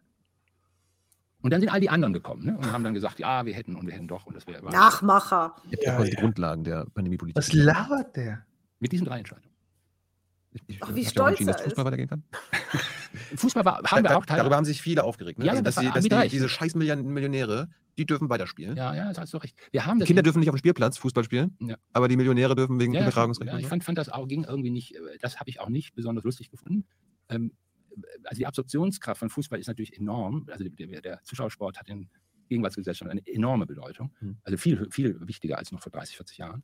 Äh, und da muss man auch vorsichtig mit umgehen. Aber ich fand da, ähm, ähm, also sagen wir es mal so, viel Respekt hat der DFB mir da nicht eingeflößt. Was mir jetzt, äh, jetzt im Nachhinein auch noch äh, einfällt, wo wir jetzt gerade eine Pandemie-Bilanz ziehen, vielleicht hast du auch so eine Meinung, mir ist aufgefallen, es wurden für das Privatleben und für private Zusammenkünfte, da wurde so viel geregelt von der Politik, von den Bundesländern. Hier, Heinz darf sich mit Thilo aber nicht in derselben Wohnung treffen, höchstens nur seine Familie und vielleicht noch eine andere Person und so weiter. Gleichzeitig wurde aber so äh, fürs Arbeiten, also so gewerblich und äh, arbeiten gehen, da gab es kaum Regeln. Also äh, wenn ich mit meinem Kumpel treffen wollte, dann mussten wir uns beide testen und beide negativ sein und dann konnten wir uns treffen. Aber wenn ich arbeiten gehen wollte oder sollte oder musste und ins Büro geht, da wurde den äh, Arbeitgebern höchstens gesagt, wäre ganz gut. Wäre ganz gut, wenn ihr eure Leute testet. Ihr müsst es ihnen anbieten, aber ist kein Zwang. Das war, Weißt du, was ich meine? ja, klar, natürlich. Das haben wir auch so entschieden.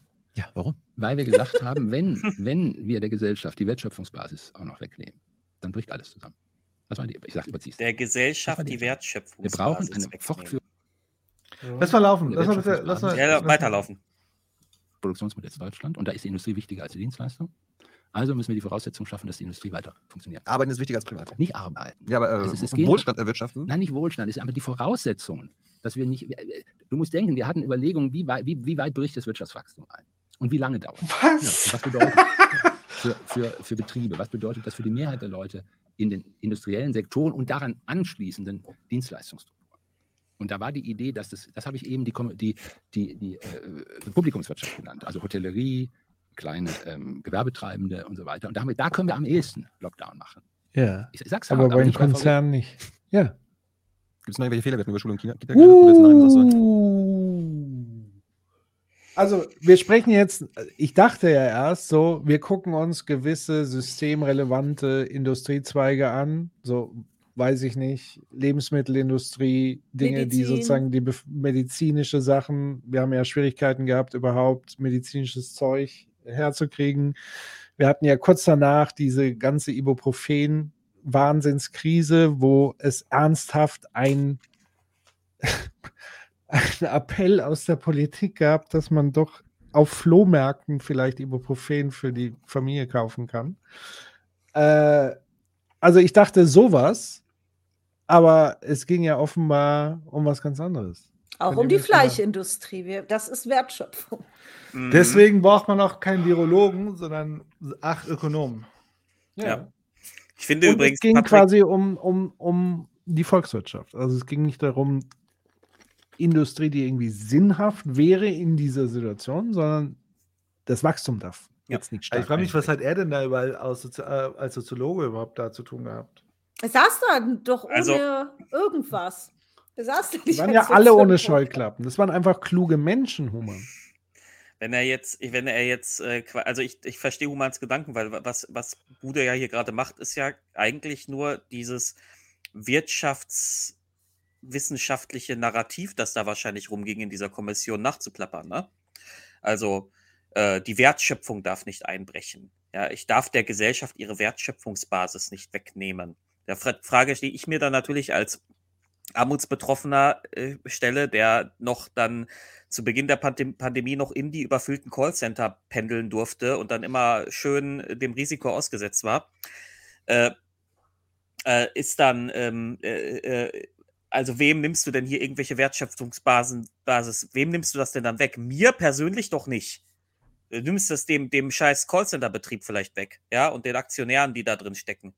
Ja, das ist also, die, die Frage, ich meine, klar, so eine Kommission kann jetzt natürlich nicht das grundsätzliche System ändern, in dem wir leben. Ja. Ähm, ich finde nur wieder nochmal schwierig, wie er das vor sich selbst und dem Rest der Welt hier alles rechtfertigt, was er da so mitentschieden hat.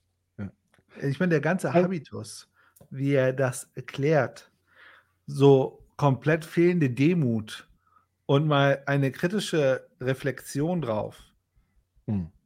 Ja. dass er da so sitzt. Ja, wir haben das halt gemacht. So. Ja, Und das dass war da richtig. Jegliche, so, ey, keine Ahnung, so Perspektive da fehlt. Das ist schon echt krass. Also mit welcher, mit welchem Selbstverständnis er da drauf schaut. Und vor allen Dingen ist ja auch absolut klar, dass er nicht ideologiefrei ist, sondern er ist ja sogar mit, mit der Ideologie eines Unternehmers rangegangen, weil wertschöpfend, würde ich als Privatmensch sagen, Wert schöpfe ich für mich auch aus sozialen Kontakten im Freundes- und Familienkreis. Das fällt ihm bei Wertschöpfung aber nicht ein. Genau, das ist der entscheidende Punkt, weil hier Asmodeus 5 hat nochmal geschrieben, so von wegen Arbeit und so weiter. Das hat er explizit verneint. Also Thilo hat ja gefragt, wie es ging darum, dass alle sozusagen noch in Arbeit sind. Nein, nein. Es ging hier um gewisse Wertschöpfung, VWL, äh, äh, sozusagen BIP, äh, Wirtschaftswachstum, Einbrüche. Und das sind halt die tragende Industrie. Deswegen hat er gesagt, bei VW durfte das Werk nicht stillstehen. Nicht, weil die Autos so wichtig sind, sondern weil das der größte Wirtschaftszweig in Deutschland ist, der am meisten für das BIP mit beiträgt. Und das heißt, es ging noch nicht mal darum, um die soziale Komponente von Arbeit, die man vielleicht manchmal vermuten könnte bei Arbeit, oder dass Leute äh, sozusagen ihren Lohn erhalten, sondern es ging um den Schutz Ja. von großen Kapitalmonolithen äh, in der deutschen Industrie. Darum ging's. That's it. Es ging nicht um Gesellschaft, die er als Soziologe, darum ging's. Und ich glaube, er war im Grunde genommen, wenn man sich so die Liste anguckt, eigentlich das Feigenblatt in dieser Ja. Ökonomenrunde. Dass man sagen konnte, ja, wir haben ja doch einen gehabt, der hat für die gesamte Gesellschaft gesprochen. Wir hatten ja so einen Makrosoziologen dabei, der hat ja alle gesellschaftlichen Komponente, der kluge Kopf hat alles aus den verschiedenen Perspektiven sozusagen mit da reingebracht und hat dafür gesorgt, dass die Ökonomen nicht nur über Ökonomie sprechen. Und einen Germanisten hatten wir auch. Ich will vielleicht, Feinen Künste. ich will vielleicht vorher eine Sache vermerken. Ja. Also, ich würde dir prinzipiell und auch grundsätzlich zustimmen, Patrick. Aber Äh, die, die, ähm, ich möchte aber eine Sache reinbringen für die Leute, die sich das anhören und denen dann dieses Argument fehlt. Was ich sagen würde, ist aber nicht primär. Ich finde, dein Argument äh, ist zentraler in dem Sinne, dass da eher Machtinteressen wahrscheinlich vermittelt haben als andere Interessen, weil er das Oder Argument ideologische. Interessen, also ökonomische Ideologie wa- war hier. Also Ja, ökonomisch war zu kurz, weil ökonomisch ist was, was ich bringe auch. Denn das Ding ja, oder ja- VWL, also sozusagen die neoklassische Idee. Ich glaube, es sind Machtinteressen und nicht, Ja. äh, also, denn, denn sonst, wenn du ökonomische Argumentation bringst, dann wäre das, was ich sage, jetzt auch valide, ist, Ja. wenn VW nicht mehr produziert, weil in Deutschland hast du ja diesen Effekt, du hast ja Vorproduktion und dann halt Autos und so weiter, als große Produktion, dann hast du ja eine ganze Industrie, die da nur reinarbeitet und dann fasert sich das oder differenziert sich da das ja immer weiter aus, bis dann zum am am Ende geht es ja zu den Dienstleistungen. Sozusagen, du hast halt, die sind dann weiter, we- also oder näher an den Konsumenten dran und hast Industrien, die sind weiter weg an den Konsumenten. Und das Ziel, so wie er das beschrieben hat, ist ja, diese Industrie muss halt, muss halt am Leben bleiben, weil diese Industrie, ähm, also wenn die kaputt geht, geht ganz viel kaputt, weil die ist ja sehr weit vorne sozusagen. Das war jetzt ja auch mit der, also das ist ja jetzt aktuell auch mit diesem Diskurs mit äh, Klimatransformation, wo ne, wir auch ja bei Veronika Grimm hatte ich das Argument gebracht, das macht halt keinen Sinn, weil die Vorproduktion und industrielle Produktion von Deutschland so riesig ist, das kann man nicht einfach austauschen durch Dienstleistungen. Aber egal. Das wäre ja sein Argument, dass sie gesagt haben, ne, VW muss zum Beispiel funktionieren, weil sonst haben wir ein, so bricht sich das in der gesamten Kette durch. Deswegen die Logik, die er vorhin gebracht hat, ist, Dienstleistung kann kaputt gehen, also der Friseur oder das Restaurant oder so, weil das ist halt sozusagen ganz am Ende der Wertschöpfung. Das heißt, woanders muss Geld verdient werden, damit dieses Ding überhaupt erst funktioniert. Und damit erhalten wir das. Ich würde aber das ein bisschen drehen und sagen, das ist die rückwirkende Erklärung oder teilweise wurde es auch äh, zum Teil gebracht. Ich glaube, am Ende ging es dabei eher um Machtinteressen, als dass es darum geht, die Industriekette aufrechtzuerhalten. Ja. Nur ich weiß, ne, wenn gewisse Menschen, die andere ökonomische Perspektive draufschauen, wenn sie sagen, ah, hier, die haben vergessen, das Argument zu bringen.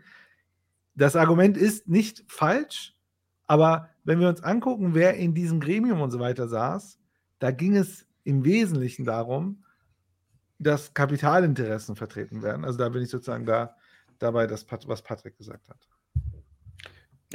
Ja, also, weil es war ja jetzt sozusagen nicht die Prämisse zu sagen, was können wir am besten für alle Menschen jetzt zu dieser Zeit machen, sondern es war ja sozusagen, wie können wir das laufende Wirtschaftssystem am Laufen halten.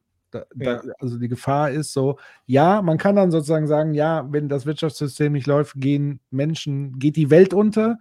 Und das ist, glaube ich, eine Behauptung, die ich nicht teilen würde. Die Welt würde nicht untergehen, die geht aus anderen Gründen, gehen Zivilisationen unter. Ja, es wäre Chaos, aber erinnert euch an so Momente wie Elbe-Hochwasser und so weiter. Also so Krisen, wenn sie wirklich mal kämen, würden andere Dynamiken, Kräfte sozusagen freisetzen. Ich glaube, da wäre eher die Angst gewesen, dass man gemerkt hätte, oh, es geht ja tatsächlich ohne die große Industrie, kommen wir ja eigentlich ganz gut klar.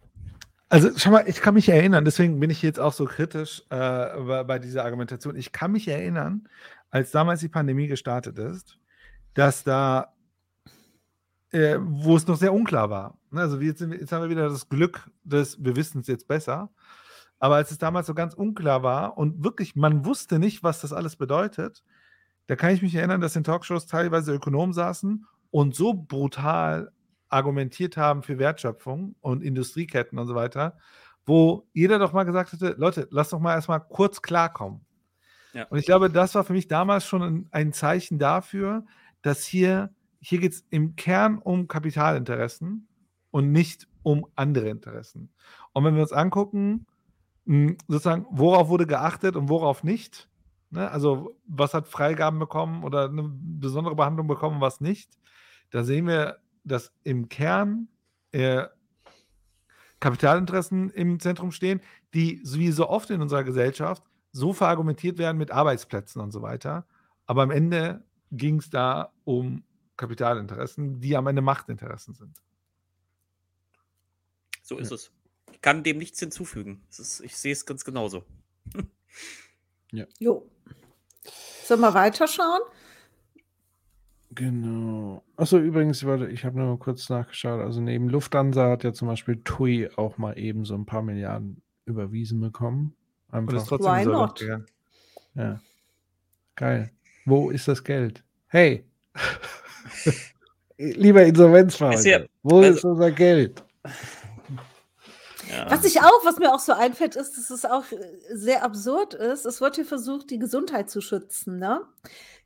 Aber dass auch seelische Zustände natürlich Ja, ja. auch zur Gesundheit wird ja vollkommen ausgeblendet, was das mit Menschen macht. Eine Isolation, nicht in die Schule, nicht in den Kindergarten. Das ist ja auch Gesundheit. Ne? Das, Und Nicht Ja. aus ökonomischer Perspektive, denn aus ökonomischer Perspektive zählt sozusagen die Effizienz und so weiter. Also Ja, solange, aber solange, solange das Messbare Gesundheit anzeigt, ist das andere ja erstmal nicht messbar. Aber das ist sozusagen die eine Seite der ökonomischen Perspektive. Die andere wären die ökonomischen Verhältnisse, in denen diese Pandemie stattfand. Und die war ja so, wie die ökonomischen Verhältnisse mal sind, nämlich extrem ungleich und ungerecht. So waren auch die entsprechenden psychischen Auswirkungen extrem ungleich und ungerecht verteilt. Also Leute waren einfach im Vorteil, wenn sie ein eine große Immobilie haben, am besten noch mit Garten und so weiter, mit Balkon, whatever. Äh, es hat einen Unterschied gemacht, ob du irgendwie in Neukölln gelebt hast, in einer kleinen Wohnung oder irgendwie auf dem Land mit dem Häuschen. Wie mobil warst du äh, und so weiter? Wie viel Gehörst Kapital zu- ist da? Wie viele Geräte? Was? Gehörst du zu den Wissensarbeitern, die easy peasy Homeoffice machen können? Ich war super privilegiert. Für mich war es die geilste Zeit. Ganz ich habe nicht über dich geredet, Patrick. Ich, ich muss, ich muss, so. ich, ich, ich würde Dave oder was meinst du? All- Allgemein. allgemein. ja, hier, hier, eine, hier eine kleine, kleine Anekdote. Ich musste damals so relativ, relativ zu Pandemiebeginn, also während des ersten Lockdowns war das, glaube ich, da äh, gab es auf, ähm, im WDR eine, so einen Bericht über, über den Lockdown und haben sie natürlich wieder, waren sie bei Leuten zu Hause und so und haben da gefilmt, dies, das. Da steht da so ein Mann auf seinem Bauernhof. Der hat sich irgendwann mal so einen Bauernhof gegönnt. Ja, er ist kein Bauer, so hat einfach dieses Haus gekauft. Dieses riesige Ding mit, weiß ich nicht, 120 Quadratmetern und dann auch nochmal riesigen Gartenfläche und alles drumrum und Wald direkt an äh, 100 Meter entfernt und alles mega geil. Und starrt dann so gedankenverloren in die Kamera. Man wartet jetzt nur darauf, dass fast gleich eine Träne kullert. Ja, ist nicht ganz passiert, aber es war kurz davor und sagt dann so, das ist wie Gefängnis. und ich denke dann so, ich auf meinen 30 Quadratmetern, ja.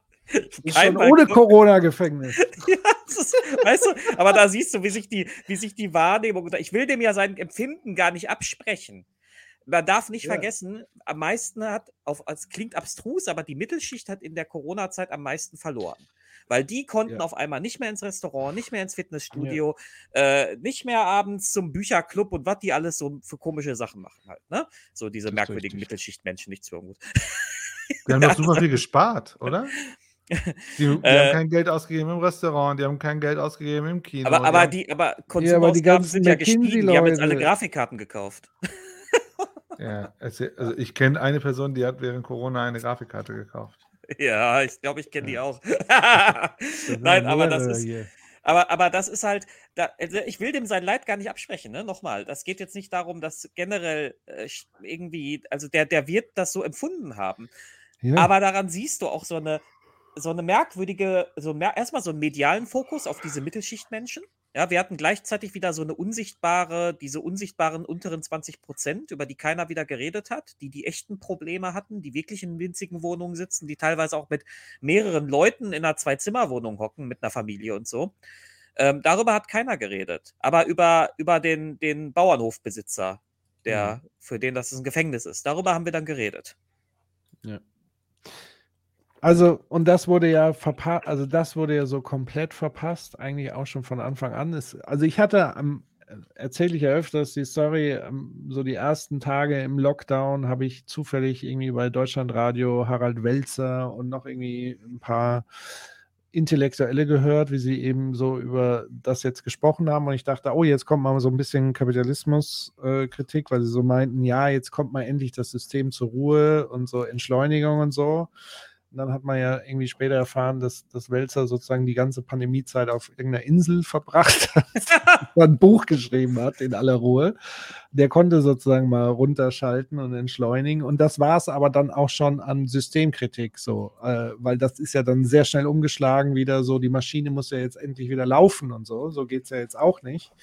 Äh, und da hat man aus meiner Sicht komplett verpasst, diese äh, ungleichen Verhältnissen wirklich vernünftig zu thematisieren.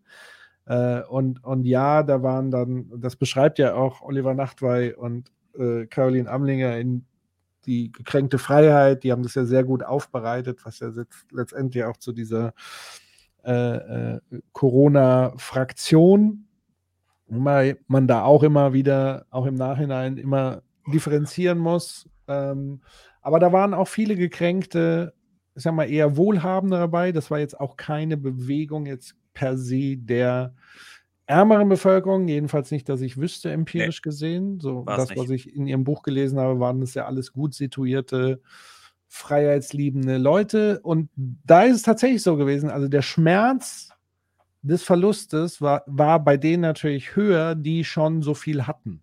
Und für die das alles so eine Selbstverständlichkeit ist. So, ja, Tisch im Restaurant und so weiter. Das haben die natürlich alles verloren. Und für die Armen war es nochmal eine, ein Tick beschissener, als es eh schon beschissen war. Aber die Verlustding war halt Eben. wahrscheinlich Man nicht hat- so hoch, die, man hat die nicht- Fallhöhe. Ja, man hat fast nichts, also fast nichts. Man hat es natürlich auch gemerkt, aber man hat fast nichts verloren. Bist vorher schon nicht ins Restaurant gegangen und du, also Ja. diese Dinge gab es halt alle nicht. Ja, so, also von daher ähm, war das nicht so relevant. Man, und deswegen macht, kon, kannte, konntest du als arme Person weitestgehend weitermachen wie zuvor. Du hattest halt jetzt nur Kontaktbeschränkungen auf einmal. Und da man sowieso selten soziale Kontakte pflegen kann als arme Person, ist das auch nicht so hart. Ja, so, Nö. so, und wie gesagt, ich, es geht mir nicht darum, die, die, die abzuwerten, dass Menschen da wirklich Verluste erlitten haben. Aber ich wünsche mir da manchmal, gerade auch von den Medien, ähm, einen sachlicheren Fokus darauf. Naja. Ähm, wollen, wir, wie, Ja. wollen wir mal weiter? Ich finde übrigens, du hast die, diese Stelle an der perfekten, perfekt angehalten bei Tilos aus Gesichtsausdruck. So, So. Weiterlaufen oder irgendwo hin skippen? Nee, äh, äh, mm, ich glaube, du hast es, glaube ich, ganz interessant ist, weil ich glaube, dieses Pandemie-Dings haben wir weitestgehend durch. Ja. Interessant ist, glaube ich, ab 1,48, weil du gerade selber Nachtweihe und so genannt hast. Weil 1,48. da, weil da redet, reden sie nämlich auch nochmal gleich kurz drüber. von Überzeugung hat, dass er sein Leben im Griff hat. Wer sozusagen Kontingenz unempathisch ist. Also kein, kein, kein Dreh für Zufälle hat. Es gibt ja Menschen, also ich bin so jemand, der zu Genau, nochmal ein wichtiger Hinweis von Dr. Nurse aus dem Chat. Bitte nicht die ganz kranken Menschen Ja. vergessen, die isoliert waren und vergessen. So, Völlig richtig. Ja, definitiv. Auch die ganzen alten Menschen in Isolation und auch die, die sozusagen nicht mehr Zugang hatten, all diese Dinge. Ähm, genau, und dann wird das halt umso zynischer, wenn man genau das hört, was er beschrieben hat, aus welchen Beweggründen heraus eigentlich hier entschieden wurde. Weil es wurde ja, Lockdowns wurden uns ja immer verkauft, Schutz der vulnerablen Gruppen. Also das heißt, die Industrie war hier die vulnerable Gruppe an der Stelle. Kann ich das so richtig feststellen? Ja, ja. Okay. Gut, dann machen wir weiter. Fälle eigentlich den Begriff gerne, weil das fällt einem ja was zu im Zufall. Ne? Mhm. Wer aber Zufall als eine Beeinträchtigung seiner Kontrolle über das Leben versteht und vor allen Dingen die Erfahrung macht, dass er in wesentlichen Aspekten seiner Lebensführung auf Grenzen trifft, die er nicht mehr selber verändern kann, die drehen gerne durch und sagen, es muss, kann nur an der Welt gelegen haben, weil es an mir konnte es ja nicht liegen. Weil ich habe ja alles in der Hand. Ich erinnere mich so ein bisschen, vielleicht äh, rede ich jetzt über, über was anderes, was ich jetzt erkläre, aber äh, ein bisschen an Oliver Nachtwey. Der hat ein Buch geschrieben mit Caroline Amlinger. Äh, heißt Gekränkte Freiheit, Aspekte des äh, libertären Autoritarismus. Mhm. Da hat die auch gesessen, noch fast vier Stunden. Ich glaube, über vier Stunden sogar. Und was ich mir gemerkt habe, es gab Menschen, die, also, äh, die quasi ein Leben lang mit dem deutschen Staat, mit der, also mit der Staatsgewalt, mit Vorgaben des Staates nie zu tun hatten. Mhm. Also klar, es gibt irgendwie so äh, Schilder auf der Straße, wo man sich dran halten muss, wo man zahlt seine Steuern und so weiter. Aber ansonsten hat man mit dem Staat und Vorgaben einfach nie zu tun gehabt. Und jetzt kommt der Staat in der Pandemie und macht auf einmal mir Vorgaben für mein Leben, was ich vorher in meinem ganzen Leben noch nie erlebt habe. Und das ist dann so eine automatische, also gab's, gibt es halt Menschen, 10, 20 Prozent, die sagen, nee, das, das, so, so weit kommt es noch, dass der Staat mir jetzt, jetzt auf einmal, nach 30, 40 Jahren, äh, Vorgaben macht, wie, wie ich zu leben habe oder wen, wen ich zu treffen habe. Gekrä- Gekränkte, was ist diese gekränkte Freiheit? Ich verstehe den Punkt. Ähm, und da kann man dann auch wieder über, also Nachbar hat das natürlich auch mit dem, mit dem, mit dem Neoliberalismus, mit dem Individualismus der letzten Jahrzehnte verbunden. Also wir werden, wir wurden, ja, also eine kollektive, äh, äh, gemeinschaftliche Einstellungen sind verpönt. Das Individuum, das individuelle Glück, äh, das ist das Hohe, das Heilige. Und genau die Menschen. Eine kurze Nebenbemerkung, erinnert euch an die äh, äh, sozusagen diese Fotos, ich weiß nicht was, Lindner, so im Restaurant und so weiter, also so Scheiß drauf. Auch das war ja nochmal so ein Aspekt, der da durchgeschimmert hat. Also es haben ja nicht alle verzichtet. Nee, nee. Also Kubi so, Kubiki, ne? die mit sehr viel Macht ausgestattet, die konnten sich irgendwie, ja genau, Kumpigi, der sich seine Kneipe nicht hat nehmen lassen und so weiter. Die haben sich aber entschuldigt, Patrick. Ach so, ist das so? Ah, na dann ist ja alles gut. dann passt Natürlich. es. Boris Partygate. Genau, Boris. Menschen haben sich dann natürlich auch, äh, also viele davon haben sich einfach dagegen gewehrt. But there is a strong counterexample. Das ist äh, das Rauchverbot. Es gibt, diese, es gibt nicht diese Leute, die nicht den Staat. Rauchverbot ist das, das wirklich das große Gegenteil. Das war ein Eingriff in das individuelle Verhalten, der massiv war. Ja, Und die aber, allermeisten haben das hingenommen. aber äh, genau diese Individualisten, die vergessen, also das, das kenne ich jetzt anhand von, von FDP-Gesprächen und so weiter, die vergessen immer, was für Verbote in den letzten Jahrzehnten so alles der Staat erlassen Na hat. eben, aber ich will nur Und die sagen, sind aber gegen alle neuen Verbote, ne, also Verbote die Grünen, bla bla bla und so weiter. Äh, und wenn du dann sagst, aber bist du jetzt gegen FCKW-Verbot? Nee. Rauchverbot? Nee. Ähm, das Verbot, das, nee, das aber, aber damit bricht die, die, die, Also ich finde es ein bisschen hanebüchend, das Rauchverbot jetzt Ja. mit Corona-Auflagen Ja. zu vergleichen. Das Rauchverbot Also, war, das, vergeht, das unterschlägt da auch völlig. Das, als das Rauchverbot damals kam, wurde da unfassbar viel diskutiert und gestritten. Der Staat hat es einfach durchgezogen. Aber ich Ja. erinnere mich noch an diese, an zig Zeitungsartikel mit, das jetzt beginnt das Kneipensterben. Ja, Und, und, und äh, ein bisschen wahr ist es ja auch, aber ich glaube, das Kneipensterben kam nicht Nee. wegen dem Rauchverbot, sondern einfach, weil Eckkneipen doof sind. Es ist ja ein komplett komischer gefunden. Vergleich. Ja, Der kann ja nicht sagen, dass das Rauchverbot argumentativ die Ausgangssperren und Corona-Maßnahmen Ja. aus. Das ist doch komplett. Was Weil- ist denn das macht doch gar keinen Sinn. Das sind doch das kannst du nicht. Das kann dann zu sagen, es gibt ein großes Argument, das dagegen spricht. Hä? ja zumal Das- ja selbst die Raucher. Zumal ja selbst die Raucher im Anschluss gesagt haben, das war eine gute Idee, weil jetzt stinkt es halt nicht mehr so im Restaurant und so weiter. Aber hier gab es ja nichts Positives. Es war ein reiner kollektives, koll- kollektiver Gewinn mit dem Rauch. Ja. Klar Ja. gibt es noch ein paar Leute, die finden das doof, Ja, dass der Staat aber das die- gemacht hat. Kriegen ja Aber das trotzdem. kannst du doch nicht Ja, gleichsetzen. Leute, ah, ich habe übrigens. er, ja, da hat er noch eine große Sache mitgemacht. Neben zweimal Fukushima, ach, Fukushima, zweimal, Zweimal Fukushima. Hier, ja, hier, da schreiben das auch schon einige das Leute im Chat. Rauchverbot auch. Da, das schreiben doch einige Leute auch im Chat. Es gibt ja auch ganz viele Menschen, die rauchen und wissen, dass es ungesund ist und dann so, ja, okay, cool, so. Dann gibt es einen Grund mehr aufzuhören vielleicht oder weniger zu rauchen. Ja. Das ist doch, hä? Da sitzt der da mit so einem, da gibt es aber das eine große, ich so, okay, okay, gib, gib Rauchverbot. Ich, ich, ich, Also, möchte, da- ich möchte Hat dich anmerken, nicht überzeugt, Human. ich Ja, möchte ich- also- anmerken, dass ich einen Human Rant angekündigt hatte. Aber mit welcher Selbstverständlichkeit er das sagt. Da gibt's, also wir reden über Leute kriegen Verbot, also erleben Staatsgewalt. Ja. Im Sinne von, die wirklich, du darfst das nicht mehr, sonst gibt es Repressalien, versus du darfst eine Zigarette nicht mehr rauchen. Das Argument, pass auf, das geht sogar auf einer anderen Ebene noch nicht mal klar, weil das Rauchverbot, das Durchsetzen des Rauchverbotes wurde ja auch auf die, auf die Gastronomen abgewälzt. Das Hm. heißt, die mussten dann entweder so, eine Zeit lang konnten die nur Raucherzimmer noch einrichten, das ist ja inzwischen auch abgeschafft. Und die mussten dann äh, zu jemandem sagen, Entschuldigung, Sie dürfen hier nicht rauchen. Das heißt, da, selbst da ist der, der rauchende Bürger immer noch nicht wirklich mit der Staatsgewalt in Kontakt gekommen. Darum äh, kann das gar nicht gegen Nachweis These Ach, sprechen. weißt du, wie viele Ausweise ich von Kneipen hatten, die auf einmal Raucherkneipen waren, im ja, ja, Portemonnaie ja, hatte? ja, ja, ja. Also wirklich. Ja, in einer Zeit lang haben sie da noch Mittel und Wege gefunden, das zu umgehen. Das hat sich ja, Ja. alles mit der Zeit ausgefadet. Und das hat ja nicht alle betroffen. Also das Rauchverbot hat doch die Raucher und Raucherinnen betroffen. Ja, eben.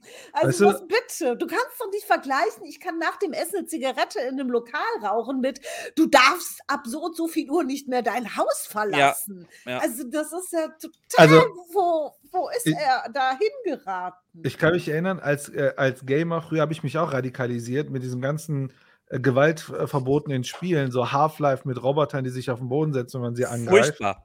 Furchtbar. Ich gesagt, der Staat, der klaut mir meine Freiheit. Ja, Ehrlich. das war wirklich absolut, absolut, absolut furchtbar. Ja. Äh, Ich, hab, ich, äh, ich musste mir tatsächlich Fallout 3 bei, bei, in, hier an der Rheinische Straße in einem Gaming-Laden aus Österreich bestellen, damit ich die unzensierte Fassung bekomme. Und ich war auch äh, furchtbar gekränkt vom Staat, wie er mir meine Freiheit hier, wie er mich gezwungen hat, da so kompliziert das zu umgehen. Ja, das war wirklich. also wirklich.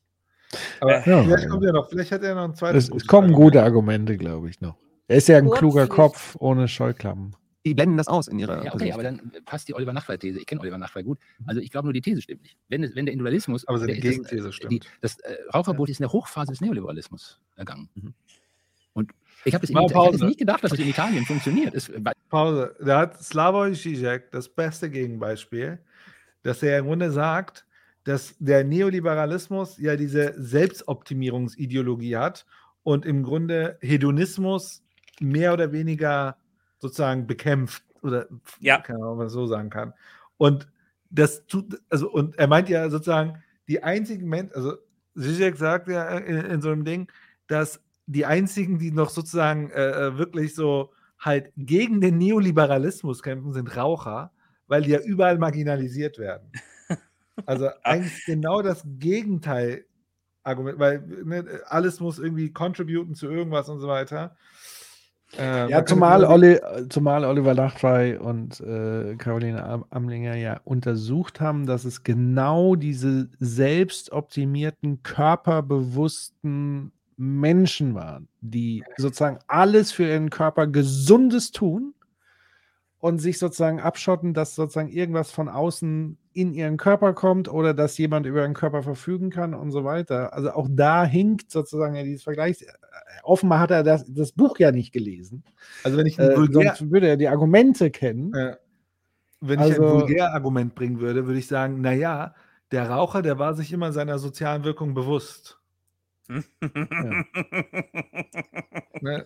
Mit diesem ganzen äh, äh, hier, äh, wie hieß das früher, mit diesem Passivrauchen und so Ja. weiter und so weiter.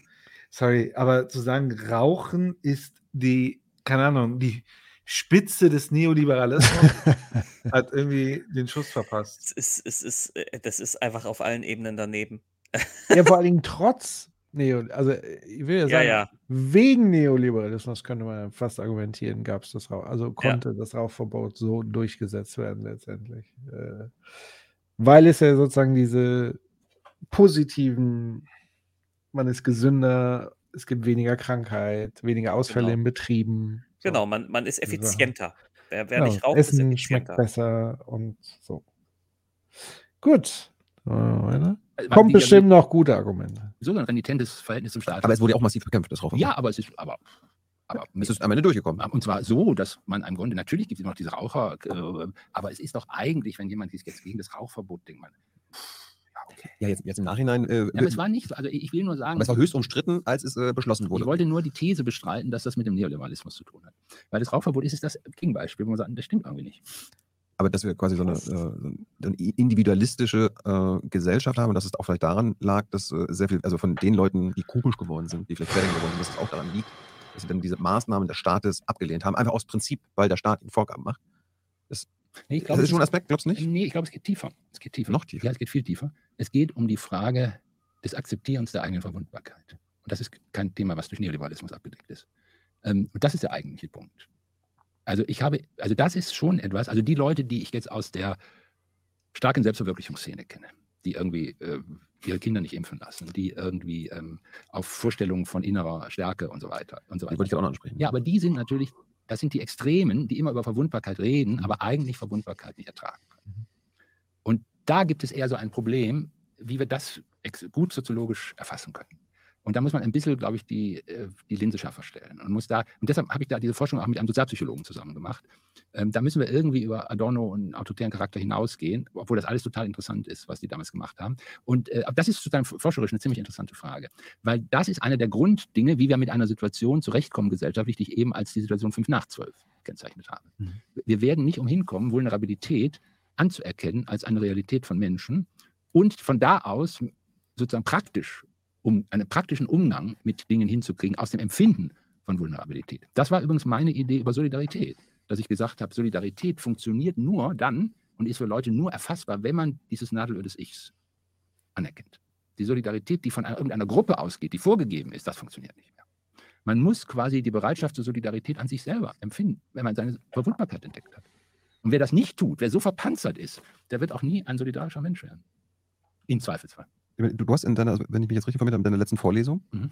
ist ja nicht lange her, Nee, nee, in Kassel, hast du ja auch irgendwie äh, vom Poststrukturalismus äh, gesprochen, der die der Schule abgelöst hat, Mhm. wenn ich richtig verstanden habe, und gesagt, Politik ist eine Politik der ersten Person heutzutage. Mhm. Ist das das, was du, wo- wovon wir gerade sprechen, dass Leute immer so von, von sich aus selbst, also ich finde, und äh, weil ich das so finde, muss das jetzt auch für andere gelten und äh, für die Gesellschaft gelten? Ist das? Oder ist das nochmal ein, ein, ein, ein anderer Nee, nee, nee, nee, nee, das ist schon ganz richtig. Also, du hast das schon richtig gesagt. Ich glaube, also diese Boomer-Generation, so wie ich sie erlebt habe, Deine Generation. meine Generation, ist eigentlich eine Generation, die ja schon eine Pandemie, ich habe es genannt, AIDS, Mhm. und ein wirklich einschneidendes gesellschaftliches Großereignis, nämlich Tschernobyl, erlebt hat. Ich habe es hier in Berlin erlebt und die, die, die, die, äh, Leute, die ich kannte, die kleine Kinder haben, die Mütter sind geflohen, in Panik geflohen nach Italien. Ne?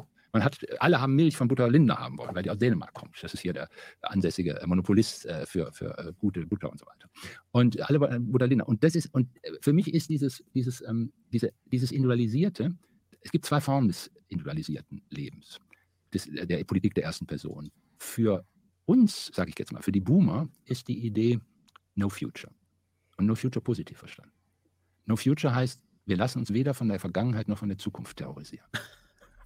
Und das ist diese Idee, das ist diese Punk-Idee. Das ist eine positive Idee. Das ist keine Klage, ist keine Anklage von irgendjemandem, Mhm. sondern zu sagen, eine präsentistische Idee von Leben. Und das war ja auch die Idee. Man hat ja Häuser nicht besetzt, weil man kann sich keine Wohnungen leisten konnte. Das ist ja Unsinn. Natürlich waren ja so billig die Wohnungen in Berlin zu mieten. Es war auch genug da. Sondern man wollte einen Ort für sein eigenes Leben haben und nicht eine stellvertretende Politik. Ich zeige mal, was hier alles falsch ist, sondern es war nur eine Politik für sich. Und das ist heißt Politik der ersten Person. Man macht etwas für sich. Mhm. Man baut mit x Leuten, die man nicht kennt, baut man sich einen Lebensort Mhm. und weiß, was das heißt. Also, ich- ich weiß nicht, in welcher Hausbesetzer-Szene er so unterwegs war, aber ich habe zumindest mal gelernt, dass es eine Hausbesetzer-Szene gab, wo tatsächlich auch Jugendliche aus Heimen geflohen sind, um dort in diesen Häusern, ja, kann man sagen, auch ein neues Leben zu machen. Aber die konnten sich sicherlich jetzt auch keine reguläre Miete erlauben, um da reinzukommen, überhaupt in ein Mietverhältnis. Also, also für ihn war das jetzt eher so Hausbesetzung, so eine Art Freizeit. Romantisch, Sport oder ja, was? romantisch, Also, er, er, er verklärt das romantisch. Und er spricht der, der Hausbesetzer-Szene ja auch politische, äh, politische Interessen quasi ab. So. Und das, ha halte ich auch so gegen für. Spekulanten gewagt. und so weiter, dachte ich. Aber das ist alles falsch. Es war einfach Aber nur so. ich bin ja froh, dass es dir jetzt endlich mal erklärt hat, Patrick. Ja, jetzt wird mir einiges klar. Ja. Ich check diesen Fokus auf das Ich nicht. Also dieses, keine Ahnung. Äh, ich hatte letztens noch eine Diskussion mit einem Freund von mir und er meinte auch irgendwie alle seine Freunde, also auch so hier äh, ähm, Wissensarbeiter und so weiter. Alle Menschen fühlen sich irgendwie ausgebrannt. Jeder sucht nach Sinn und Zweck für seine Arbeit. irgendwie findet man das nicht, man merkt, die Karriere bringt nicht, das man sich vorgestellt hat. Also alle fühlen sich irgendwie lost. Und dann meinte ich auch manchmal zu ihm, vielleicht ist das Problem, dass wir uns alle einfach zu sehr auf uns fokussieren. Also jeder von denen ist nur auf das sich fokussiert Mhm. und will sie da irgendwas rausholen. Und ich habe das Gefühl, die eine Sache, die wir irgendwie, also zumindest in, in meiner Bubble, die wir verloren haben, ist halt das Nicht-Ich, also die Gemeinschaft. Also vielleicht macht man auch mal, also vielleicht mache ich auch mal, also zumindest bei mir ist auch, ich mache ja auch mal Sachen nicht für mich, sondern für die Kinder, für die Ja. Familie, für die Freunde, Ja. ne, für, für die Gemeinde. Ich, und ich, ich wundere Für mich. Ich Critical dachte, Infinity. ja, also wie, viel machen wir denn nicht für uns? Ja, eben. Und man denkt mal, oder, oder anders, also ich würde eher sagen, wie krass das geworden ist, wie selten ich die Situation bekomme, in einem öffentlichen Raum, in einem öffentlichen Ort oder wie auch immer, mit anderen Dinge zu machen. Das wird ja komplett vereinnahmt. Aber diese Idee, dieses, also im Kern steckt ja diese Idee, wenn es mir gut geht, dann geht es auch anderen gut. Äh, Aber Hier das kommt- ist doch schon. hier- ab- Aber das ist doch die neoliberale I- Ja, das ist doch. Das, Die ist da ja wir doch- komplett in das- ihm drin. Das müssen wir doch abhaken. das wissen wir doch, dass das die Leute kaputt macht. Ja. Also Völlig. das funktioniert doch nicht. Das macht jeden Menschen kaputt. er, macht, er macht vor allem indirekt dadurch auch so ein, so ein, so ein, so ein Dualismus wieder auf. Also irgendwie scheint es in seiner Welt nur zwei Varianten zu geben. Einmal diese Ich, dieses Ich-bezogene und dann eben dieses ähm, solidarisch äh, gruppenbezogene quasi. Und jetzt will er sich hinstellen und so ein bisschen so tun, als würde er den Kompromiss anbieten. Ja, man muss, man muss ja auch das Nadelöhr es ist so eine des Mitte. Bedenken. ja, ist so, eine Mitteposition, ne? Ähm, ja, und selbst, aber, aber ich kenne, ganz, ganz kurz, aber ich kenne überhaupt keinen auf dieser linken Seite, die ja häufig, denen ja häufig unterstellt wird, dass sie diese solidarische Position fordern, einfordern. So, also, also ich muss jetzt, äh, äh, also so aus so einem Prinzip heraus, ich kenne das überhaupt nicht so, dass das Ich da völlig irrelevant wäre. Das ist doch auch totaler Unsinn. Natürlich spielt das Ich auch in, in solchen Gruppen eine Rolle. Äh, es, vielleicht, es spielt nicht die gleiche Rolle wie bei den Neoliberalen, das ist klar. Kann es ja auch nicht. Aber es spielt schon eine Rolle. Da wird schon Rücksicht genommen auf, auf Leute, die sagen, ich kann jetzt dies, das aus Gründen nicht. Oder ich bin, ähm, oder ich, oder, oder, oder ich muss heute das und das noch erledigen, ich kann das nicht und so. Also das, das Ich spielt da sehr wohl eine Rolle. Das ist, das ist, das, diese Idee von diesen, von dieser Gruppe, die da irgendwie so aus, aus so einem, so eine Solidarität aus Prinzip fordert, das habe ich noch nie erlebt. so, ich würde gerne noch mal was zum Thema Hausbesetzer. Das kann ich so nicht stehen lassen. Also, Wie viele Häuser hast du denn schon besetzt? Wirklich unerträglich. Ich selber nicht, aber ich würde damit auch nicht so umgehen, wie er das macht. Also, nochmal, um es ganz klar zu sagen. Hausbesetzungen wurden, ich zitiere hier ein bisschen, Hausbesetzungen werden aus verschiedenen, sich oftmals überlappenden Motiven durchgeführt, das ist richtig, aber diese sind der Wunsch nach bezahlbarem Wohnraum, eigener Wohnungsmangel oder sogar Obdachlosigkeit, Protest gegen spekulativen Leerstand, Protest gegen hohe Mieten.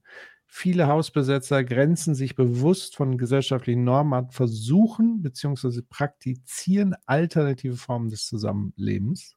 Und zum Teil wurden auch Häuser, jetzt sage ich nicht mehr zu, zu Privatzwecken, also zum Wohnen benutzt, sondern auch tatsächlich um Vereinsaktivitäten oder sonst was, weil man eben kein, äh, keine Immobilie da. Also es war ja tatsächlich auch eine Wohnraumkrise oder überhaupt Immobilienkrise, plus eben es gab so viele Leerstände wegen Spekulation und so weiter.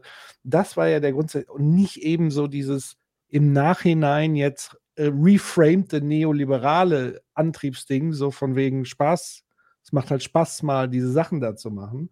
Nein, das ist tatsächlich aus einer, aus einem bestehenden Elend herausgemacht worden.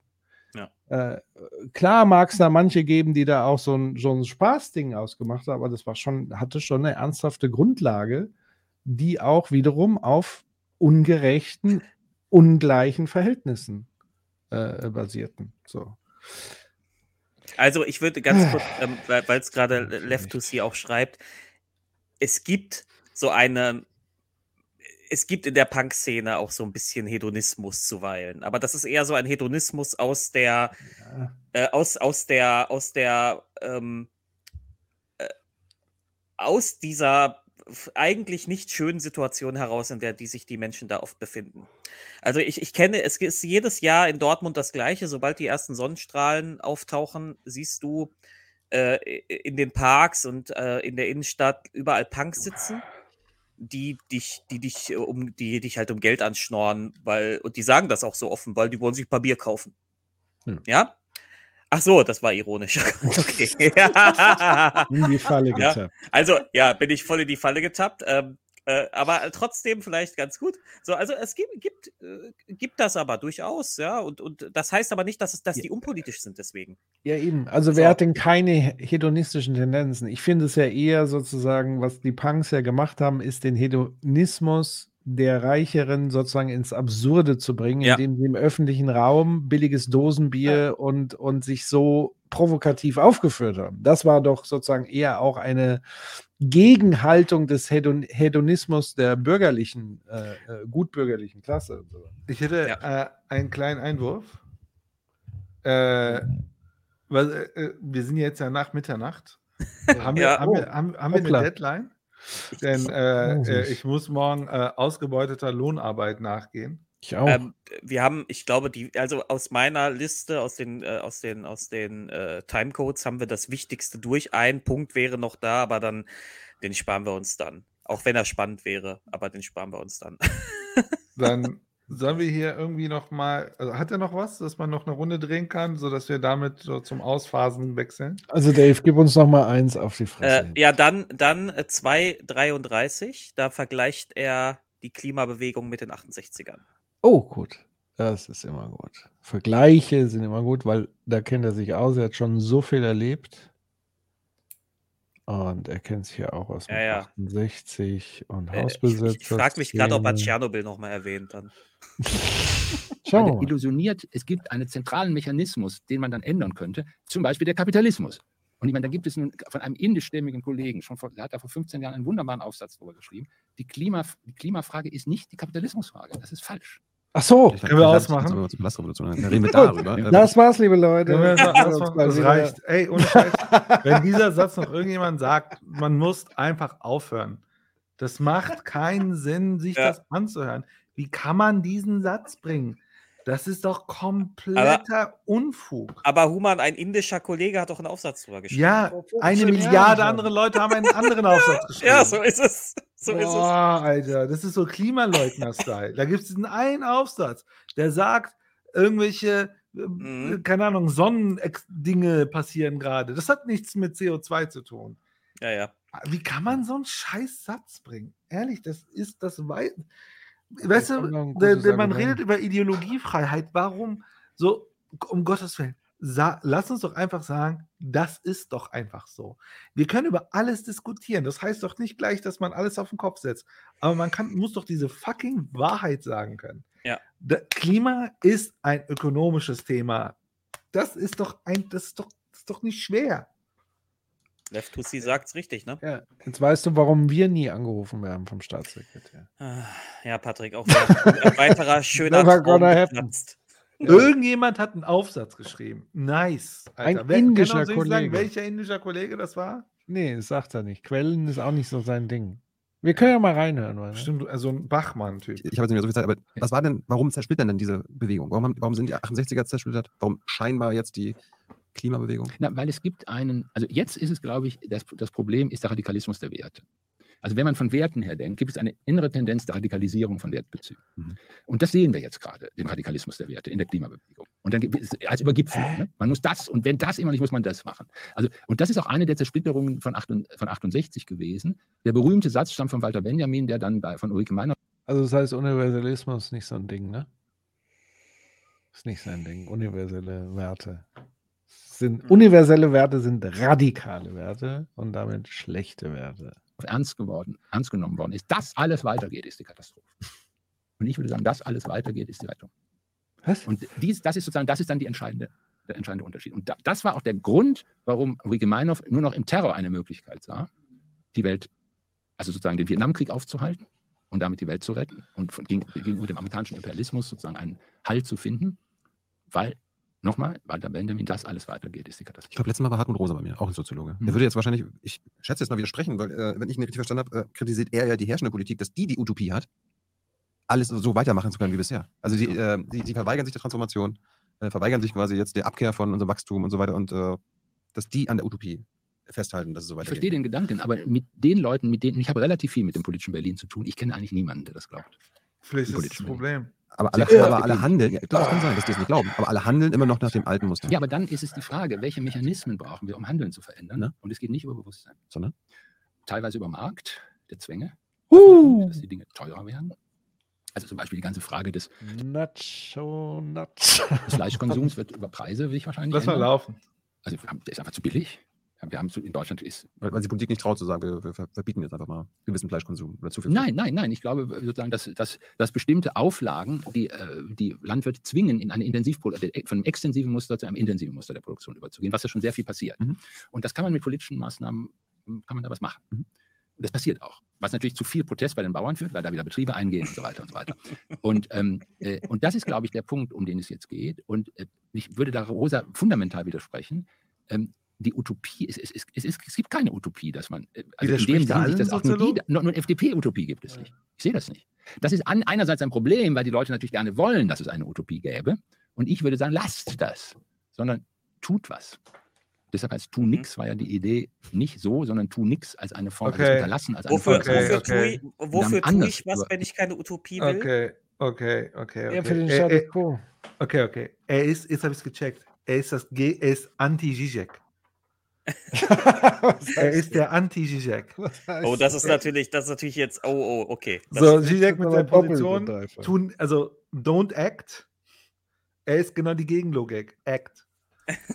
Oh mein Gott, was für ja, aber wofür denn? Ja, aber Also, was? das ist- Warum? denn? Also, ja, er erklärt das ja gerade, er hat das ja vorher mit diesem Venedig-Beispiel, dieses, dieses, ähm, ja, die machen einfach jeden Tag. Ja, Die glaub- wissen, dass ich, ihre Stadt irgendwann untergehen wird, aber die machen einfach. Ich glaube, ich höre auf mit diesem Stream-Kram langsam. Es ist immer das Gleiche. Ich will anfangen, den Leuten eine Chance zu geben. Ich so, ey, lass doch sie verstehen. Lass uns Mühe geben. Lass uns sie ernst nehmen. Lass uns nicht so Vulgärkritik machen. Und dann am Ende drehen die voll ab. Was soll das? lass uns doch, Was ist ist- denn da los? ey, lass Weißt uns mal zur ey, Entspannung nächstes Mal den G-Jack-Stream besprechen. Dann, Ohne Scheiß, lass uns ein Zizek-Interview angucken. Das, Ich- ich- das, das, das tut wenigstens gut. ich Aber ich höre den gerne das? übrigens, den G-Jack. Ne? Der ist Ich auch, ich auch. Ich habe ihn ein Jahr lang gehört und nichts verstanden. äh, nicht wegen dem Dialekt, sondern Inhalt. Aber Mhm. was, was ist, das fühlt sich gerade so an, er ist sozusagen der Soziologe der Politiker. Damit die einen Soziologen auch mal haben, der. So, das ist doch nicht sein Ernst. Er hat doch vorhin doch erzählt, er ist Sozialdemokrat. Und dann redet er so ein. Das ist doch nicht sein Ernst. Das ist doch ernsthaft nicht sein Ernst. Ich, Ja, hör- wir müssen so, wir müssen weitermachen. Wir müssen Dinge machen. Wir müssen auf den Markt vertrauen. What the fuck Ja. ist denn hier los? ich höre da so ein bisschen Veronika Grimm auch raus, ne? Ich ja höre ich hör jemanden, der, ich glaube, keine Ahnung, wa- wa- wa- wa- was hat er für, für Forschung gemacht? Jeder, jeder andere Soziologe, ja, ja, ich glaube, der, der, also, hier, wie heißt der? Rosa liegt falsch, Nachtweih liegt falsch. Alle sind falsch. Wahrscheinlich hier, ähm, wie heißt der andere Soziologe, der aktuell sehr bekannte, ich habe alle Namen vergessen gerade. Äh, hier mit der Singularität und so, Gesellschaft der Singularität, ne? Individualismus und so weiter. Ah, wie hieß der? Ich habe seinen Namen vergessen. Ah, auch ein guter Soziologe. Ja. Egal, auch falsch. Vor allem sagt er im Gespräch mehrfach, Wenn dass er er noch Leute sagt, nicht, Luhmann liegt falsch, dann haben wir echt ein Problem. er sagt im Gespräch mehrfach, dass er Leute nicht mag, die immer, die immer sagen, dass sie recht haben. Reckwitz, danke. Reckwitz. Andreas Reckwitz. Ah. Aber ja, ich meine, ich finde, man kann da gar nicht mehr viel zu sagen. Also er sieht, er sagt, er sagt im Grunde, so durch übers Eck sagt er, dass er Angst hat, dass, dass die Klimabewegung irgendwann wie Bader-Meinhof e- endet. Ja. Ähm, und die sollen halt damit aufhören und die sollen einfach was machen. Was genau sie machen wollen, sollen, definiert er nicht. Offenbar ist das Ja. noch kein Machen, was die da gerade tun. Aber es ist das falsche Machen, weil es ist ein Machen für eine Also, Utopie. äh, wa- und für was, was Utopien- denn Schwachsinn? das ist, das ist total, total weird. Total Ich frage mich, ich frag mich, aus welcher Position kommt so eine Argumentation? Wie kann er das denn jetzt wissen? Also da, wir, wir bewegen uns auch an ganz vielen Orten gerade an der Grenze unserer Erkenntnis. Und er denkt wirklich, dass er sich hinsetzen kann und wenn er, wenn er sein Gehirn genug anstrengt, kriegt er die Erkenntnisse oder was? Also wie können wir wissen, dass die Dinge, die zum Beispiel letzte, man kann sie kritisieren oder nicht, aber wo, woher weiß ich jetzt und sie jetzt schon zu verorten als, die werden in den Knast kommen wie, wie die RAF, was, das ist doch kompletter Schwachsinn. Naja, naja die, die kommen ja auch schon in, in den Knast. Ja, aber nicht, nicht, weil sie, nicht, weil sie äh, den Kram machen wie die RAF, Nee, sondern weil, weil der Staat nicht äh, klarkommt, weil ihnen die Deutungsmacht genommen wird. ja. Oh Gott. Lass mal noch ein bisschen laufen. Ich will gucken, ob da noch, noch mehr Verrücktheiten kommen. Ja, Ich habe so, äh, parallel, er hat ja dieses Tunix, äh, das war ja tatsächlich ein Event äh, 1978 in West-Berlin, wo tatsächlich sehr viele linke Gruppen und 68er-Bewegungen quasi zu so einer Art Barcamp zusammengekommen sind mit 15.000 Leuten. Und das Ding war so, der Grundsatz war, wir wollen keinen Minimalkonsens, der so platt und abstrakt wie richtig ist. Wir wollen das Maximale für jeden. Wir können trotzdem oder gerade deswegen gemeinsam kämpfen. Das ist doch das totale Gegenteil von dem, was er da gerade versucht hat, das zu rahmen, oder nicht? Also es, war, es ist doch eine hochgradige aktivistische Veranstaltung gewesen, die auch noch sehr radikal war. Und zum Teil gab es dann auch Steine, Wurf und so weiter im Zuge dessen in Berlin und so weiter. Er war ja richtig Rambazamba. Und er sagt dann so in einem Satz, die äh, letzte Generation ist ihm zu radikal und äh, äh, wir müssen es so wie Tunix machen. Wahnsinn. Ja, man wird doch im Alter konservativer, das weißt du doch, Patrick. Das sagt ja auch auf jeden sehr Fall das Unschu, ne? dümmer.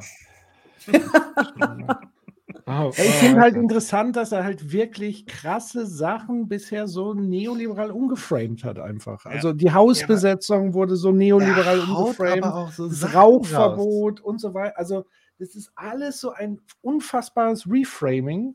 Krass. Ja, ich, ich kannte ihn vorher auch nicht. Ich habe auch im Studium die Texte von ihm gelesen. Das ist der zweite Soziologe, den ich jetzt näher mal zuhöre, wo ich denke, oh Gott, äh, unangenehm. Der Das ist andere mein erster ist, Soziologe. das ist dein erster. Ja, ich hatte das vorher, außer Armin Nasehi, ne? Okay, ich habe schon gehört, es gibt da einige Soziologen haben Beef mit ihm. Ja, Also- ja, nach, ja du Amen, kannst dir Amen. gerne mal anhören. Ähm, äh, Ich habe mir, von hat- non- ich hab mir von ihm noch nichts angehört oder gelesen. Er ist aber auch so, äh, Systemtheoretiker, oder? Ja, er hat auf jeden Fall, Moritz Klenk musst du dir dazu, äh, der hat Ja. mal in seinem Podcast äh, ein, äh, einen Artikel, den äh, Armin Nasseh veröffentlicht hat mit dem, Tink, mit dem Titel, ich glaube, er hieß, ich bin mir nicht sicher, aber ich meine, eine Linke braucht es nicht mehr. Mhm. Und da, Moritz Klenk hat das auseinandergenommen. Äh, wirklich sehr gut, wirklich Zeile für Zeile gelesen, auseinandergenommen. Und das ist jetzt der zweite Soziologe, dem ich so zuhöre und denke so, Alter, was ist, was, also alles total untypisch. Ist wirklich. Nicht, nicht nur untypisch, es ist ja auch einfach auch unlogisch an so vielen Stellen. Ja, ja, und eigentlich kenne ich das von Soziologen und Soziologinnen gar nicht. Um, ja, man um, denkt ja wenigstens nach, bevor man Sätze formuliert. Und dann noch alle Kollegen, die äh, und auch argumentativ hergeleitete Dinge haben. Ja, das sehe ich ganz anders als den. Aber es hört sich dann so, aber das das Ding ist ja, man argumentiert ja. Man hat ja, also man kann gerne eine Meinung haben, aber in solchen Diskursen kann, kann, sie, kann er sich die Meinung sonst wohin stecken. Aber da haut der auch echt Sachen raus. Rauchverbot. Lass also ich empfehle, lass ich schreibe das mal, reingehen ja, noch. ja, ich, ich äh, hier noch, also wenn ihr mal einen vernünftigen Soziologen hören wollt, bei Jung Naiv, Oliver Nachtwey, der ist ja hier Ja. öfters benannt worden, guckt euch Fast- das Gespräch an, das ist fast ein, jeder ein Unterschied bisher. wie Tag und Nacht, allein vom Gespräch und Ja. so weiter, von Fülle, von Fundiertheit, von, das ist ja wirklich nur Gelaber. Nachtbei Ja. war super, ja, bei Jung und Naiv. gesellschaftliche Veränderungen zu denken. Zum Schluss, äh, wir haben jetzt, sind noch nicht Ah. dazu gekommen, dass du Soziologie studiert hast. Mhm. Äh, Gab es irgendwie einen Auslöser, warum du dann Soziologie studiert hast? Das war das, was ich am Anfang gesagt habe. Mich hat irgendwie interessiert, ähm, wie Menschen sich synchronisieren, ohne dass sie das wissen. Hast du es rausgefunden? Ja. Kannst du es kurz zusammenfassen? Der Ist das Markt. zusammenfassbar? Ja, äh, weil man, äh, äh, das ist sozusagen, das, weil sie immer mit dem Paradox leben. Wir wollen alle einzigartig sein, aber auch nicht alleine sein. Hm. Und das ist immer, weil man nicht alleine sein will, passt man Okay, nicht an andere an. Und weil man einzigartig ist, setzt man sich von anderen ab. Du hast nebenbei aber auch noch Philosophie und Psychologie studiert. Ja. Warum das auch noch? Weil ich den Menschen verstehen wollte. Hast du es auch geschafft? Ja. Meine Fresse. Äh, welche, welche, welche Denkstuhl hast du dich bei der Soziologie Alles meine, als Naiver, der gibt, gibt Max Weber, Luhmann. War das schon aktuell da? Hm, Er selbst. Luhmann schon, weil, weil, weil wir, es war eine Sensation, als ich den ersten Text von Luhmann über Liebe las. Das war damals, den hat man sich als äh, graues Papier, äh, das war wirklich eine Sensation, dieser Text über Liebe. Und man dachte, ach, der hat wirklich eine, der schreibt was Tolles über Liebe und hat da was verstanden. Und es war wirklich großartig. Und nee, ich glaube, ähm, ich bin jemand, der, wie glaube ich, mehrere meiner, in meinem Jahrgang, wir setzen im Grunde bei der Soziologie der 50er Jahre an, nicht die Klassiker. Wir glauben, da ist irgendwie nach dem Krieg, ist die Sache wird noch mal, ist nochmal neu gemischt worden. Also mit, mit dieser ganzen Entzauberungstheorie von Max Weber oder mit der Idee ähm, äh, der, der Tragik der Kultur bei Simmel und solche Sachen, da kann man, kommt man irgendwie nicht weiter. Und eigentlich sind es solche Bücher wie von Irving Goffman über wie man sich im Alltag bewegt, oder äh, auch äh, ein irre, immer noch irres Buch ist ähm, Die einsame Masse äh, von David Reisman und anderen. Ein tolles Buch, weil der die Frage stellt, was kommt danach, wenn die Menschen nicht mehr einen inneren Kreiselkompass haben, nach dem sie sich orientieren, sondern so Radar, eigentlich Radarmännchen alle sind, ne? die immer so Radar, so ein Radarsystem. Was bedeutet das eigentlich? Und diese Art von Soziologie ist für mich wichtig. Das ist irgendwie, also, vielleicht haben wir jetzt schon wieder ein paar Leute äh, dazu motiviert, Soziologie zu studieren oder sich damit zu beschäftigen. Kannst du irgendein Buch als Einstieg empfehlen, aus deiner Sicht? Wo du sagst, Meins. Ähm, Stigma von Irving Goffman oder die, wirklich die einsame Masse. Weil es ist ein wirklich tolles Buch, weil es auch Also über Goffman ist ja wirklich nicht schlecht. Über die Art und Weise, dass wir immer näher aneinander rücken in der Welt, die Verdichtetheit der Sozialverhältnisse, was hat das eigentlich für Folgen? Das steht da alles drin. hattest du damals irgendwie soziologische Ansichten, die du heute nicht mehr hast? Also hast du irgendwie auch mal so einen Wandel erlebt? Ähm, ja, ich bin sozusagen habe immer so eine eher pragmatistische Linie. George Herbert Mead ist für mich da der, äh, das war so eine Art hegelianischer äh, Amerikanismus, sozusagen Hegel plus irgendwie äh, gewisse Elemente äh, der Bildteil und so, aber egal. Also Mhm. das sind jetzt alles Namensgeplapper. Aber das Pragmatistische war mir wichtig, weil Pragmatismus, das ist vielleicht einer Gedanke, ist auch nochmal wichtig. Pragmatismus hat die, den wichtigen Gedanken, dass die Welt nicht über Erkenntnistheorie zu erklären ist. Erkenntnistheorie ist eine Sonderoperation. Dass man sagt, also ich kann, dieser Tisch hier, ne? wenn ich jetzt sagen würde, der Begriff des Tisches, ist das überhaupt ein Tisch? Und wenn wir lang genug darüber reden, wissen wir gar nicht, ob dieser Tisch hier noch steht. Das ist Erkenntnistheorie. Wer aber bestreitet, dass dieser. Tisch hier nicht steht, ist verrückt. Das ist Pragmatismus. Das heißt, die Erkenntnistheorie ist eine Sonderoperation des Denkens, aber so nach diesem Denken funktioniert die Welt nicht.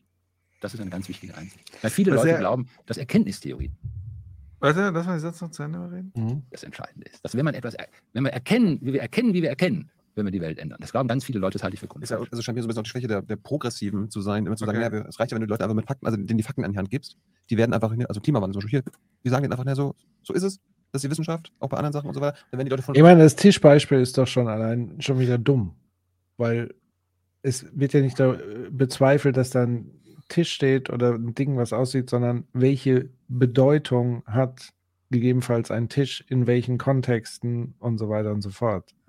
Also, Das Problem ist, der, also der, der Strang des, des Pragmatismus hat natürlich ein Riesenproblem.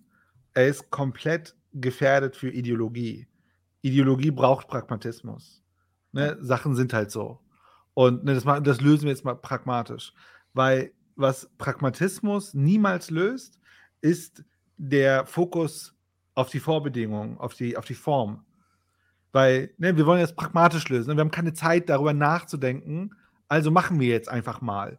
Aber dass das einfach mal geformt wird von Vorbedingungen, die halt über unsere Erkenntnisprozesse kommen, das weiß er eigentlich auch. Deswegen, ich glaube, keine Ahnung, ich kann, ich, vielleicht hat er einen anderen Denklogik als ich, weil ich komme halt eher aus dieser erkenne die Welt und du veränderst, also durch die Erkenntnis selbst verändert sich die Welt. Und weil ich, ich habe in meiner, meinem Leben das eher erlebt, dass wenn die Sache sich, wenn ich, wenn mein Blick auf die Sache sich ändert, ändert sich die Sache. Hm. Ähm, deswegen kann ich das voll nicht nachvollziehen. Ich habe eher das Gefühl, dass Pragmatismus mich eigentlich nur im Käfig hält und im, im, dass, ich, dass wir immer nur im Rädchen weiterlaufen. Und, das, und deswegen, aber dann macht auch wieder seine Logik Sinn mit Sachen müssen einfach weiterlaufen. Das ist halt Ja. Pragmatismus. Pragmatismus heißt, Dinge müssen, wir müssen halt weitermachen. Aber ja, es gibt ja es keine erlaubt keine. Veränderung. Es erlaubt Genau. keine radikale Veränderung. Es erlaubt Nee. nicht. Also, das ist so ein bisschen, als würden wir im Feudalismus leben und da kommt er, äh, er würde kommen und sagen: Ja, dann müssen wir halt mit weitermachen. Müssen wir mit Ja. dem König ein bisschen besser klarkommen. Genau. So, das ist doch, aber klar, solche Dinge funktionieren im Herrschaftssystem, wenn du das nicht in Frage stellst. Aber das ist ja komplett. Er will das ja auch gar nicht in Frage stellen. Also das gesamte Interview ist ja wie ein roter Faden, ist sozusagen ja ein Fürsprecher des Status quo. das das ist ja, also da macht er ja wirklich kein Geheimnis draus. Ist Und halt pragmatisch, ne? Genau, ist so. Naja, Und ich glaube, er ist auch einer dieser enttäuschten, die, das gibt es ja auch oft, diese enttäuschten Alt-68er. Die gab es ja ganz oft. Da gab es ja dann auch ganze Bücher darüber und dann so Fleischhauers dieser Welt, deren Eltern und so, die mhm. so alle enttäuscht sind, dass sozusagen die große Revolution eben nicht stattgefunden haben. Und dann sind, glaube ich, viele in diesen Pragma sogenannten Pragmatismus sozusagen zurückgefallen, äh, konnten sich zum Teil gut etablieren. Und klar, also wir werden nicht angerufen werden vom Staatssekretär. Vom Status quo werden wir nicht angerufen, Ja, weil wir also- sind nicht pragmatisch. Ja. Also ich sehe gerade, jemand hat im Chat geschrieben, Pragmatismus ist meiner Meinung nach lösungsorientiert. Und ich würde sagen, das ist das Problem. Pragmatismus ist lösungsorientiert. Was wir brauchen, ist Problemorientierung. Ja. Denn Die, die, das Problem formt die Lösung. Wir müssen uns mit den Problemen beschäftigen. Und erst, wenn wir die Form der Probleme verstehen und die Sicht auf die Probleme, also wenn wir verstehen, warum Probleme sich formen, also wenn wir immer nur mit den Lösungen arbeiten und uns gar nicht mit dem Problem beschäftigen, dann, dann rennen wir die ganze Zeit Dingen hinterher. Ja. Erst der Blick auf das Problem erlaubt die, die Emergenz oder das Entstehen passender Lösungen. Und wir müssen Aber uns eine Sache noch, ein, ein letzter Satz dazu noch. Der Neoliberalismus mag Pragmatismus. Einfach machen, Unternehmen, ne? Unternehmer sein. Das ist die Herausforderung. Ja. Das passt ja auch sehr schön dazu, was du sagst mit problemorientiert, lösungsorientiert, dass halt kein Virologe in dieser Gruppe war. Hm. Der das Probleme. Problem erstmal erklärt. Was ist denn Ja. das Problem? Ja. Ne? Da ist, hast du sehr schön erklärt. Das ergibt jetzt auch für mich Sinn, warum der nicht da war. Stell dir, vor, stell dir vor, du gehst zum Arzt und der ist pragmatisch lösungsorientiert. Du hast, du hast Husten, Schnupfen, Fieber, Heiserkeit. Einfach Und der Arzt sagt, spritzen. Und der Arzt sagt, ja, legen Sie sich mal drei Tage hin, das geht Ja. schon wieder weg. Oder der und- gibst dir den Arm ein. Ja, das wäre ja nicht Lösung so. Also so, so fair muss man sein. Der, der wird schon, der, der wird schon. Okay, dann finden. beide Beine, weil da musst du liegen. Das ist schon eher lösungsorientiert, ja. Ja, Nein, aber- aber- ja. Aber ne, er sagt, er gibt, er sagt dir irgendwas, aber mein Punkt ist, er guckt halt nicht auf das Problem. Vielleicht hast du, er muss dich eigentlich, ein, ein, ein guter Arzt untersucht dich dann, weil es ist sehr wahrscheinlich, dass du Husten, dass du eine Erkältung hast, aber es kann ja auch was anderes sein. So. So. Und ähm, wenn's, und dann bist du drei Tage später, liegst du tot in deiner Wohnung, weil der Arzt hat nicht erkannt, dass es, keine Ahnung, eine Lungenentzündung war oder was auch immer. Ja, so. Das ist der Unterschied zwischen Problemorientierung und Lösungsorientierung. Ja, der Arzt guckt halt nur schnell, wie kann ich das lösen? Ja, ich kenne hier ein paar, ich habe so eine grobe Ahnung, ich gebe dir einen Rat, wie du es lösen kannst und er hat aber nie auf das Problem geguckt. Ja. Das Problem war ein ganz anderes. Ich, ich hau mal noch ein Beispiel raus. Wenn man pragmatisch und lösungsorientiert ist, ist das Klimaproblem ein Problem von, ey, wie kriegen wir Plastik raus? Und, äh, ne, wie, also Genau. Welche, welche Mittel, ne, wie können wir denn unternehmerisch agieren? Wie können wir das marktseitig lösen und so weiter? Dass man lösungsorientiert rangeht und sagt, das Klimaproblem ist kein Kapitalismusproblem. Und wenn man vielleicht problemorientiert rangeht, also nicht sofort die Lösungen sucht, sondern sich mehr Gedanken darüber macht, warum entsteht überhaupt das Problem äh, in the first place. Also, Ja. Dann ändert sich auch die Perspektive auf die Lösung. Dann fällt einem vielleicht auf, dass so viel Plastik aus dem Welt, äh, Wel- Weltmeeren mit meinem Startup fischen und daraus Schuhe produzieren, vielleicht gar nicht das Problem löst. Wirklich nicht. oh, da kann man auch nur zynisch drauf reagieren, ey. Äh, Ja. Gut. Sind wir durch? Ja, ich glaube. Ja, im wahrsten durch. Sinn des Wortes, ja. Lass uns sagen, wir müssen, wir müssen nächstes Mal was Positives besprechen. Ja, Vielleicht ich- wirklich mal, also das meine ich Ja. jetzt auch ganz, Ja, ganz ernst jetzt. Also wir müssen, glaube ich, wirklich mal auch für uns was, was äh, Schönes, was Cooles besprechen, wo wir Okay. Spaß dran haben. Vielleicht wirklich G-Sec äh, G-Sec oder so. Äh, ich ich würde den eh, ich würde mich eh gerne näher mit dem beschäftigen, finde den interessant. Ähm, ja. Aber hiermit, Ja. aber Bude ist jetzt fertig. Ja, ich würde vielleicht noch eine Sache, äh, Steven Ablett schreibt noch, ich weiß wirklich nicht, weshalb Pragmatismus nu- nun ignorant gegenüber Erkenntnissen sein soll. Problemlösung impliziert doch, dass das Problem erkannt zu haben und die zeitliche Dimension zu berücksichtigen. Ich würde argumentieren, zumindest in den Kontexten auch wo ich selber unterwegs bin, also als in dem Fall in der Beratung, dass ähm, wir heute in einer Gesellschaft leben, wo die Beschäftigung mit dem, also wirklich eine tiefe Auseinandersetzung mit dem Problem nicht wirklich stattfindet, sondern man relativ schnell sagt, ja, das ist das Problem und dann switcht man ganz schnell auf Lösung. Ich glaube, Ja. wir sind in einer Gesellschaft, wo, also natürlich ist eine Lösung auch relevant. Ich sage jetzt nicht, wir gucken nur noch auf Probleme und Lösungen ignorieren wir für immer. Aber ich würde argumentieren, dass wir in einer Gesellschaft leben, dass der Sprung zur Lösung oder anders argumentiert, der, der die Lösung kennt, also sogar noch einen Schritt weiter gedacht, wir haben eigentlich schon alle Lösungen, wir müssen nur sie richtig anwenden oder, oder sozusagen die Analyse ist nur noch zu verstehen, welche, welche, welche Lösungen aus meinem Baukasten wende ich jetzt wo an. Dass wir heute in dieser, ne, man könnte sagen, so eine Best-Practice-Gesellschaft leben, wo wir relativ schnell sagen, ja, ja, klar, das ist das Problem und springen sozusagen auf die Lösung. Und ich glaube, das gedreht, eher sozusagen den Fokus auf das Problem zu äh, schieben, ist natürlich in einem zweiten Schritt relevant, was ist auch natürlich die Lösung. Ich würde nur argumentieren, dass der Pragmatismus in, ihr, in seiner Kernidee das überspringt. Weil der Pragmatismus ja genau das ist. Lass uns pragmatische Lösungen finden. Heißt nicht, lass uns mal hinsetzen, mal wirklich das Problem verstehen, lass uns mal die Zeit nehmen, erstmal nichts tun. Das impliziert ja sozusagen der Pragmatismus nicht. Ja. Vielleicht ist es auch einfacher zu verstehen an dem Beispiel, was du eben genannt hast mit dem Plastikmüll. Man könnte sagen, das Problem ist Plastikmüll, aber die Ursache dafür ist Kapitalismus. ja, Weißt sehr du? gut. Von daher, ich glaube, Und es wird jetzt halt immer nur an dem Problem gearbeitet, ja. aber nicht an der Ursache des Problems. Also Ich an glaub- dem großen Fass. Ja, also in einer idealen Welt haben wir eine Symbiose aus tiefem Problemverständnis und daraus abgeleiteter Erkenntnisraum für Lösungsmöglichkeiten. Ja. Ich glaube, Also ich nur glaube, der- wir der- kämpfen der- gegen Mühlen teilweise. Genau, die, ich glaube, die, die groß, das große Missverständnis bei diesem Wording ist, es geht hier um Prakta Pragmatismus und nicht um Praktikabilität. Das ist ja nochmal was anderes, sozusagen. Vielleicht ist da so ein bisschen die Verwirrung entstanden, ursprünglich. Und wie gesagt, hat Homer ja auch schon richtig gesagt, das öffnet, es ist ja per se Pragmatismus, ist ja jetzt nicht etwas, was grundsätzlich verachtenswert ist, sondern mit der Warnung, es öffnet Tür und Tor, dass man letztendlich immer auf der Symptomebene bleibt und nicht an die Wurzeln des Problems gibt Ja. und sozusagen den Status quo damit auch immer wieder erhält, weil man kann gleichzeitig sagen, ja, wir haben doch Lösungen gemacht. Wir machen doch Lösungen. Wir machen die ganze Zeit Lösungen. Also siehe hier äh, an der EU-Außengrenze. So, man, man sagt, das Problem ist, Kommunen sind überlastet, Leute wählen rechts.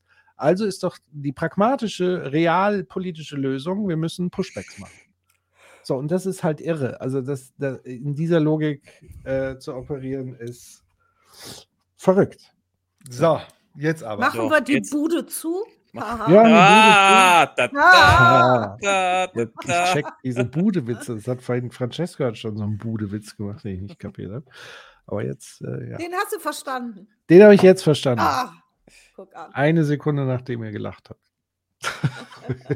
Ich empfehle übrigens allen, allen nochmal, wenn die das Interview noch nicht ganz gesehen haben, schaut euch da nochmal die letzte, weiß ich nicht, halbe Stunde oder so an, wenn Hans Jessen kommt und ähm, sie dann darüber diskutieren, ob Hans wirklich ein Nazi-Name ist. Das ist nochmal ganz unterhaltsam. Oh ja, das war, das war auch so ein Ding. Auch so mit dieser Selbstverständlichkeit, das so zu behaupten. Also Ja. ich finde sowieso, der hat so, ein, so eine Art, so alles ist so, was er sagt, ist so selbstverständlich. Ja. Das ist äh, wirklich faszinierend. Ähm, genau. Hier, Dorpinsel äh, sagt im Chat, wer noch Lust hat, kommt zu, rüber zu Discord, kann da weiter schnacken mit der Community. Ich muss aber leider ins Bett, sonst wäre ich nochmal rübergekommen. Ähm, ich schicke nochmal schnell für alle, die noch nicht auf unserem Discord-Server am Start sind, nochmal schnell hier Den den Link. Link. Ähm, Francesco überschlägt sich gerade Budenwitzen. Budenlos. Ja, mir gefällt auch Max Bude Nacht. Finde ich auch. Bude Nacht, ja, sehr, sehr Bude gut. Nacht. Ja, sehr, sehr gut. Gute Nacht. So, also wer noch Bock hat, da weiter zu schnacken in der Community, kommt auf den Discord, geht da oben in diesen Voice-Chat und trifft sich unter anderem mit Dorpinsel. Vielleicht gibt es noch andere, die Bock haben, da weiter zu quatschen für die schlaflosen Nachteulen. Äh, ansonsten euch vielen Dank für die Runde, auch wenn es wieder anstrengend war und so weiter. Ähm, das mit dem Vorhaben, was Schönes zu machen, es gibt ja demnächst so den Plan A nochmal mit Morph über Marie-Agnes Strack-Zimmermann zu sprechen. Ich glaube, Also mit Morph da ist waren schöne Schönes. Dinge dabei. Mit, Ja. Morph, mit Morph ist immer nice. Ja, aber Morph wertet das ja auf, dann auf jeden Fall. Ja. Okay, also gut. Dann, Mit Morph ist äh, im Grunde das. zurücklehnen und genießen. Ja. Dann haben wir ja noch so ein Ding offen, was wir ewig vor uns hinschieben. Ich will es gar nicht mehr ansprechen, aber ihr Geheim. so, ihr wisst, ja nicht geheim, hier Lanz Teil 2. Äh, war eigentlich noch so ein Ding. Was haben wir noch? Weiß ich nicht. Geheim? Gibt es was Geheimes? Immer. Okay. Äh, Palastrevolution. Pala- Palast- Palastrevolution fehlt auch noch, stimmt. Ja. Da wäre vielleicht ja was Positives. Vielleicht. Oh ja, das, ist, das war eine geile Veranstaltung. Ganz Genau. Fantastisch. Oh, So, viel Spaß bei Diablo. genau. Ich Grind. habe es auf in meinem den Steam Deck Grind. installiert. Gut, ihr Lieben. Macht's gut.